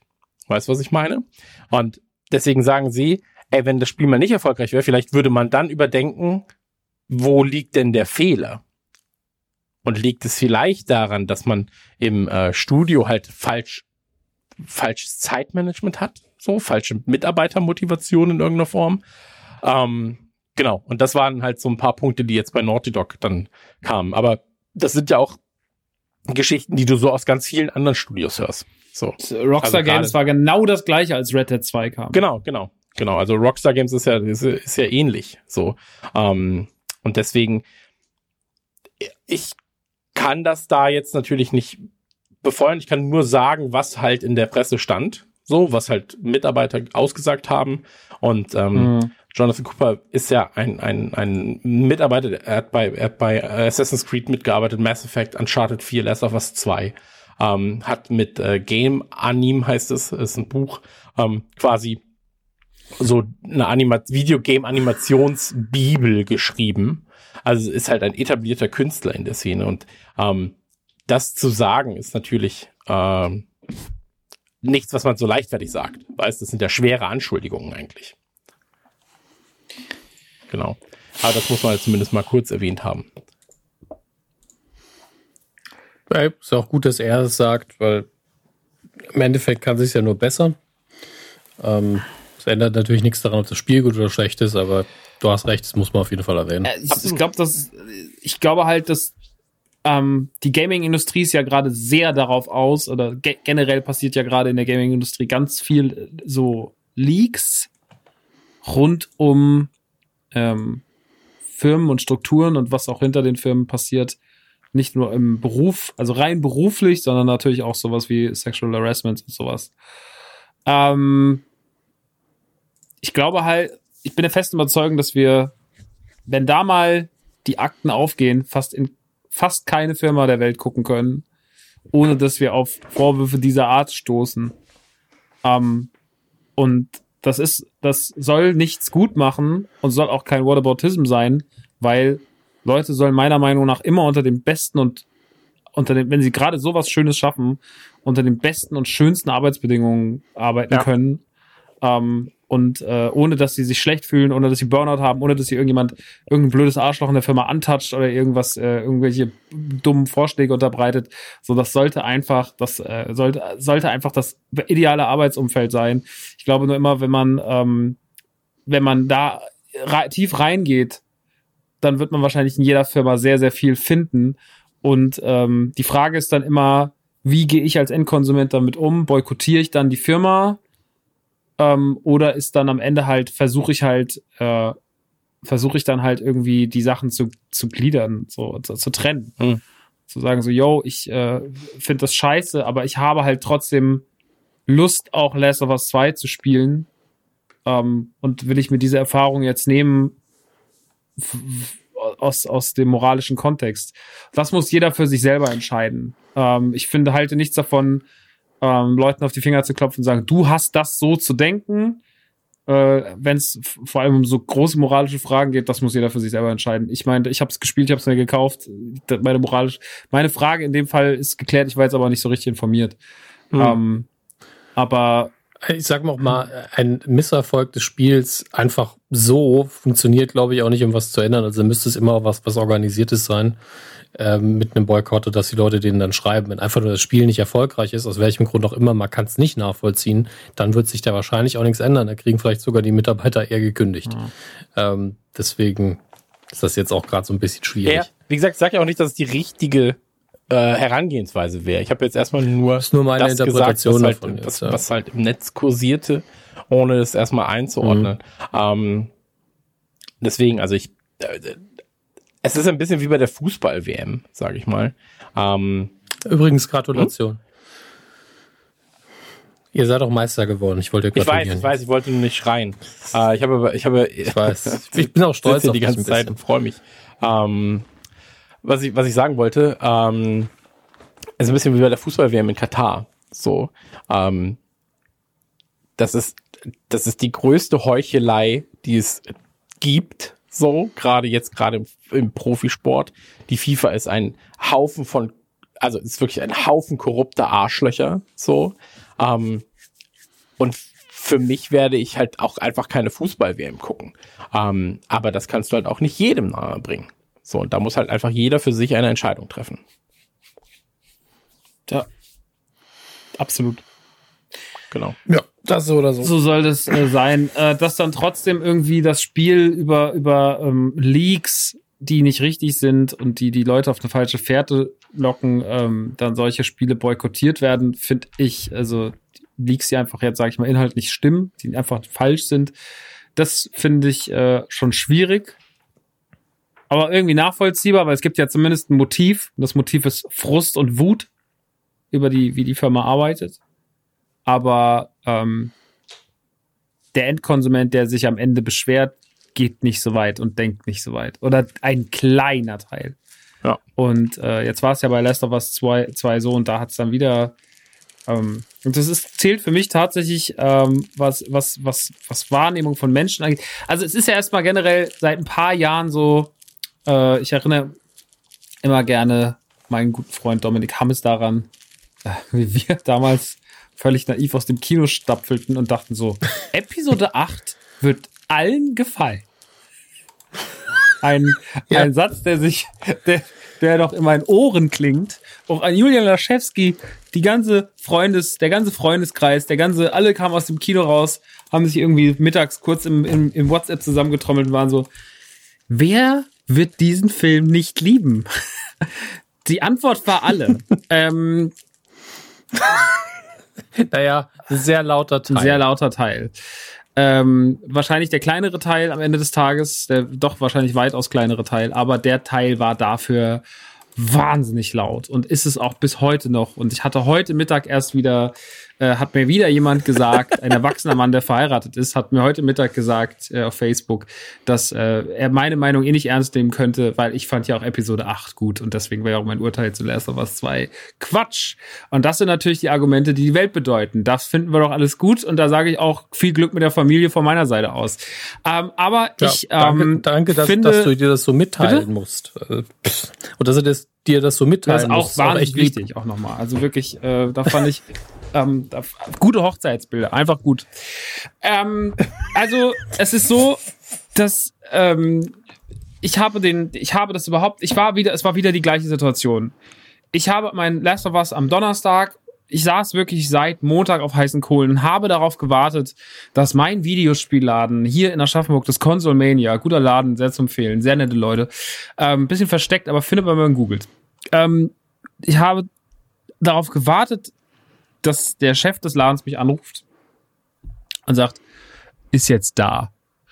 Weil ich war doch samstags bei ihm und hat gesagt so, ich weiß es nicht. Es kann Montag passieren, es kann Dienstag passieren, es kann Mittwoch passieren, es kann aber auch Donnerstag passieren. Diese Aussage hat mich verunsichert und hat meine Woche sehr unruhig gemacht. Deswegen habe ich ab Montag eigentlich die ganze Zeit immer wieder, weil er auch immer dann einfach die Sachen auf Facebook postet und sagt so, jetzt ist da, äh, ha, habe ich dann, ähm, habe ich die ganze Zeit immer aktualisiert, aktualisiert und habe mich dann Dienstag dazu durchgerungen, dort anzurufen, was schon viel ist, viel Einsatz für meine Person. Ich habe dann am Ich fühle das komplett. Ich bin auch so, boah, das hat er nicht gemacht. Der hat wohl angerufen. Ähm, ja, aber ich habe am Mittag noch meine Steuerberaterin angerufen, um mir zu sagen, dass ich nicht kommen kann, weil ich lieber Burrata essen gehe. Ich habe was ganz Wichtiges dazwischen gekommen. Also das waren die letzten zwei Telefonate. Ähm, naja, auf jeden Fall äh, hat mich dann habe ich dann Donnerstag meine Box abgeholt und es gab ja noch nicht. Doch, es gab die Metacritics natürlich. Und die Metacritics waren ja alle 95, zwischenzeitlich 96 die Kritikerurteile. Und es gab diverse Leute auch in unserem Freundeskreis, die es schon hatten, die ein Testmuster bekommen hatten. Äh, auch Julian, ich habe die gar nicht gefragt. Ich wollte gar nicht irgendwie, ich wollte mir gar nicht dieses, oh mein Gott, du hast es nicht bekommen. So, boah, das ist das Krasseste. Das wollte ich mir nicht anhören. Ich keine Lust drauf, deswegen habe ich gesagt, skippe ich alles komplett so und fühle mich hier aber auch mal, was ich auch irgendwie schön fand, ich fühle mich wie ein Fanboy, so ein richtiger Fanboy. Ich gehe da hin, ich kaufe mir meine Collectors Box, ganz normal. So, da gibt's kein Geschenk, da gibt's nichts irgendwie hier Liru Larum Löffelstiel, da wird was ausgepackt, sondern das ist hier das ist nur für mich so. Das ist jetzt, hier bin ich wieder mal, hier bin ich Mensch, hier bin ich Fan, hier hole ich mein Lester was ab. Äh, hab dann, hat er gesagt, Mittwochs, hat sie gesagt, er hat gesagt, die Lieferung geht erst Mittwoch raus, sie kriegen es also Donnerstag. Und sie hat gesagt, sie hat schon den UPS-Mann bestochen, dass das Spiel äh, früher da ist im Laden, schon irgendwie morgens um neun oder sowas, um zehn. Und äh, ich war wirklich, ich bin aufgewacht, ich war richtig aufgewühlt. Ich habe mir, das ist kein Witz, ich bin noch zum Friseur gegangen und habe mir den Bart schneiden lassen und den, und den Kopf rasieren lassen, weil ich gesagt, ich möchte für das Spiel schick sein. Ich bin dann mit einer, ich bin vom Friseur rüber in den Bäcker gelaufen, habe mir noch für 15 Euro Backwaren gekauft, weil ich gesagt habe, heute wird das Haus nicht mehr verlassen. Im besten Fall auch morgen nicht. Ich auch 15 Euro für Backware. Heute wird das Haus nicht mehr verlassen. so war's. Und dann bin ich rübergelaufen Aber mit so reinlaufen, so reinstapfen, so. Ja. Frau Bäckerin, Herr Bäcker. Einmal das Last of Us 2 Paket. Ja. Oh nein, davon sind nicht mehr so viele da. Also nur Kreppel. so, so komische Donuts, die aussehen wie Klickerköpfe. Und äh, dann bin ich rüber in den Laden und habe meine meine Collectors Edition gekauft und äh, bin heim. Das äh, war aber dann noch hier war noch ein kleines Tuhu Wabohu und dann konnte ich erst so um 15 Uhr äh, habe dann schon installiert, alles vorbereitet und habe dann so gegen 15 16 Uhr angefangen zu spielen. Bin in dieses Spiel eingetaucht, saß davor und merkte halt direkt wieder, wie sich so ein Schleier um mich legte, der der ähm, sich wieder toll und gleichzeitig ganz schlimm anfühlte. Und man hatte so ein ganz komisches Unbehagen. Und Last of Us war sofort wieder da. Und irgendwann, ich habe das gezockt und war so, boah. Ich war die ganze Zeit so, boah, mutig. Boah, starke Entscheidung. Boah, krass. Sieht krass aus. Wow. So, ersten vier, fünf Stunden am Donnerstag, vier, fünf, sechs Stunden waren es, keine Ahnung, gezockt. Ins Bett, super happy. Nächsten Tag so, okay, krass, aufstehen, kurz Zeug abarbeiten, was noch gemacht werden muss, dann geht's weiter. Boah. Und dann irgendwann kriegte ich eine Nachricht, sagte, hast du euch diese ganzen Metacritic-Sachen mitbekommen? Und ich war so, hä, was denn? Äh, hat's schon seine 100 oder was ist? Und dann so, nee, nee, das hat so, das hat so eine Stunde nach Release, ähm, 9000, oder ich weiß nicht mehr die genaue Zahl, 9000 negative Stimmen gehabt. Also 9000, 0 von 10. Und ich war so, Moment, wa- wa- wa- was? Also es war wirklich wieder dieses Last of Us, ich bin direkt so erinnert, so wird Dampffleisch, so, wa- wa- was? So. Und, und ich konnte es gar nicht fassen. Und ich war, also hätte man mir gesagt, Koppelpot hat irgendwie eine 9000 negative Wertung, hat es mich, glaube ich, nicht so emotional ergriffen wie das. Ich war so wirklich so, wa- wa- was? So.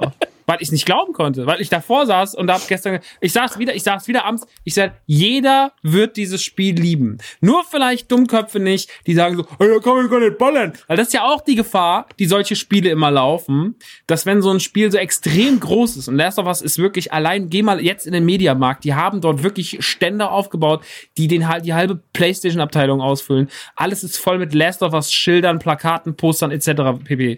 Alles ist voll damit. So. Und natürlich werden das sau viel Leute kaufen, weil das most sell, äh, sold Titel dieses Jahr sein wird unter den Konsolentiteln. Da bin ich mir sehr, sehr sicher, dass das sehr, sehr, sehr, sehr sich gut verkaufen wird. Und klar, wenn auch Leute dabei sein, das ist aber nett, das war ein Spiel, spiele ein echtes Spiel, ein bisschen Ballern hier, ich spiele Resident Evil, Ballern hier. Und dass die das nicht cool finden, wenn da halt eine große Geschichte erzählt wird, die emotional ist und dass, wenn da auch Homosexualität und sowas thematisiert wird, auch wenn das alles sehr, sehr dezent und sehr, sehr, sehr auf einem natürlichen Weg und nicht mit der hier Brechstange, sie ist homosexuell, sondern das ist wirklich so, so hat's zu laufen, so hat Inszenierung zu sein. Ich gesagt, okay, die werden das kacke finden, aber der, der, der normale Mensch, der normal, der emotional darauf Bock hat, der wird das doch gut finden. Und dann sind sie so, nee, die hassen das Spiel, weil es nicht das macht, was sie wollen. Weil es gibt verschiedene Hassparteien, die sich hier zusammenschließen. Wir haben die, die sagen, das Spiel macht am Anfang so einen rabiaten Move, dass es das, das gleiche auslöst bei den Leuten wie das Ende von Game of Thrones oder Episode 8 oder sowas. So diese Sachen, das Ende von Lost. Es geht die falschen Entscheidungen im Spiel. Ähm, die anderen berufen sich aus Leaks, auf Leaks und sagen, ich boykottiere das Spiel, weil die, die Story ist scheiße. Ähm, es gibt ein ganz, äh, mein Paradebeispiel dafür ist, habe ich ja vorhin schon im Vorfeld genannt, ist ein Leak, der nicht stimmt, deswegen erzähle ich ihn. Es gibt eine neue Figur, die ist sehr, sehr essentiell im Spiel. Abby ist eine Frau und die ist sehr, äh, sehr stämmig, weil sie sehr viel trainiert. Und über sie hat man gesagt, Ich. dass sie, ähm, dass sie, äh, dass sie ähm, transgender sei. Ähm, und dass dieses, dass sie, sie hat, ja- sie macht doch was sehr Essentielles im Spiel. Und dass diese Figur hätte man aber nur als Transgender gestaltet, dass wenn man sie als Figur hasst, dass, dass sie da ist und dass sie auch so wichtig ist im Spiel, dass man dann, dass Naughty Dog dann sagen könnte, äh, ja, die hasst ihr nur, weil ihr transphob seid. Das war so ein bisschen so, das war so ein Punkt. Also dieses, dieses, dieser Gedanke, diese Lüge ist ja schon auf so vielen Ebenen absurd, zu sagen, okay, ich lege denen die Worte in den Mund, dass sie diese Figur so und so gemacht haben, ähm, damit dann dieses Urteil eventuell daraus resultieren könnte, dass Naughty Dog dann das als Antwort hat. Das ist ja schon absurd. Das ist ja schon absurd gedacht. Und ich habe aber ich wurde dann auch mit diesem Vorwurf konfrontiert und sah so, ja, das haben sie ja da gemacht und sonst was. Hat mir dann irgendjemand auf Instagram geschrieben. Ich habe noch mit dem eine ernsthafte Diskussion geführt, so weil ich mir dachte, der hat das gezockt und der erzählt mir gerade was. Und dann ist das Spiel vorbei und ich merke so, nach 30 Stunden, ich habe ja irgendwann darauf gewartet, wann kommt die Auflösung? Wann kommt die Auflösung, dass sie transgender ist? Und sie ist nicht transgender. So, sie ist einfach nicht, sie ist, ist nicht diese Figur, von der man sagt, sondern sie ist einfach eine ganz normale Frau. So, und das, ähm, und wenn's, selbst wenn es so wäre und so, ist es ja scheißegal. Aber allein, dass man dieses Argument auf, mit, auch mit dieser ganzen PC-Würze und sowas und mit dieser mächtigen PC-Würze untermalt und so, das war sehr, sehr schwierig, fand ich. Sehr, sehr schwierig. Und darauf haben sich halt sehr, sehr viele Leute berufen in den Hate-Kommentaren. Das, dann die Sache, dass die Story nicht macht, was sie will, und dann ganz viele Leute, die einfach noch äh, Lust hatten, diesen Shitstorm mitzunehmen und ihren homophoben Äußerungen äh, gegenüber der Hauptfigur, äh, sie spielen keine Frau, schon gar keine homosexuelle Frau und so weiter und so fort. Äh, das, das hat sich dann alles gemischt und er gab einen Shitstorm, der diesem Spiel ähm, legen wir mal alles, was Chris gerade erzählt hat und was auch essentiell ist und wichtig ist, dass er es gesagt hat, auf die Seite. Trotzdem ist das, was dieses Spiel nicht verdient, so, sondern dieses Spiel ist eine, ist eine, eine Reise, die so emotional, so erwachsen und so 2020 ist, wie ich selten was erwähnt habe, wie ich es mir vom Kino wünschen würde. Eine Geschichte, die so gut erzählt ist, die dich so emotional in den Eiern packt, die sich so viel traut und die dazwischen doch so viel epische Momente schafft, die es schafft, eine Geschichte zu erzählen, die ähm, die deinen moralischen Kompass in Frage stellt, dass du als Spieler, weil du hast diese Geschichte schon hundertmal gespielt, aber du hast sie noch nie so gespielt. Du hast sie noch nie so gespielt, dass du am Ende dastehst und sagst so, fuck, was macht ihr emotional mit mir? Das geht so nicht. Ich hab so nicht, ich kann, ich kann so gerade nicht empfinden. Ich kann nicht diese, diese Sympathie und diese äh, ähm, Unsympathie haben. Ich kann das nicht. Und das ist das Geniale an dem Spiel. Dieses Spiel macht alles richtig, wenn man es aus künstlerischer Sicht nimmt, weil es einfach macht, was es will. So, weil man es für richtig gehalten hat, diese Geschichte jetzt mal so zu erzählen. Und das ist dem Spiel, das kann einem nicht gefallen, aber das muss man trotzdem akzeptieren. Aber der Spieler von oder diese Spieler, die da kritisieren, die möchten das nicht verstehen. Die möchten nicht, die möchten immer noch, dass sie denken immer noch, sie könnten die Pinselstriche bei diesem Gemälde machen, aber das können sie halt nicht. Und ich finde, es, äh, das muss man lernen als Spieler, dass man sagt, äh, es kann mir am Ende, wenn es kann mir am Ende auch nicht gefallen, wenn es vorbei ist und jemand sagt, ich habe es durch und es hat mir nichts gegeben, ich habe es komplett gespielt, ich habe es probiert, oder ich bin habe bis zur Hälfte gespielt oder sonst irgendwas, dann ist es so. Aber sich aufgrund von falschen Leaks zu orientieren und das Internet zu fluten mit Hass und einem Spiel, das ein Kunstwerk ist, so viel Unrecht zu tun, das halte ich halt für falsch. Und Hm. ähm, wie gesagt, ich appelliere, dann macht auch nicht mehr mit dieser so, wenn ihr das sagt, seid ihr scheiße, so die Attitüde mal von vor drei Jahren auf die Seite gelegt, sondern ich finde, man muss einfach akzeptieren, wenn sowas passiert, wenn ein Spiel sagt, ich gehe in eine gewisse Richtung, dann muss man auch Freiheit des Künstlers entscheiden lassen. Weil ich hätte nie ein Problem gehabt mit dem Game of Thrones Ende, so wie es war. Aber ich hatte, das Problem war bei Game of Thrones das Pacing. So. Game of Thrones war am Ende so scheiße, weil, nicht weil die Entscheidungen falsch waren, sondern weil das Pacing falsch war. Weil man hier Dinge erzählt hat in drei Folgen, für die es zwei Staffeln gebraucht hätte. Weil die Serie so vorgelegt hat. Viel Zeit nehmen. Lange Geschichten erzählen. Auf einmal sagt man, ja, jetzt bin ich hier, jetzt bin ich da, der ist tot, tschüss. Das war das Ende von, von Game of Thrones. So. Aber die Entscheidungen waren nie das Problem. Das gleiche bei Episode 9 im Übrigen. Ja. Episode 9 wäre nie der schlechte Film gewesen, äh, der vielleicht, oder nicht so gute Film gewesen, der er jetzt ist, ähm, wenn man sich dazu entschieden hätte zu sagen, so, ich lasse mich auf diesen Film und auf sein, äh, ich nehme die Geschichte und erzähle sie in dem Zeit, mit dem Platz, den sie braucht. So. Und mache noch ein paar Sachen natürlich auch schöner, genauso wie bei GOT. Aber am Ende des Tages waren die grundlegenden Entscheidungen, die die Filme, der Film oder die Serie getroffen haben, für, mei- für mich nicht falsch. Nur die Umsetzung. Die Umsetzung war das Problem. Und das ist hier bei Last of Us nicht so, weil Last of Us ist ein Spiel, es geht fucking 30 Stunden und erzählt eine relativ kleine Geschichte. So. Aber so schlau und mit der Richt mit, mit so viel Zeit dazwischen, dass man sagen muss, das ist der nächste Meilenstein auf der Liste, wie man 2020 ein Videospiel schreibt. So. Und das muss man einfach anerkennen. Und ich kann, es ist wirklich, es gibt ja manchmal so diese Sachen, da will man was gut finden und dann findet man es irgendwie, dann kämpft man so ein bisschen um seine eigene Meinung. Irgendwann nach einem halben Jahr steht man da und sagt so, jo, das war eigentlich, wenn ich jetzt mal ehrlich bin, es war nicht so richtig geil. Aber bei Last of Us sitze ich immer noch hier und wenn ich dran denke, bin ich so Gänsehaut. Was ein Schluss, was ein Schlusskampf, was eine Idee. Wie ich mich, ich habe Emotionen gehabt, die hatte ich noch nie so in einem Spiel. Und das ist doch, das, das muss doch ein Videospiel mit einer großen Story und einer geilen Atmosphäre 2020 schaffen. So. Ähm, und natürlich hat Last of Us zwei Kritikpunkte, was das Gameplay angeht. Es ist sehr lang. Das Pacing ist auf jeden Fall gestreckter. Könnte ein bisschen kürzer sein. Da kommt das, was Chris dann vielleicht schon beim ersten gestört hat. Wird ihn auch beim zweiten stören. Hundertprozentig.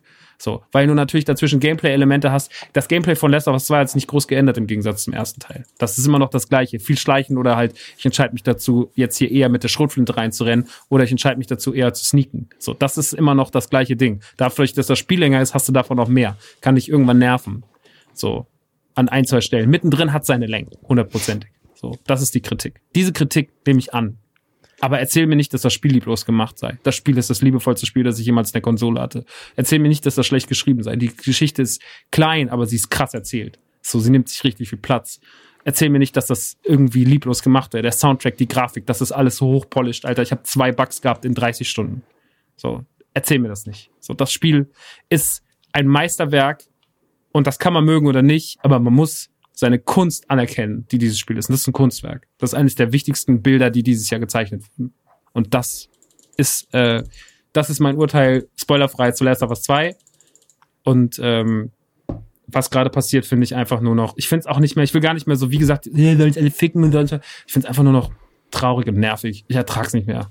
Ich ertrag nicht mehr dieses, äh, dieses, diese Dummkopfmeinung und dieses schnell reingetippte und dieses Rauslesen, dass Leute sich nicht informiert haben, dass sie einfach nur ihren Druck und ihren Hass irgendwo ablassen, weil sie frustriert sind. So, ich habe da keinen Bock mehr drauf. Das nervt mich alles.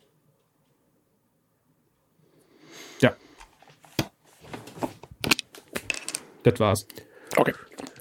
Ähm, magst du nachher trotzdem noch eine ähm, Review Review verfassen oder äh, sollen wir das da erstmal abhacken und einfach sagen, auf Man Cave gibt's ja sowieso das richtige Review von dir? Also von meiner Seite aus, wenn euch da, wenn euch da noch meine ganze Meinung zu interessiert, breit gefächerter, ich habe ja noch einen zweiten Podcast, also einen dritten Podcast, einen Solo-Podcast, die Man Cave, da haben wir eine 80-minütige Folge dazu gemacht. Äh, oder, was heißt wir? Ich alleine.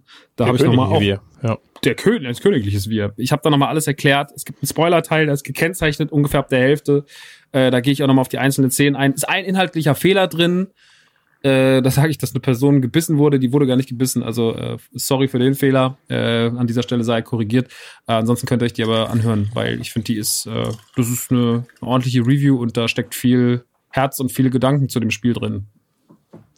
Sehr gut. Dann ähm, danke dafür. Ähm, Dominik, wie sieht's bei dir aus? Hast du noch etwas zum Thema zu sagen, Naughty Dog? Ja. Ähm, Uncharted 4 gibt's nicht für den PC. Das wollte ich nur noch mal sagen. Nachdem wir vorher gefragt, nachdem ich vorher wahrscheinlich gesagt habe PC und es ging total unter oder ihr habt mich korrigiert, dass es das gar nicht dafür gibt. Und, ich habe immer äh, gesagt, es, ich hab's nicht gehört. Es, es gibt kein Uncharted für den PC. Ja, ja. Das ist äh, tragisch, Ja. finde ich. Aber vielleicht, wer weiß, äh, Horizon kommt ja jetzt auch noch für den PC. Äh, das heißt also, gegebenenfalls können ja auch noch andere Titel für den PC kommen. Ähm, oder aber wir gehen jetzt noch mal ganz kurz. Die andere Frage äh, wäre nämlich gewesen, was wäre denn das nächste, was ihr euch von Naughty Dog wünschen würdet? Und da würde ich dann erstmal jetzt Dominik sagen und Dominik sagst, dass der Backkatalog auf PC. Äh, rein sachlich das auf jeden Fall. Inhaltlich, ich finde es halt bemerkenswert, wie sie mit Uncharted so absolutes Action-Popcorn-Kino als Spiel machen und dann mit Last of Us wirklich was, was ans Material geht, emotional, was, wo zwar auch Action drin ist, aber wo es ja um die Story geht und dass man da mitfühlt. Ich hätte mal gern was in der Mitte. Also ich glaube, das würde sich auch verkaufen, weil darum geht's ja auch immer. Aber ich glaube, das wäre mal ganz spannend. Also was mit ein bisschen mehr Humor, was aber jetzt nicht nur Krach-Bumm-Action ist. Ich glaube, das könnten sie auch ganz gut. Maxi, wie ist bei dir? Ich würde, glaube ich, von denen gerne mal eine sehr düstere Darstellung eines Superhelden-Themas sehen.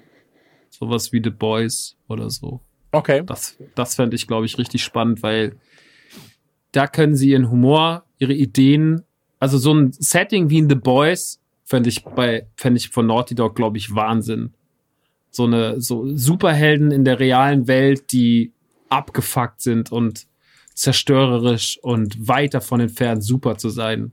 Das äh, finde ich an The Boys genial und ich glaube, sowas kaputtes und aber dann auch mit so einer geilen Action-Inszenierung und sowas zwischendrin. Und auch ruhig mal, auch trotzdem auch so, das hatte Boys ja auch seine Lines und seine Figuren, die Platz lassen für so Gags und One-Liner und sowas. Mhm. Und trotzdem düster. The Boys macht da, macht da eine sehr gute Mischung, meiner Meinung nach. Ähm, und ich glaube, sowas würde ich super gern von Naughty Dog sehen. So eine, weil ich mir schon länger so ein Spiel wünsche, was auch mal in so eine Richtung geht. Und die könnten das halt. Okay, okay. Ja, finde ich als Idee auch sehr, sehr gut. Ähm, was, Mhm. was ich mir, glaube ich, wünschen würde, wäre, dass sie ähm, sich weiterhin auf düstere Spiele konzentrieren, äh, weil ich glaube, dass es sehr viele andere Firmen gibt, die witzige oder funny Games machen können, bunte Spiele machen können und so weiter und so fort. Ähm, und dass sie da halt auch so dieses ähm, Grenzen sprengen, was sie technisch mit ihren Spielen oft machen, dass sie das weiter fortführen. Ähm, und das wäre eigentlich das, was ich mir wünschen würde. Fernab davon, dass ich mir wünschen würde, dass es kein so ein exklusives Ding mehr ist, weil einfach auch PC-Spieler, Xbox-Spieler und Co. in den Genuss dieser Spiele kommen sollten. Ähm, aber das äh, steht ja außer Frage jetzt erstmal. Ähm, deswegen also weiterhin düstere Spiele, gerne noch düsterer. So, ähm, ich habe Last of Us 2 jetzt noch nicht gespielt, aber ähm, in die Kerbe einschlagend und ähm, ja. Ansonsten bleibt mir, also wir, wir haben es ja auch schon gesagt, Vorwürfe wirst du überall finden. Ähm, wir können die Vorwürfe gegen Naughty Dog da jetzt auch nicht aufklären. Wir können nur ähm, sagen, das gab's oder das gab's nicht. Ähm, und fernab davon muss ich einfach sagen, dass ich ähm, als primärer Xbox- und PC-Spieler ähm, Nee, nee, ich bin nicht, was heißt neidisch darauf? Ich habe die Playstation habe ich ja auch hier.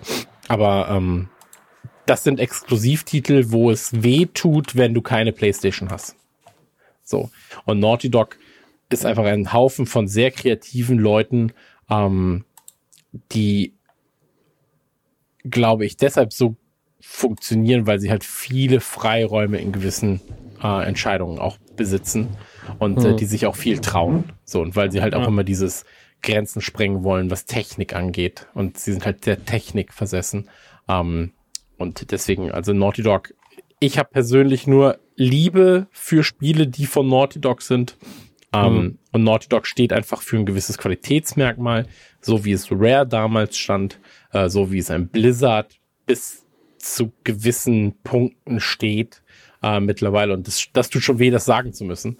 Ähm, also sehr weh, das sagen zu müssen. Ähm, und Naughty Dog als Name steht einfach wie bei einem, bei einem Nintendo für qualitativ hochwertige Spiele. Für Leute, ähm, es muss dir nicht gefallen, aber es sind auf jeden Fall hochwertige Spiele und wenn es halt nicht dein Spiel ist, dann, ja, dann gefällt es dir auch nicht. So. Ähm, aber es sind halt einfach Brecher, so. Und System Seller. Das ist eigentlich alles. Ansonsten ähm, bleibt mir nicht viel zu sagen. Wenn ihr noch was sagen wollt, ansonsten würde ich hier den Sack zumachen an der Stelle. Ja, ich äh, kann dem nur zustimmen. Äh, die PlayStation hat äh, durch Nord, ne, PlayStation hat generell den Vorteil, dass sie wahnsinnig gute Exclusives hat und und ich rede als Xbox-Fan weitaus bessere Exclusives als die Xbox hat, weil da ist viel Nettes dabei, aber es ist auch nur nett. So und ein Gears und ein Halo sind tolle Marken und ein Forza aber auch da muss mal langsam irgendwas wieder kommen, was mal Hm. frischen Wind bringt, so, ne? So, jetzt nicht die Spieler an sich, die machen das immer gut. Gears 5 war Wahnsinn. So, Ja. Halo 5 war super. Also Alles, es zweifelt da keine Qualität an. Aber Expo die, die PlayStation lebt von den Dingern so. Und wie gesagt, ähm, dass ich sage, so, ich habe keine Ahnung, so und so viele Spiele auf der Xbox 360 gespielt, aber vielleicht nur 10, wenn es hochkommt auf der PlayStation 3 damals. Aber trotzdem zählt halt eins dieser, dieser Konsole ähm, Exclusives, dieser Exclusive zu den besten Spielen, die ich in meinem Leben gezockt habe. Ähm, und das spricht halt Bände. Und bei der PlayStation 4 war es jetzt einfach, waren es in den letzten Jahren mindestens drei, vier Spiele, wo ich sage, so, die haben für mich Gaming auf ein neues Level gehievt und haben mir als Fan einfach gut getan. Sei das ein Spider-Man gewesen, sei das ein jetzt ein Last of Us 2 gewesen, sei das ein Uncharted Horizon. 4 gewesen, ähm, ein God of War, so, ne? Also da passiert so viel Gutes. Die haben so tolle Exclusives und äh, Sony kann so froh sein, dass Naughty Dog exklusiv für sie arbeitet, weil die diese Konsole so krass machen und diese Konsole auch so erwachsen machen. Also die PlayStation, wenn nicht, äh, die PlayStation stand schon immer für das erwachsenere Gaming, aber das erwachsene Gaming ist auch immer noch erwachsener geworden. Und Ja. wir haben uns von Metal Gear Solid und Crash Bandicoot und Die Hard Trilogy äh, dazu zu, äh, zu GTA 3 entwickelt und dann irgendwann zu Uncharted und Last of Us. Und jetzt stehen wir an einem Punkt mit Last of Us 2, was nochmal die Messlatte so viel höher hängt. Ähm, das ist schon beeindruckend zu sehen und das macht mir als Fan von Videospielen einfach extrem krass viel Spaß daran zu partizipieren und dazu zu sehen. Deswegen finde ich das alles sehr, sehr gut und äh, liebe Naughty Dog für seine Qu- Qualität. Es ist nach dem Rockstar Podcast auf jeden Fall die zweite Firma, über die wir reden, die irgendwann mal viele Spiele gemacht hat oder mehr Spiele zumindest, inzwischen irgendwie nur noch alle sieben Jahre ein Ding droppt. Ist ja bei Rockstar genau das gleiche. Die haben ja früher teilweise drei Dinger im Jahr gehabt, irgendwie vier. Und inzwischen ähm, können wir froh sein, wenn wir einmal in zehn Jahren ein neues Rockstar-Game-Spiel sehen und nicht nur irgendwie die nächste Auflage für die nächste Generation von einem alten Titel, so wie jetzt äh, im Falle von GTA 5. Äh, deswegen, ja, die sind halt, das sind halt die Monster. Genauso wie City Project Red. Und wenn die einmal alle sieben Jahre schießen, dann schießen die auch richtig. Und äh, das ist halt auch geil, dass es diese Firmen den Luxus haben, das machen zu dürfen. Ja. Und ähm, die Spiele, wie du richtig und schön gesagt hast, für die Spiele habe ich nichts als Liebe für gewisse Firmenstrukturen und sowas. Ähm, das, dafür habe ich keine Liebe und wenn Leute schlecht behandelt werden. Aber ähm, ich muss es in dieser Diskussion hier auf die Seite legen. Und äh, weil hier geht's ja, hier heute soll es um die Spiele gehen und um Ja. das, was damit in Verbindung steht. Absolut. Und davon muss man auch einfach sagen, ähm, wir müssen uns da auch einfach noch mehr einlesen in vielen Bereichen, mehr Ja. lernen und dann kann man das äh, gegebenenfalls in seine in seine ähm, Bewertung damit einfließen lassen. Aber rein was die Spiele angeht, äh, nur Hits. Absolut. All Killer, no freu Filler. mich drauf, wenn es auf den PC kommt. So, ist das es. war's mit dem, ähm, ich weiß nicht, mit dem Podcast zu Radio Nukular, aber das ist ja Unfug. Äh, das, war Radio Nukular mit dem Podcast zu Naughty Dog. Äh, mein Name ist und war Christian Gürnt, an meiner Seite wie immer Dominik Hammes und Max Nikolaus Maria von Nachtsheim, äh, der Prinz von Hessen, der äh, König der Apokalypse. Und ähm, falls ihr, wie gesagt, das Review hören wollt, noch ausgiebiger zu Last of Us, äh, checkt auf jeden Fall die Man Cave äh, Podcast, findet überall, äh, wo es Podcasts gibt. Und ähm, wir hören uns wieder im Juli, wenn es wieder heißt, Radio Nukular ähm, ist Ist ganz wunderbar. wieder da. Oder so. Tralala. Mit bla bla bla. Ja. Tschüss. Und Dominik Hammes hält jetzt mal den Mund, weil der hat mir heute zu viel, viel zu viel geplappert. Ey, wirklich, Dominik, halt- halt's Maul jetzt. Wirklich, also du bist die Dominik, ganze Ruhe Zeit jetzt. am Quatschen. Sorry, ich war gerade pinkeln. Immer noch. Ähm, Immer noch ein langer Strahl. ey, macht's gut und seid lieb zueinander. Okay, Wir haben doch gesagt, du musst jetzt leise sein, Dominik. Du redest die ganze Zeit. Tschüss. tschüss. Ciao. Schon wieder. Tschüss. Ist nicht Radio, ist nicht Radio Dominik hier. Ja, wirklich. Dominik Nukular. Nu- nu- nu- Radio Dominik. Radio Hammes. Tschüss. Ich drück jetzt auf Stop. Nukula! Gemeinsam mit unseren Freunden von GoDaddy arbeiten wir an unserer Website. Das Ganze verzögert sich aufgrund der weltweiten Gesundheitskrise. Soll aber bald in eine Phase gehen, in der wir euer Feedback sammeln werden. Ihr werdet wie immer hier auf dem Laufenden gehalten. Die Website dient dazu, uns und sollte auch euch dazu dienen, unabhängig von Dritten wie Facebook zu sein. Vielen Dank für eure jahrelange Treue. Wir freuen uns mit euch gemeinsam das Ganze auf das nächste Level zu bringen. Solltet ihr selbst eine Website bauen wollen, GoDaddy bietet sowohl für Hobby als auch für Business die passenden Tools. Einfach auf godaddy.de surfen und Informationen einsammeln.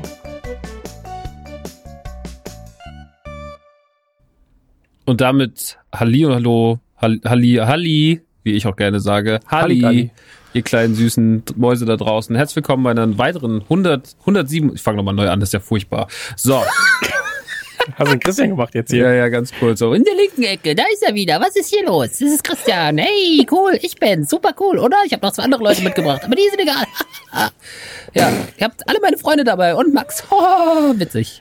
So, ähm,